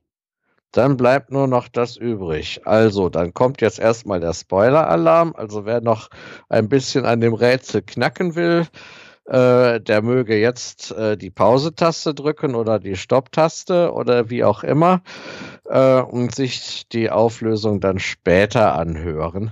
Ansonsten für alle die, die es nicht erwarten können, kommt jetzt die Auflösung. Also der Plot nochmal in Kürze. Drei Brüder haben ein Erbe von 17 Kamelen. Der Älteste soll die Hälfte kriegen, der Jüngste, äh, der, der Mittlere soll ein Drittel kriegen und der Jüngste ein Neuntel. Ja, und das geht halt bei 17 Kamelen nicht schlecht. Und deshalb schlägt der, sagt der Beduine, der da vorbeikommt, sagt, ich habe einen Vorschlag, ich kann euch helfen. Er macht noch eine Bedingung, das, was nach der Teilung übrig bleibt, ist für ihn. Ja, und da lassen sich die Brüder drauf ein. Und dann sagt der Beduine, okay, dann stelle ich jetzt einfach mal mein Kamel zu den 17 Kamelen dazu. Und dann haben wir 18 Kamele. Und dann kriegt der älteste Bruder die Hälfte, das sind neun Kamele. Der mittlere Bruder kriegt ein Drittel, das sind sechs Kamele, macht zusammen 15. Und der jüngste Bruder kriegt ein Neuntel, das sind zwei Kamele, macht zusammen 17. Ja, und dann bleibt ein Kamel übrig und das nimmt der Beduine wieder mit. Idealerweise sein eigenes. Ja. Ja, jetzt war ja die Frage, äh, ist denn damit wirklich äh, das Testament des Vaters genau erfüllt worden? Nein, ist es natürlich nicht. Denn jeder der Brüder hat doch etwas mehr, als er eigentlich hätte kriegen müssen, ja. Also, äh, weil man geht ja da von 17 Kamelen aus, da hätte der äh, eine, der älteste Bruder 8,5 kriegen müssen. Ja, der mittlere hätte dann äh, 5, 2 Drittel kriegen müssen und der jüngste 1, Periode 8. Äh, ja, das wär, wären zwei Siebzehntel gewesen, das kann man nicht weiter kürzen. Ähm, Was der Rest, wer kriegt den Rest? Ja, genau, das, Das- ist so das. Das ist Ne? die Frage mit dem Testament, wer soll das dann bekommen halt? Das stand da nicht drin. Ja, das stand da nicht drin und somit ist es auch nicht wörtlich erfüllt worden. Jetzt bleibt noch die Frage, wer hat am meisten profitiert? Na, alle Brüder haben mehr gekriegt, als ihnen eigentlich zugestanden hätte. Äh, und zwar prozentual gesehen, alle das gleiche, nämlich äh, ungefähr 5,88 Prozent. Ja, aber wenn man das jetzt mal in Kamelen ausdrückt, dann hat mal wieder der, der eh das meiste gekriegt hat, auch am meisten profitiert. Der hat nämlich ein halbes Kamel mehr, als er eigentlich hätte kriegen sollen. Ja, der zweite, der hat immer noch ein Drittel Kamel mehr, als er eigentlich hätte kriegen können. Ja, ähm, und der dritte, der kommt so mit etwas mehr als einem Zehntel Kamel mehr aus der Sache raus. Ja, gut, wenn man es aber mal so sieht, äh, äh, in einer Welt ohne Kühlschränke und Tiefkühltruhen ist ein lebendes Kamel äh, deutlich länger haltbar als äh, Stücke von äh, anderen, äh, von, von, von unvollständigen Kamelen. Da würde ich mal sagen, hat dann der mit dem wenigsten hat, der hat nämlich seine Menge an Kamelen verdoppelt. Weil der hat ja auf einmal zwei gekriegt statt einem. Weil was hilft Ja, einem? ja gut. Äh, ja, er hätte, er hätte halt 1,88 Kamele gekriegt, oder 1,89, wenn man es ein, korrekt einen rundet. Höcker abschneiden oder was? Ja, genau, dann hätte er, hätten sie halt eins schlachten müssen. Ja, Ja, und er hätte von dem geschlachteten Kamel dann auch noch das, das größte Stück gekriegt, ne? ja, nee, die hätten sogar zwei schlachten müssen. Ja. Mal überlegen, ein halbes Kamel, äh, ja, und dann äh, noch, äh, ja, 0,9, noch ein ganzes dazu. Ja, die hätten im Prinzip hätten die zwei Kamele schlachten müssen. Ja, und äh, wie gesagt, da hätten sie eine große Sause von machen können, aber äh, deswegen, also so ist es für alle besser. Vor allen Dingen für den, Ja. der am wenigsten, weil der auf einmal doppelt so viele lebende Kamele hat. Und wenn er dann Ja, nee, ich habe übrigens Mist erzählt, die hätten sogar drei Kamele schlachten müssen. Ja. Und dann hätte einer halt, äh, der gerade der, der äh, sowieso schon das wenigste kriegt, hätte das meiste von dem gekriegt, was am schnellsten schlecht wird. ja, Das ist schon recht. deswegen, also für den war es am besten, weil der, vor Dingen, wenn er noch ein Männchen und ein Weibchen kriegt, kann er eine Zucht aufmachen. Ja. Hoffen wir mal, dass Ja. er Männchen und Weibchen gekriegt hat. Ja. Ne? Oder zwei Weibchen, die vorher noch gedeckt worden waren. Oder so. Und dann Ja. muss er Glück haben, dass mindestens ein Männchen bei rauskommt. Ja, aber das ist doch dann, ja, gut. Das geht dann noch, aber irgendwann läuft es dann auf Inzucht hinaus. Ne? Da das muss so er mit den Brüdern tauschen. Ja, das, das, ja, genau, das läuft aber bei, bei insgesamt 18 Kamelen oder 17 Kamelen ist das sowieso. Also man wird in Sachen Inzucht, äh, sollte die Populationsgröße nicht unter 50 sinken. Sonst wird's haarig. Ja, das ist wohl wahr. Ich mache mir ja schon Sorgen um meine Chilis. Womit Ja. wir wieder beim Thema wären. Von Kamelzucht zu Chilizucht. Ja, ja, da, das geht ja auch nur auf äh, insgesamt sechs äh, Urpflanzen zurück, das, was ich da habe an Ecuador Purple. Ja. Ja, da werde ich über kurz oder lang, damit es da nicht zu ungewollten Rückentwicklungen kommt, wie das ja bei den Zucchini manchmal passieren soll, Ja. ne, dass die dann plötzlich giftig werden wieder äh, sollte ich dann irgendwann auch mal für eine Infusion an neuem ge genetischen Material sorgen. Ja. Vielleicht hat ja der Nachbar irgendwo dann eine Hummel mal von da nach darüber fliegt. ja gut, ich habe ja letztes Jahr schon äh, verschiedene Chili-Sorten auf dem Balkon gehabt. Da werde ich ja dann nächstes Jahr sehen, was dabei rausgekommen Ja. ist. Wer weiß, wie, wo das noch hinführt. Vielleicht eine Zufallszüchtung. Ja, vielleicht. Mal gucken, was passiert. Ja. Ich weiß es nicht. Ich werde berichten, wenn es wieder interessant wird. Ich habe ja jetzt auch ein bisschen, ich habe ja auch mal Lebensmittel angepflanzt. Bei unten, unten in der Baumscheibe habe ich mal äh, Kartoffeln gesetzt. Ah ja. Drei, ja, die sind in der Kiste gekeimt, weil sie im Frühling gerochen haben und äh, ob ich es jetzt in eine Biotonne schmeiße oder vorher nochmal da in die Erde stecke, sie wachsen schon. Ich tue, Ah ja. ich häufel natürlich nicht, ich gucke mal einfach nur, weil die blüht ja auch schon, ist auch eine Blütenpflanze. Ja. Und dann mal gucken im äh, Herbst, äh, was da so an Duffeln bei rauskommt. Vielleicht reicht der für einen kleinen Topf voll. Ja. Ja, der Knoblauch kommt auch raus. Gleiche, die, die Knoblauch, äh, war eine ganze Knoblauchzwiebel, die hat auch im Januar schon den Frühling gerochen und jetzt im März habe ich sie in die Erde gesteckt und da kommt auch was raus. Ja. Ja, die Endiviensalate, die der Felix an Karneval gefangen hat, die wachsen auch wie blöde. Die Paprika ist auch rausgekommen, die muss ich langsam auslagern, weil eine der Pflanzen besitzt schon die Unverschämtheit zu blühen oder Blütenansatz zu haben. Also die muss ich schnellstens zur Tanja rüber schaffen. Mhm. Und ja, Warum das? Hast du keine Hummeln? Hast du keine Hummeln? Nein, aber ich will nicht, dass sich die Paprika eventuell mit den Chilis kreuzen. Ach so. Ja. Äh, ja, und ja, es ist, beides die gleiche ich, ich Pflanzenart. weiß, nicht, ich was weiß. passiert. Ja, hast ne? recht. Das, das gibt dann so eine Mischsache dann. Ja, Peperonis. ja. Und dann haben wir noch ein Basilikum, der, äh, der mal langsam geerntet werden kann. Das ist allerdings nur ein Halm, da wird nicht viel bei rumkommen. Also für ein ganzes Glas Pesto reicht's nicht. Äh, und dann haben wir noch zwei Tomatenpflanzen draußen. Ja. Ja, die, das sind, das sind alles die Sachen, die der Felix gefangen hat an Karneval, in so kleinen Setztöpfchen. Auch wie süß. Haben sie mal, ja, haben sie mal äh, Samen in, auf Torftabletten geworfen statt Mhm. Kamelle. Auch schön. Ja, es ist leider nur die Hälfte von aufgegangen, sonst hätten wir jetzt auch noch Dill und äh, alles Mögliche. Äh, ich habe aber jetzt in mein zweites Hochbeet habe ich noch, äh, noch mal so äh, Samen gestreut von äh, Basilikum, Petersilie, zwei verschiedene Sorten, äh, Dill und was war da noch? Irgendwas war da noch. Ja, Schnittlauch, genau. Ja. Mal gucken, ob das aufgeht. Also der, der, der Dill, der keimt schon. Ah ja. Ja, gut. Äh, bei mir muss ich ja aufpassen, aber ähm, wenig, äh, wenig Probleme bei uns zum Glück. Äh, keine Hunde. Also das ist ja auch noch so eine Sache, Lebensmittel anbauen in Baumscheiben, da wenn da mal ein Hund rein strollt oder sonst, aber irgendwie ist bei uns keine Hunderunden gegen. Ich habe jetzt, ähm, ich bin ja da regelmäßig am Unkraut zupfen und so weiter und ich hatte noch niemals äh, das zweifache Vergnügen, da irgendwelche Würstchen draus entfernen zu müssen. Deswegen gehe ich davon aus, dass bei uns keiner mit dem Hund rumläuft. Also, ja. Und dann kann man auch durchaus mal eine Kartoffel da von da essen. Ja. Ja. Ja, gut, bei mir auf dem Balkon ist noch nie ein Hund gewesen. Ja, höchstens ein Flughund könnte da mal hinkommen.